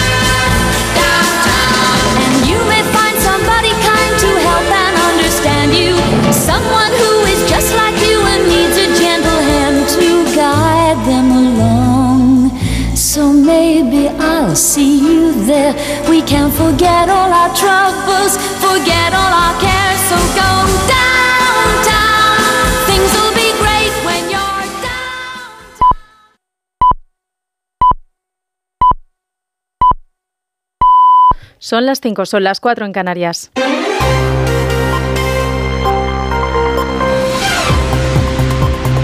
Noticias en Onda Cero. Buenas noches. Los ministerios de Trabajo y Economía ultiman las negociaciones para dar luz verde a la reforma del subsidio por desempleo con el objetivo de poder aprobarla hoy martes en el Consejo de Ministros después de semanas de desencuentro entre las vicepresidentas Nadia Calviño y Yolanda Díaz. Según fuentes del Ministerio de Trabajo, la reforma de este tipo de prestación no contributiva que se recibe una vez se ha agotado la contributiva será aprobada esta misma semana, aunque no han aclarado si finalmente va a prevalecer el, mo- el modelo defendido por el Ministerio de Economía o el que ha puesto sobre la mesa Yolanda Díaz. Otro choque que hay entre los ministerios de Trabajo y de Economía es el que hay por el impuesto de la banca y al que ahora se ha sumado la formación Podemos que pide que se aumente esta, este impuesto sustancialmente. Más detalles con Margarita Zavala. Nuevo choque de posturas entre el peso y Sumar a cuenta del impuesto a la banca. La vicepresidenta Ana de Calviño asegura que no entiende el revuelo cuando ella habla de revisarlo porque así figura en el acuerdo de gobierno entre Pedro Sánchez y Yolanda Díaz, cuyo partido asegura que en cualquier caso los socialistas no cuentan con los apoyos parlamentarios necesarios para poder hacer alguna modificación a no ser que quieran contar con el PP, algo que a día de hoy entienden que se descarta. El exministro de Ciencia e Innovación y primer astronauta español que, eh, que, viajó al espacio, Pedro Duque, va a presidir el operador de satélites Ispasat. Así se prevé que la Sociedad Española de Participaciones Industriales, que la SEPI, proponga el nombramiento de Duque como presidente de la empresa hoy martes, una decisión que deberá ser ratificada en Junta Extraordinaria de Accionistas, que también se pretende celebrar hoy. Ignacio Rodríguez Burgos. El astronauta Pedro Duque se dedicará otra vez al espacio. Será el nuevo presidente de Ispasat, la compañía española de satélites participada por el Estado, por la SEPI. Duque sustituirá a Jordi Hereu, el exalcalde de Barcelona, hoy ministro de Industria, que hasta ahora dirigía la empresa satelital. Ispasat gestiona el Sistema Nacional de Comunicación por Satélite y está en plena transformación con el objetivo de participar en la futura constelación europea de satélites IRIS. La vicepresidenta tercera del Gobierno y ministra para la Transición Ecológica y el Reto Demográfico, Teresa Rivera, ha rectificado este lunes sobre el estatus del espacio natural de Doñana. Ha querido aclarar que se trata de una suspensión y no de una exclusión de la lista verde de áreas protegidas y conservadas de la Unión Internacional para la Conservación de la Naturaleza. Así lo ha declarado la ministra durante una rueda de prensa en Bruselas tras la celebración del Consejo de Ministros de Medio Ambiente. Es imprescindible no solamente actuar con rapidez, sino actuar desde los distintos niveles de administración y, y vigilar eh, la, eficacia de las medidas que se toman con respecto a la reducción de las presiones sobre, sobre Doñana y, por tanto, recuperar eh, la, calidad de los indicadores que se, que se tienen en cuenta por parte de la OICN para preservar, para mantener eh, Doñana dentro de la lista verde. El Pentágono ha anunciado este lunes una coalición militar integrada por 10 países para garantizar la seguridad y la libertad de navegación en el Mar Rojo ante los recurrentes ataques de los rebeldes hutíes desde Yemen. La coalición está formada, además de por Estados Unidos, por Reino Unido, Francia, Italia, España, Países Bajos y Canadá, entre otros países. La coalición actuará bajo el nombre de Operación Guardián de la Prosperidad y bajo el paraguas de la Fuerza Naval Internacional. Las fuerzas marítimas combinadas una coalición de 39 países que tiene como objetivo proteger el flujo comercial y mejorar la seguridad marítima en las diferentes regiones donde tiene presencia. Por otro lado, en Oriente Próximo, más de una treintena de palestinos han muerto, entre ellos cinco niños y un periodista, por los bombardeos del ejército Israel realizados durante esta madrugada en el centro y en el sur de la franja de Gaza. La mayoría de las víctimas se encuentran en la ciudad de Rafah, en el sur del enclave, donde las autoridades han cifrado en 25 los muertos. Los ataques contra varias viviendas en los campos de refugiados en el centro han dejado al menos nueve muertos, entre ellos cinco niños. Y en deportes, José Manuel Rodríguez Uribes va a ser nombrado hoy en el Consejo de Ministros presidente del Consejo Superior de Deportes después de que Víctor Francos presentara el pasado jueves su renuncia a este puesto por razones personales. Eso ha sido todo por ahora. Más información a las 6, a las 5 en Canarias, en más de uno con Miguel Ondarreta. Síguenos por internet en ondacero.es.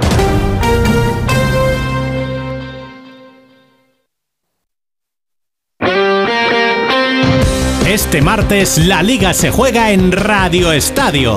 Primera cita con la última jornada del año y de regalo tres partidos con mucho en juego. Derby en el Metropolitano, Atlético de Madrid Getafe, partido de máxima tensión, Granada Sevilla y para terminar el año con buen sabor de boca, Rayo Vallecano Valencia. Con las paradas habituales en los estadios de Segunda División y la información de la Euroliga de baloncesto. Este martes desde las 7 de la tarde, vive la liga en Radio Estadio con Edu García. Te mereces esta radio.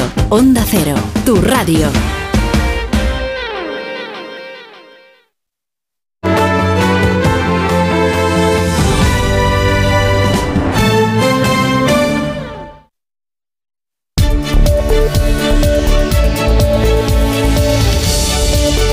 No sonoras. Gemma Ruiz.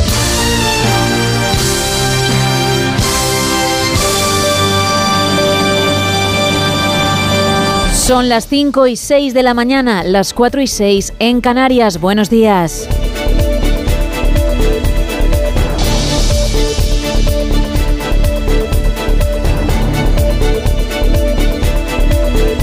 Hoy hablaremos con nuestro entrenador personal Sebas Villalón del core, de esa zona para ejercitarla, qué es lo que hay que hacer y lo más importante, ¿es necesario ir a un gimnasio o se puede practicar en casa si uno no tiene mucho tiempo? También hablaremos de series porque hay noticias que contar y repasaremos toda la actualidad. Arrancamos ya, Isa, y lo hacemos con la previsión del tiempo para hoy. Pues voy a empezar hablando de los avisos por nieblas densas que se están dando en la meseta norte. A esta hora, en la web de la Agencia Estatal de Meteorología, hay avisos amarillos por la presencia de bancos de niebla en gran parte de Castilla y León. Mucha precaución al volante porque se espera que estas nieblas no, no desaparezcan hasta las 11 de la mañana. Y al igual que ayer, en la EMET encontramos avisos por bajas temperaturas. En el sur de Aragón van a madrugar con 7 grados bajo cero, en Burgos menos 6 y en Granada menos 5. Unas temperaturas que vienen acompañadas de heladas. Así que de nuevo, mucha precaución al volante y también cuidado en las aceras de las calles. Además de los bancos de niebla y del frío, hoy martes también debemos hablar del viento. De nuevo se espera jornada de fuertes rachas en los litorales gallegos, en el área del Cantábrico y en el Ampurdán con vientos de fuerza 7. Va a ser una jornada de cielos muy despejados, menos en el norte, donde la entrada de un frente atlántico va a dejar cielos cubiertos y algún que otro chubasco débil en el norte de Galicia y en Asturias. En el archipiélago canario disfrutarán por la mañana del sol, pero a partir del mediodía sus cielos se irán cubriendo. En cuanto a las temperaturas, seguimos, como decía, hablando de mucho frío a esta hora y cuando cae también el sol. En Lugo y en Teruel, mínimas de 5 grados bajo cero, menos 3 marcarán los termómetros en Granada, Lleida, Ciudad Real, Palencia y Salamanca. Durante el día en las islas alcanzarán los 22 grados. En la península nos vamos desde los 6 de máxima en León hasta los 21 en Valencia. Gracias.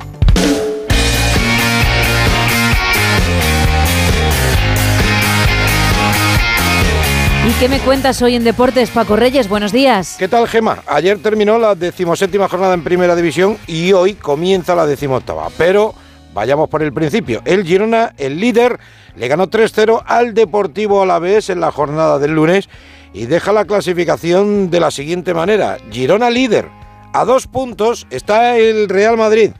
A nueve puntos está el Fútbol Club Barcelona y a 10 puntos está el Atlético de Madrid. Bien es cierto que tiene un partido todavía pendiente que va a disputar el próximo sábado, amén del que tiene que jugar hoy, pero ahora mismo, ahora mismo son 10 puntos con el sorprendente líder. El Girona pues está a 12 puntos del quinto clasificado, el Athletic, y tiene más que serias posibilidades de estar el año que viene en la Liga de Campeones, donde recuerdo que ayer se sortearon los octavos de final. La Real Sociedad le tocó el ogro, el ogro francés, el Paris Saint-Germain.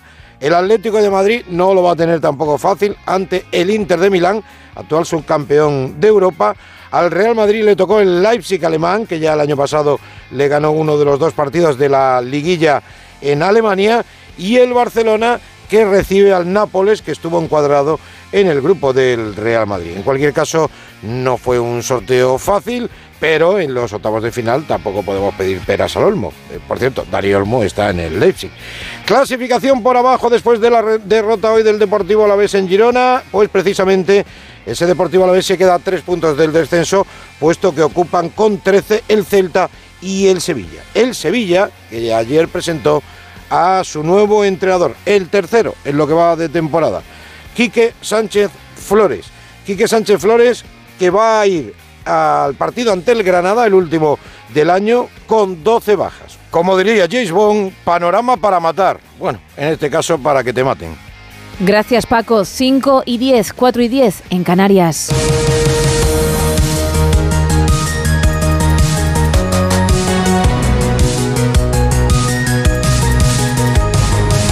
Más de 100 personas han muerto y 200 han resultado heridas en un terremoto en China. El seísmo de magnitud 6,2 sacudió la provincia de Gansu al noroeste del país ayer y hace solo unas horas otro terremoto de magnitud 5,5 se producía en la región de Xinjiang.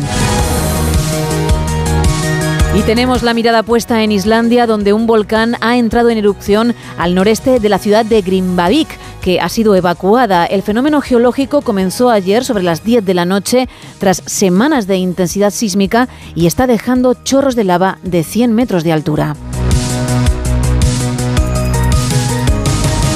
En nuestro país, el Gobierno ha ampliado a 38.000 euros el umbral máximo de renta para ayudar a los hipotecados vulnerables. Podrían beneficiarse 100.000 hogares más. Patricia Gijón. El Gobierno amplía el umbral de renta máxima a 38.000 euros anuales para poder acogerse a las medidas de ayuda a los hipotecados en problemas. El objetivo, según la ministra de Economía, Nadia Calviño, es ampliar la red de seguridad preventiva a más usuarios. Podría haber unos 100.000, por encima de 100.000 hogares adicionales que se podrían ver cubiertos por esta ampliación del umbral, pero insisto en que nuestro objetivo es disponer de una red de seguridad para aquellas personas que lo necesitan. Se amplía también un año la gratuidad del cambio de hipoteca a fija y mixta. La banca asegura que cumplirá para no dejar a nadie atrás, aunque no ve necesaria la medida y pide que no haya más cambios en el plan de ayuda. Además, Nadia Calviño ha anunciado que se adoptará un cambio legal para prohibir el cobro de comisiones por retirada de efectivo a mayores de 65 años años. Lo que vamos a hacer también de aquí a final de año es adoptar un cambio legal para prohibir el cobro de eh, las comisiones por retirada de efectivo a las personas mayores, de tal manera que se elimine este elemento de eh, eh, intranquilidad.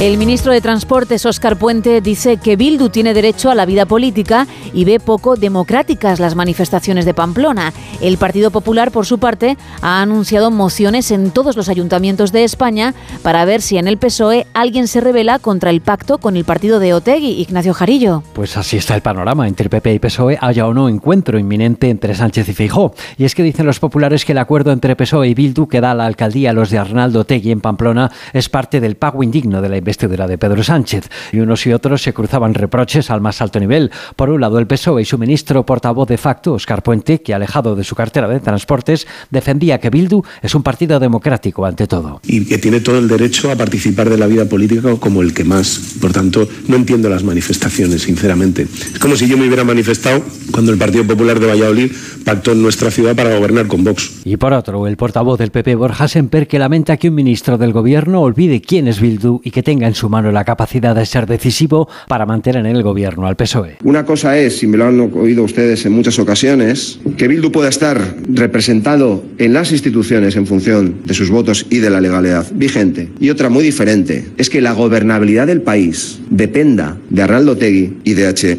E. Bildu. El PP presentará mociones en todos los ayuntamientos de España para ver si el PSOE respalda este pacto con Bildu en Pamplona. La vicepresidenta tercera del Gobierno y ministra para la Transición Ecológica y el Reto Demográfico, Teresa Rivera, precisó ayer que sobre el Parque Nacional de Doñana no recae una exclusión, sino una suspensión en la lista verde de áreas protegidas y conservadas de la Unión Internacional para la Conservación de la Naturaleza y aseguró que hay que actuar con rapidez. Es imprescindible no solamente actuar con rapidez, sino actuar desde los distintos niveles de administración y, uh, y vigilar eh, la, eficacia de las medidas que se toman con respecto a la reducción de las presiones sobre, sobre Doñana y, por tanto, recuperar eh, la, la, calidad de los indicadores que se, que se tienen en cuenta por parte de la OICN para preservar, para mantener eh, Doñana dentro de la lista verde.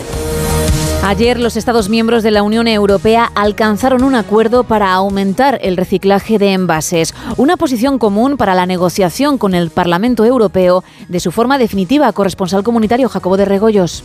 Se trata, como explica la vicepresidenta Teresa Rivera, de una reducción progresiva en este tipo de residuos hasta llegar a un recorte del 15% en el 2040 en relación al 2018. Y los objetivos de esta, de esta norma, que es reducir, como digo, la presencia de microplásticos, pero también eh, reducir el volumen de envases. Se trata de un expediente polémico en el que la presión de empresas como Plastic Europe o la cadena de comida rápida McDonald's se ha dejado notar.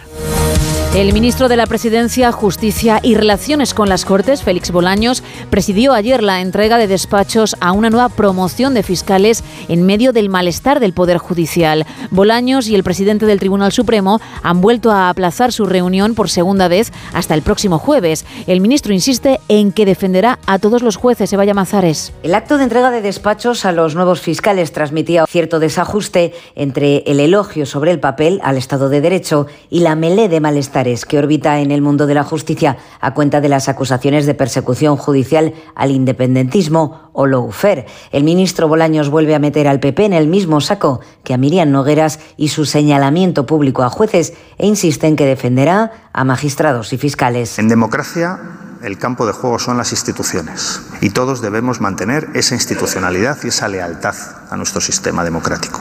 Todos debemos mantenerlo, todos sin excepción. Bolaños, que ya ha sido capaz de acordar una fecha, próximo jueves, para el encuentro que no pudo llevar a cabo con Fernando Marín, el presidente del Supremo, que le plantó profundamente molesto tras los exabruptos de Junts contra jueces del alto tribunal que presiden funciones. A los nuevos fiscales, el fiscal general les ha aconsejado respeto a la legalidad y a las instituciones. Fuera de la ley, fuera de las instituciones, no hay nada. El propio García Ortiz está siendo fuertemente contestado en la carrera fiscal. Muchos consideran insuficiente su discurso y la PIF ya ha pedido un pronunciamiento del Consejo Fiscal no solo en defensa de los fiscales del Prusés, sino contra la confrontación generada por el independentismo. Podemos asegura que en Bruselas no hay nadie que represente los valores de la formación. José Manuel Gabriel. Dos días después de anunciar Irene Montero su voluntad de concurrir como candidata a las europeas, Podemos destaca que en Bruselas hoy por hoy no hay nadie que represente los valores del Partido Morado. Pablo Fernández. En este contexto, por tanto, desde Podemos hemos de decir que no nos referenciamos en ningún modo con la familia política del socio, social liberalismo en la Unión Europea que está representado y encarnado por los verdes y por el Partido Socialista. Desde Sumar, Ernest Urtasun aclara que ellos están ahora a otras tareas. Pleno respeto, pero nosotros estamos centrados centrado en nuestras responsabilidades que son en estos momentos hacerle la vida a la gente más fácil en este país. Respecto de las elecciones gallegas y vascas, ambas formaciones delegan candidaturas y acuerdos en sus representantes territoriales. Podemos se ha sumado también al choque Díaz Calviño por el impuesto a la banca y pide que aumente sustancialmente. La ministra de Asuntos Económicos, Nadia Calviño, apuesta por revisar el gravamen. La ministra de Trabajo, Yolanda Díaz, da por hecho que se va a mantener y la formación morada, como digo, pide que se incremente y sea permanente.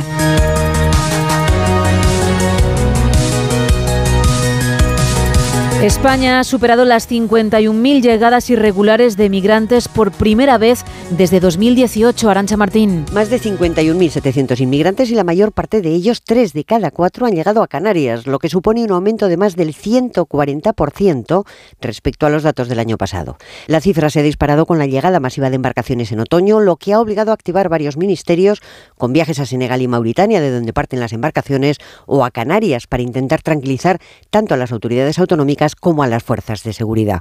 Hay que remontarse a 2018, sí, para encontrar cifras similares. En total, contando los que han entrado por mar y por tierra, han sido casi 53.000 los inmigrantes que han llegado a nuestro país, lo que sigue siendo un 76% más que el año anterior.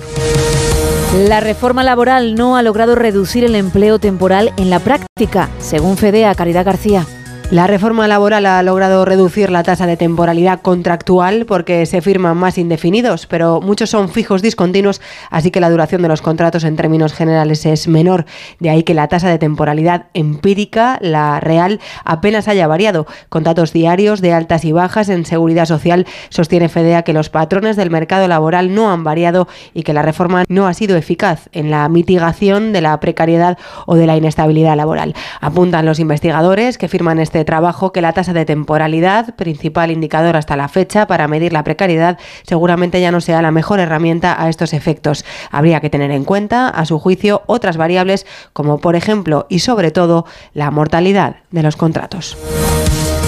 En clave internacional, en su visita a Israel, el secretario de Defensa de Estados Unidos ha confirmado que su país seguirá suministrando ayuda militar a los israelíes, pero pide una transición hacia un conflicto con menos víctimas civiles. Corresponsal en Nueva York, Agustín Alcalá. La decisión del presidente Joe Biden de enviar a Joe Austin, el secretario de Defensa, de vuelta a Israel culmina tres semanas de visitas de sus emisarios, del secretario de Estado y también de su consejero de Seguridad Nacional, para convencer definitivamente a Benjamin Netanyahu de que es imposible ganar la guerra contra Hamas utilizando bombas tontas de 500 kilogramos que matan a miles de inocentes en Tel Aviv. Austin ha mantenido que Estados Unidos no pone plazo alguno a Israel sobre la marcha del conflicto, pero sí ha hablado de esa transición en la ofensiva contra los terroristas que busca Washington. Hemos intercambiado opiniones sobre la marcha de la campaña, sobre los objetivos y las metas y sobre cómo reducir el número de bajas entre los civiles en el campo de batalla. Y hemos hablado también de cómo pasar de operaciones de gran intensidad a otra fase de menor intensidad y operaciones más quirúrgicas. La experiencia de Austin es extraordinaria porque este general dirigió las campañas norteamericanas en guerra urbana en Irak, Afganistán y contra el Estado Islámico. Estados Unidos también quiere que Israel permita más entrada de ayuda a Gaza y el gobierno de Netanyahu vuelve a acusar a Hamas de apropiarse de buena parte de ella. Corresponsal en el país, Hannah Beris. Sobre la ayuda humanitaria que Israel continúa introduciendo a Gaza, aunque era parte del acuerdo de alto el fuego que Hamas violó hace más de dos semanas y aunque iba de la mano de la liberación de secuestrados israelíes que se ha interrumpido, Israel recalca que la distribución es alterada por Hamas, que se apropia de gran parte de la ayuda. De todos modos, por las dudas, el par israelí del secretario Austin, el ministro de Defensa Yoav Gallant, aclaró, nuestros enemigos saben que la victoria de Israel será la del mundo libre todo, liderado por Estados Unidos. Y Hanna, Israel ha descubierto el mayor túnel de Hamas hallado hasta el momento. Israel descubrió el megatúnel, el túnel más grande conocido hasta el momento de todo lo que jamás ha desarrollado debajo de la ciudad de Gaza. Se trata de un túnel cavado a 50 metros de profundidad, por ahora de 4 kilómetros de largo, es el tramo ya ubicado, de 3 metros de altura y un ancho que permite inclusive que transite un vehículo por su interior. Todo esto con diversas instalaciones que permiten la permanencia durante largo tiempo de terroristas bajo tierra. El túnel está ubicado a solo 400 metros del puesto de Eres por el que pasaban hasta el día de la masacre 7 de octubre trabajadores palestinos a Israel y palestinos a recibir tratamiento médico en hospitales israelíes. En Estados Unidos, el gobernador de Texas, Greg Abbott, ha promulgado la ley anti-inmigración desafiando al gobierno federal. Se trata de una de las leyes migratorias más restrictivas del país porque permite a la justicia estatal ordenar la expulsión de personas en situación irregular sin que haya un proceso judicial y a la policía arrestar a cualquiera que entre ilegalmente en el Estado.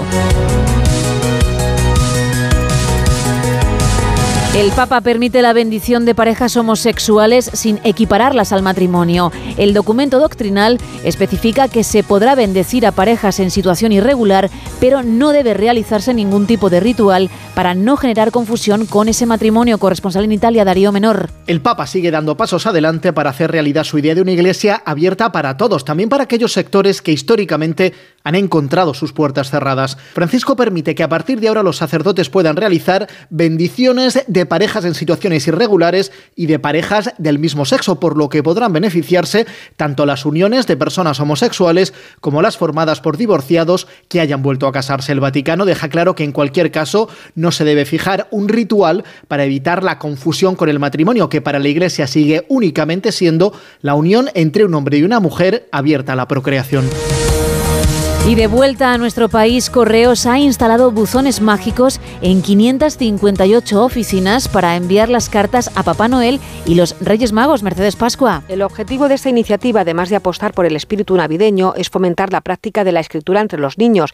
En las oficinas de Correos con buzones mágicos se pueden conseguir unos packs que contienen cartas para escribir deseos, sobres especiales y pegatinas con adornos navideños. También se podrán adquirir sellos mágicos personalizados con las figuras de Papá Noel y los Reyes Magos. En total se van a instalar estos buzones especiales en 558 oficinas postales, una iniciativa a la que se suman los equipos de voluntarios que recogerán en varios hospitales de España cartas de los niños ingresados para que lleguen a las manos de Papá Noel y los Reyes Magos. Y vamos a cerrar este repaso con lo nuevo de Antonio Orozco, el artista que el 15 de diciembre publicó un álbum de colaboraciones titulado La canción que nunca viste, anunciaba hace un par de días que se despide temporalmente de los escenarios. Este tema, uno de sus más conocidos, lo canta con Pablo Alborán y está incluido en ese nuevo disco.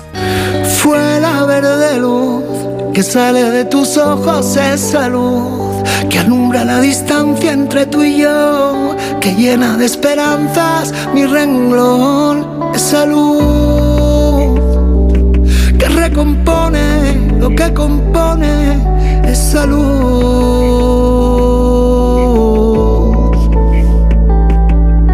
Fue tu abrazo añil que pinta con caricias el candil alumbra cada nota de mi voz con susurros el temblor de este amor que se desboca si lo provocas, este amor.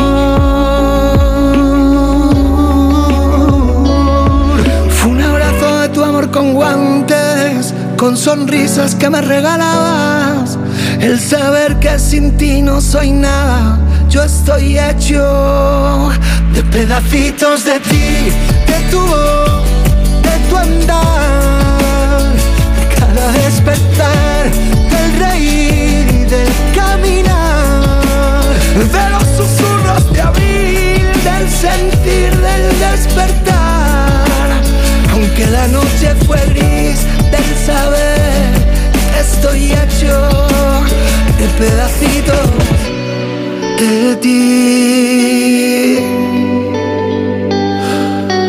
Fue la verde luz, la dueña de mis noches en salud. 5 y 27 de la mañana, 4 y 27 en Canarias.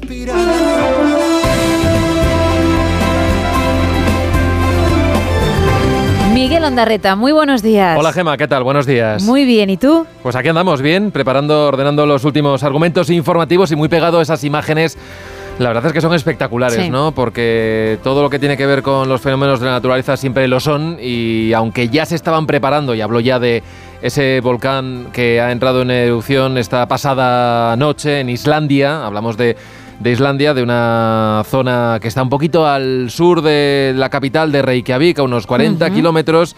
Y como digo, ha entrado en erupción a eso de las 10 de la noche. Eh, había una ciudad que se llama Grindavik que está a unos 40 kilómetros de, la capital, ya se había evacuado porque en las últimas semanas había bueno, pues, eh, evidencias de que iba a entrar en erupción en muy poco tiempo, se habían reproducido muchísimos eh, terremotos, ya de algo de esto aprendimos ya con el terremoto de, La Palma, ¿no? Con ese jambre sísmico, se decía. Y bueno, lo que hemos visto pues es espectacular, ¿no? Con eh, esos ríos de, lava. y bueno, de momento las autoridades protocolo que se, que se sigue, lógicamente, es el de declarar el estado de emergencia por ese volcán, pero no ha sido interrumpido de momento el, tráfico aéreo con, con la isla. Había ya unas 4.000 personas evacuadas y bueno, vamos a seguir muy pendientes porque la información que hay es de, bueno, eh, de la importancia que tiene este volcán por sobre todo la, dimensión que tiene esa fisura por la que no deja de brotar lavas. Eh, son más de 3 kilómetros y medio de longitud y aquí tendrán que hablar los científicos para situarlo en su verdadera dimensión. Pero como digo, va a ser una de las imágenes que van a estar en todos los medios informativos, sobre todo en las televisiones, porque de verdad que, que llaman muchísimo la atención. También de esta madrugada estamos pendientes de las novedades de un terremoto este de, gran importancia que ha tenido lugar en el noroeste de China. Eh, en la zona de Gansu y Xinjiang, dos eh, estados gigantescos del noroeste de China. Están trabajando los equipos de rescate, han sido terremotos de entre 5,5 grados y 6,2 en zonas en las que las casas pues no son las perfectas eh, para aguantar este tipo de temblores sísmicos. Se habla de más de un centenar de muertos y lo que está dificultando sobre todo los rescates y la supervivencia de los heridos son las temperaturas, temperaturas bajo cero en, en esa zona. Eso en el, en el exterior, en el terreno doméstico, pues casi lo dejamos eh, ayer eh, en esa no fecha que hay para la reunión de Feijó y el presidente del gobierno y ahí siguen lanzándose dardos. Eh, no parece que cambie nada por esto de las fechas navideñas. Ayer, de hecho, había una cena que organiza habitualmente el Partido Popular de Madrid. Ahí estuvo Feijó, estuvo acompañado lógicamente por la presidenta de la comunidad y, y el alcalde. Y si alguien esperaba algún síntoma o leer entre líneas de que esa invitación con esas tres fechas, que una de ellas ya ha pasado porque era este lunes, pues podría darnos alguna pista pues no, todo eh, indica que las espadas siguen en alto, que hay una desconfianza absoluta entre el presidente del gobierno y el líder de la oposición. No ha ayudado tampoco esa moción de censura en el ayuntamiento de Pamplona.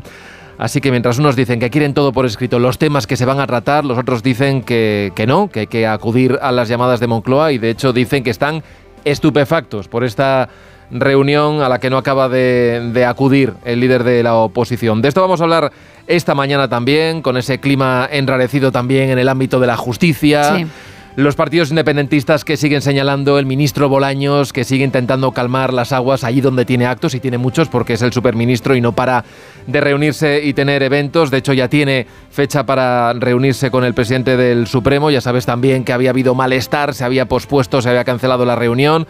Estaba prevista para el día de hoy, pero se va a celebrar finalmente el próximo jueves. Así que de esto, de medidas económicas y del Consejo de Ministros, que hoy se reúne de nuevo y que va a abordar temas que llegarán pronto también al Congreso de los Diputados, entre otras, esa que afecta a las medidas que se aprobaron para paliar la subida de los precios. Tenemos la gran duda. ¿Van a continuar? ¿Se van a prorrogar más allá del 31 de diciembre? Bueno, intentaremos tener alguna más certeza a partir de, esta mañana, de esa rueda de prensa que dará la, la portavoz del Gobierno. Todo esto a partir de las 6, Gema. Las 5 en Canarias. Gracias, Miguel. Que tengas un feliz martes. Igualmente, chao. Hasta mañana. 5 y casi 32 de la mañana. 4 y 32 en Canarias. ¡Paren las rotativas!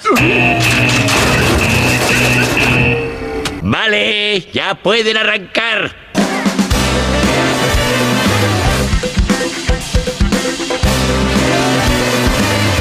Bueno, Isa, ayer trabajaste mucho, ¿verdad? Sí. Hiciste demasiado, demasiada labor, mucha documentación. Mucha documentación. Y claro, eso ha permitido que hoy pues vayas más relajada. ¿Por qué digo esto? Porque ayer nos hablaste en esta sección de descubrimientos muy importantes que merecen ser mencionados porque quizá se han contado pero no tanto como otros o no tanto como se debería y hoy hay una segunda parte. Efectivamente, lo he encontrado leyendo National Geographic y un artículo sobre los descubrimientos científicos más asombrosos del 2023. Son increíbles, no han, bueno, no han recibido la importancia o bueno, no han aparecido tanto como deberían, porque aunque, bueno, voy a leeros simplemente el titular y luego me diréis, pero esto es muy importante, pero también es muy extraño. Descubren fósforo en Encélado de Saturno, un signo crucial de que la vida es posible. Son nuevas pruebas químicas que sugieren que la luna de Saturno podría albergar vida. Los científicos han anunciado este 2023 que habían encontrado esto, el fósforo, en el océano de la sexta luna más grande de Saturno, que se llama Encélado. Junto con el carbono, el hidrógeno, el nitrógeno, el oxígeno y el azufre, este sexto elemento es esencial para que pueda haber vida. Los astrónomos ya habían encontrado indicios de los otros cinco elementos en esta luna, por lo que este último hallazgo, detectado en granos de hielo recogidos por el analizador de polvo cósmico de la nave espacial Cassini, convierte a esta roca helada en un prometedor candidato a albergar vida extraterrestre. Toma ya. Esto es espectacular. Pero atenta a la siguiente noticia, que yo además sé que te va a hacer mucha ilusión porque te gustan mucho los dinosaurios. Y otro de los descubrimientos es que el T-Rex tenía labios, lo que cambia completamente nuestra imagen de este dinosaurio. Es probable que todo el mundo tengamos ahora mismo en la cabeza la imagen del T-Rex que hemos podido ver en las películas de Parque Jurásico. Bueno, pues ahora los científicos, bueno, en este caso un equipo de paleontólogos, ha llegado a una conclusión y es que sospechan que la boca de los dinosaurios tenía unos labios que cubrían esos dientecitos chiquititos, tan pequeñitos que hemos podido ver. Lo han escrito en un ensayo, dicen que tanto el T-Rex como los carnívoros afines probablemente tenían tejidos blandos que cubrían sus afilados dientes para proteger la boca de los animales y mantener sus mandíbulas en condiciones óptimas para qué? Pues para atacar, evidentemente, la boca ellos la necesitaban para defenderse. Y termino también con un tercer descubrimiento que a mí me ha parecido espectacular. Primer parto virgen conocido entre cocodrilos americanos. Eh, esto, pues, ¿qué ha sido? Pues una hembra solitaria de cocodrilo americano en un parque de Costa Rica tuvo crías sin macho. Este fenómeno, típico en animales sometidos a presiones demográficas extremas, ya se había comprobado en otros tipos de animales, como por ejemplo en cóndores de California en peligro crítico de extinción, también en tiburones, en dragones de Komodo y algunas serpientes, pero nunca en una especie de cocodrilo. La madre cocodrilo en cuestión no había tenido contacto con otros animales de su especie desde hacía unos 16 años, que está, esto a mí me parece algo terrible, pero ha sido capaz ella de, bueno, de tener un feto que era efectivamente un clon parcial de su madre. Así que el primer parto virgen conocido entre cocodrilos americanos es otro de esos grandes descubrimientos científicos de este 2023. Gracias, Isa. Un placer.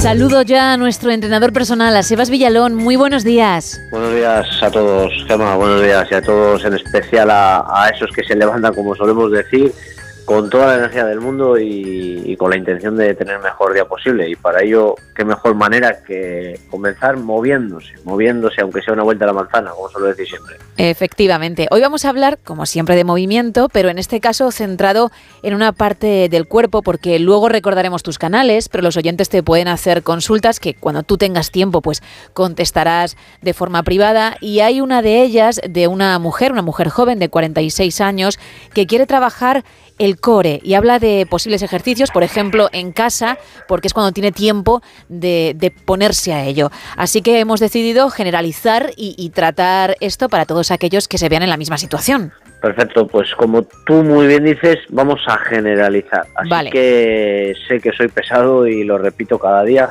pero por favor que nadie acuñe como suyos muchas de las cosas que decimos porque todo lo que tiene que ver con el movimiento, la salud, el ejercicio físico, eh, etcétera, eh, es completamente individualizado. Pero sí que es cierto que por, por, norma general se pueden dar pinceladas genéricas que pueden ayudar a, estas personas. Entonces, vamos a partir de intentar describir de manera coloquial, como decimos siempre, qué es el core. Vale. Bueno, es la parte, la parte central del cuerpo. ¿Qué es la parte central del cuerpo? Pues bueno, muchas personas lo único que piensan eh, cuando se habla del core es en los eh, famosos abdominales, ¿no? En el six-pack.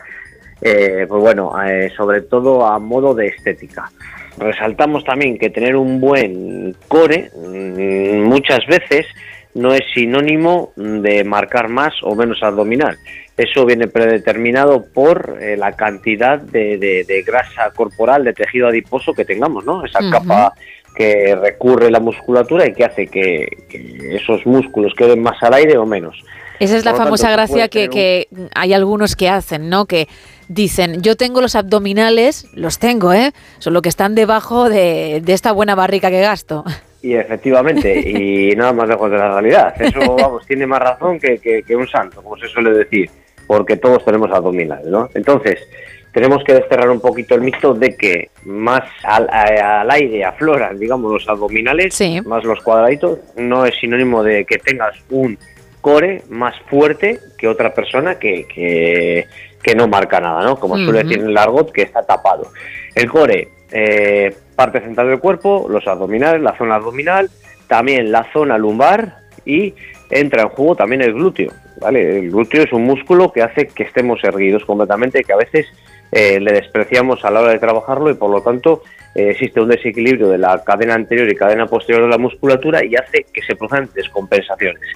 A partir de ahí, eh, en casa, como nos comentaba esta oyente, se puede trabajar perfectamente. Pero antes de nada, hago un breve inciso para remarcar que mm, muy pocas veces nos ayuda a trabajar el core de la mejor manera eh, realizando los típicos ejercicios que, pues bueno, cada vez menos, pero se siguen viendo en, en centros deportivos o en youtubers en Instagram, ¿no?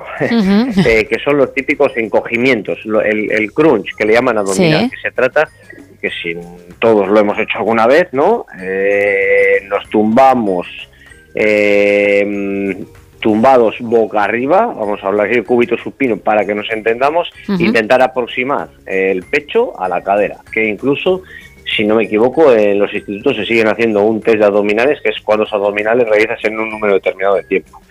Bueno, al final ahí, a no ser de que seas bastante experto en la materia, eh, lo que suele pasar, y estoy seguro que nuestros oyentes están de acuerdo y lo comparten, es que al hacer este tipo de ejercicios solemos dañar la parte de la espalda, solemos dañar eh, la zona lumbar. Es que cuando cada vez que hago abdominales me duele la espalda. Entonces, casi casi de cajones eh, decir que algo estamos haciendo mal. Por lo tanto, eso hay que hacerlo con mucho control y muy bien eh, y muy bien prescrito.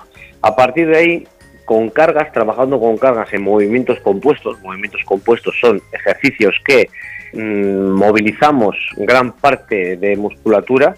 Por ejemplo, peso muerto, press banca, press militar, sentadilla, ese tipo de ejercicios eh, involucramos mucho el core. ¿Para qué? Para estabilizar y mover así más peso o realizarlo de la mejor manera. Por lo tanto, siempre que estamos haciendo o una dominada, por, lo, por ejemplo, siempre que estamos haciendo este tipo de ejercicios, entra en juego el core. Sí que es cierto que es de una manera, mm, no me gusta decir secundaria, pero está eh, visto desde fuera como de una manera secundaria, efectivamente, visto desde fuera. Pero para mí hay un gran trabajo del core en una sentadilla. Pero quizás para esa persona eh, no lo ve de esa manera y por lo tanto ese efecto, entre comillas, placebo, eh, hay que utilizarlo realizando algunos ejercicios específicos. Así que si tú eres uno de esos que trabaja con cargas en el gimnasio o con cargas altas, estás trabajando el core. Pero a su vez también es interesante hacer un trabajo analítico de ese core para después que tengas más rendimiento en los movimientos compuestos. No sé si me he explicado muy bien.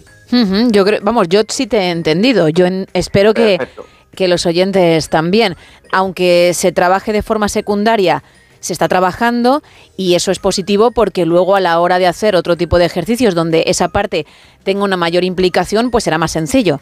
Así es, así es, así es. Perfecto, muy bien. Vale. Tema la traducción simultánea porque a veces me hace falta. No, no, yo entonces luego- soy buena alumna, ¿eh? he tomado buena nota de lo que nos cuenta el experto, que eres tú. Eh, eh, y luego, a partir de ahí, eh, sí que es interesante un trabajo específico del core. Pero por favor, no veamos esto, eh, este trabajo, por el hecho de lucir abdominales, ¿no? Como lo que estábamos diciendo, sí. lo que estábamos diciendo.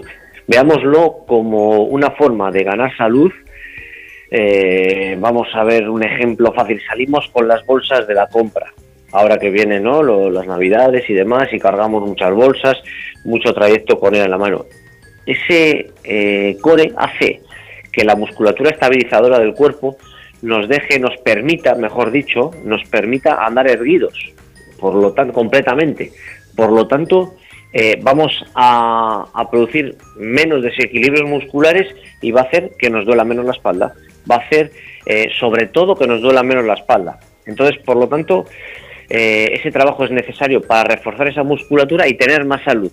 Sí que es cierto que muchas veces, casi siempre, va unido esa salud con la estética, pero para que esa estética llegue, ya nos metemos en otro ámbito que no es mi campo, Ujú. sería tenemos que cuidar la alimentación, porque si tenemos esa capa de grasa que recubre nuestros tan añorados abdominales, mm, puedo estar muy fuerte del core, pero no los voy a poder lucir como es lo que algunos quieren. Eh, tenemos que saber diferenciar un poquito. Estoy muy fuerte de core, ya, pero es que hago trabajo de core dos días a la semana y muevo cargas pesadas, como tú has dicho, movimientos compuestos.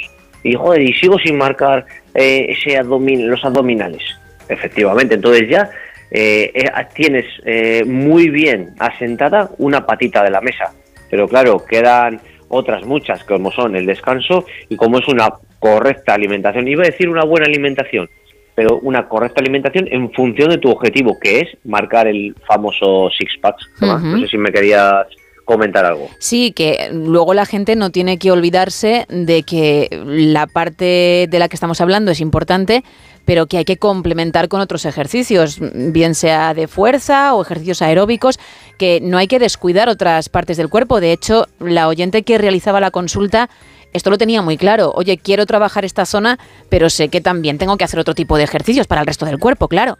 Así es, lo que es muy... Eh, fíjate, que por estos comentarios que nos van haciendo nuestros oyentes, ya eh, nos eh, hace pensar que la gente, las personas de a pie, cada vez están más eh, o, tienen más buena información, porque a veces estamos sobreestimulados con, tanta información que no sabemos a qué agarrarnos. Entonces, pues bueno, me alegro porque cada vez más van viendo un poquito cuál es el camino.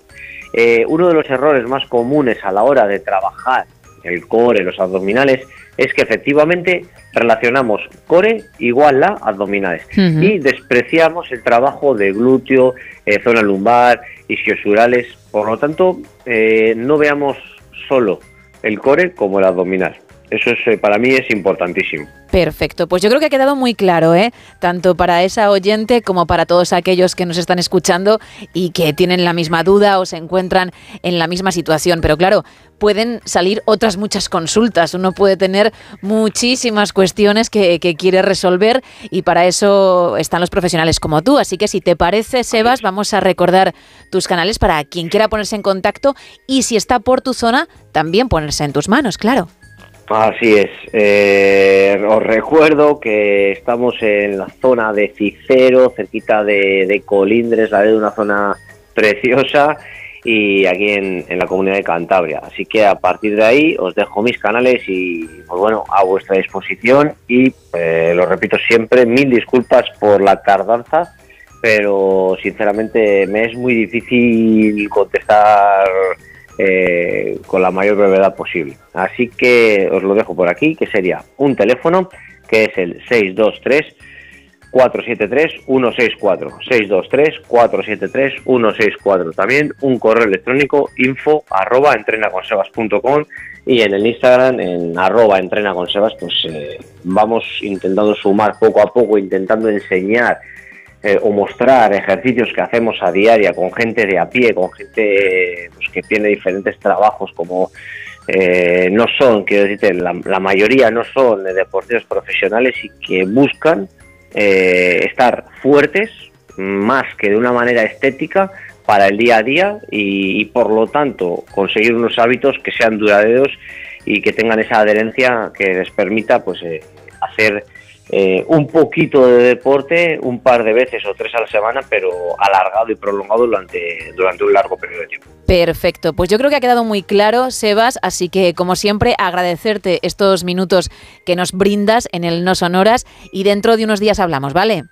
Pues nada, muchas gracias a vosotros y desde aquí insisto en que por favor todo el mundo se mueva, porque aunque a veces eh, pues despreciemos eh, subir y bajar en las escaleras, no coger el ascensor, eh, dejar el coche aparcado un poquito más lejos de lo normal o, ir hasta el gimnasio que le tienes a, 10 minutos eh, andando, 15 minutos, eso eh, en el día a día es un granito de arena, un granito de arena y al final pues todo suma y que nadie olvide que uno siempre es más que cero. Así que desde aquí ánimo y nada, y a seguir.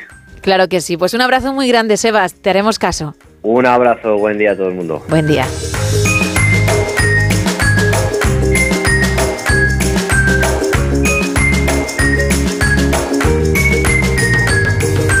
Once minutos para alcanzar las 6 de la mañana, las 5 en Canarias y vamos a hablar de series. Venga.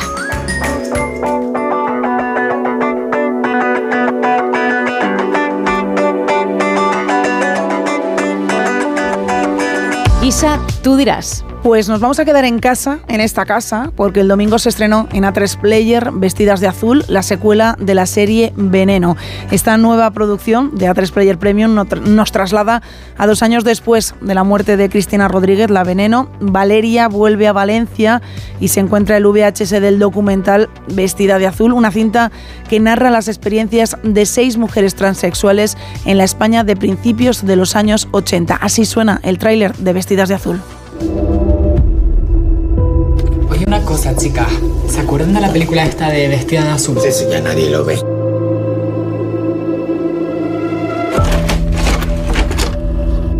Bueno, papá. ¿Sabes cómo podría dar con alguna de ellas? Es que eso hace tanto tiempo que muchas tienen que estar muertas. ¿Tú por casualidad no sabrás qué fue de una de ellas? No voy a hablar de nada contigo. Solo dime si está viva, por favor. Te dije que no quería hablar de Ya, nada. ya, van a hacer solo un par de preguntas. Lo siento. Mamá. Tú estás dando voz a mucha gente que nunca la tuvo, cariño. Que lo de Cristina fue un mega éxito. Estoy seguro que también. Perdona, ¿Estás buscando a René? creo que a lo mejor te puedo ayudar. Yo conocí a la Loren. Apunta, apunta.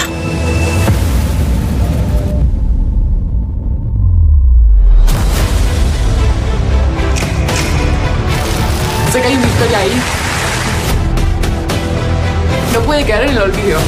¿Te imaginas entrar a un Ya está disponible el primer capítulo y cada domingo se estrena un nuevo episodio. Pero no es la única novedad que traigo de la plataforma A3 Player, porque el 24 de diciembre se estrena Tino Casal. Cantaba mucho mejor que el, que el común de, de los que estamos moviéndonos por ahí, ¿no? Tino era especial, era como un artista del Renacimiento. Él pintaba, eh, componía, diseñaba, esculpía. El Da Vinci de la música, digo, este tío hace todo. ¿eh? Nunca trabajé con alguien que tuviera un sentido artístico, una cualidad y capacidad artística tan completa. Yo creo que Tino fue básicamente un precursor. Yo no voy disfrazado, perdona. Yo creo que esto es algo que sale del alma. Esta casa sigue con su apuesta por el género documental y en este caso, en esta producción, se retratará en varios episodios la vida de José Celestino Casal Álvarez, más conocido por todos como Tino Casal. El documental refleja la vida de un artista que quería hacerlo todo y a lo grande. Recuerdo la fecha de estreno 24 de diciembre en A3 Player Premium. Más cositas, más cositas, perdón, de la pequeña pantalla. La plataforma Prime Video ha dado una buena y una mala noticia en el mismo día y además al mismo grupo de fans, porque tras un tiempo de espera se anunciaba estos días la renovación de una serie que es muy muy divertida, se llama Good Omens. Yo soy un ángel. Y tú eres un demonio. Enemigos históricos. Así que va de retro, enemigo vil. Adelante. Faltan pocos días para el Armagedón y hemos perdido al anticristo. Tenemos que colaborar. No tenemos nada en común. Ni siquiera me caes bien. Uy, que no. Si no lo encontramos, no será la guerra que acabe con todas, sino la guerra que acabará con todo. Adán, ¿a dónde iremos? Al fin del mundo. No queda lejos.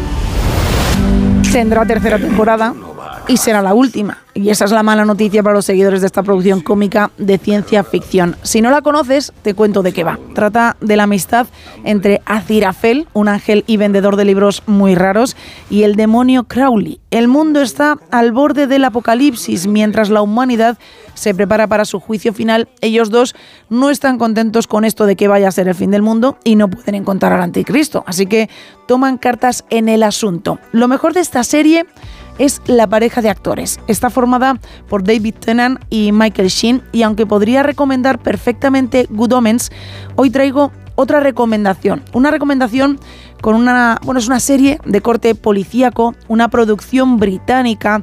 Los críticos la colocan a la altura de Line of Duty. También es cierto que los creadores de la serie que os voy a recomendar son los creadores de Line of Duty, una serie que en este programa varios hemos seguido con mucho gusto. Así que si bien os podría recomendar, como decía, Good Omens, hoy mi recomendación se llama Blue Lights.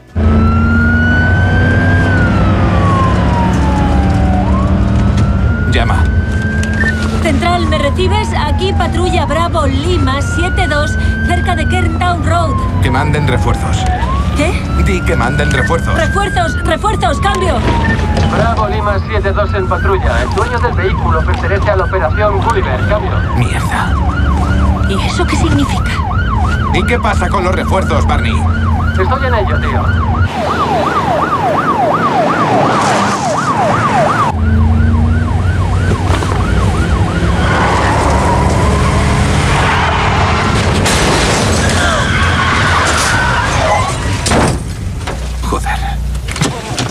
Recuerda tu adiestramiento. Coge el rifle. Este drama de tan solo seis episodios sigue la vida de tres novatos recién aterrizados en una comisaría de policía de Belfast. Grace es una ex trabajadora social que se implica demasiado en todo lo que hace. Tommy es muy tímido y no consigue imponerse. Y Annie es una chica que se resiste a seguir las normas. Ellos tres están en periodo de prueba y cada día se enfrentan a algunos casos que pondrán en duda si quieren y si pueden seguir siendo policías.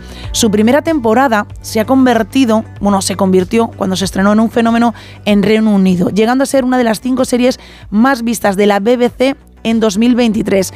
En Reino Unido, el primer capítulo lo vieron más de 7 millones de espectadores y cada semana se fue uniendo más y más gente. Obviamente, con este éxito de audiencia, pues fue renovada y durante este pasado verano se comenzó a rodar la segunda temporada que llegará en algún momento del 2024. Todavía no hay fecha exacta. Y tampoco hay fecha exacta, Gema, que he querido dejar para el final una perlita, una auténtica maravilla. Cuéntame. No hay fecha exacta, pero yo hay, ya hay confirmación oficial de que habrá segunda temporada de Nueve Perfectos Desconocidos con Nicole Kidman de nuevo en su papel y de nuevo con todo ese elenco que en este caso no serán los mismos actores de la primera temporada, son completamente distintos. Pero qué necesidad. ya sabía yo. Hombre, yo ya he contado en alguna ocasión que me vine muy arriba pensando que iba a ser un serión, una producción brutal y ojo, ¿eh? Ojo, ojo, porque a mí me pareció un churro, pero si lees críticas, hay mucha gente que está de acuerdo conmigo. Efectivamente, pero parece ser que, que, otros no. Que otros no. Nicole Kidman pone el dinero, es una de las productoras de B.E. Kelly, que es otro rey del mundo de las series, también pone dinero y han dicho, oye, pues vamos a hacer una segunda temporada con, como digo, actores completamente distintos, algunos de ellos son conocidos y eso sí, cambiamos por completo de localización y nos vamos hasta los Alpes suizos, en este caso, a un nuevo hotel, a un nuevo balneario en el que ocurrirán muchas, muchas cosas. Más que una segunda temporada, tiene pinta de un nuevo intento con otra trama completamente diferente porque en la primera había que continuar con esos personajes y no se va a hacer. Dale una segunda oportunidad, Gema. Bueno. A ver, no estamos para perder el tiempo. ya sabía yo. Gracias, Isa. Un placer. Bajamos el telón.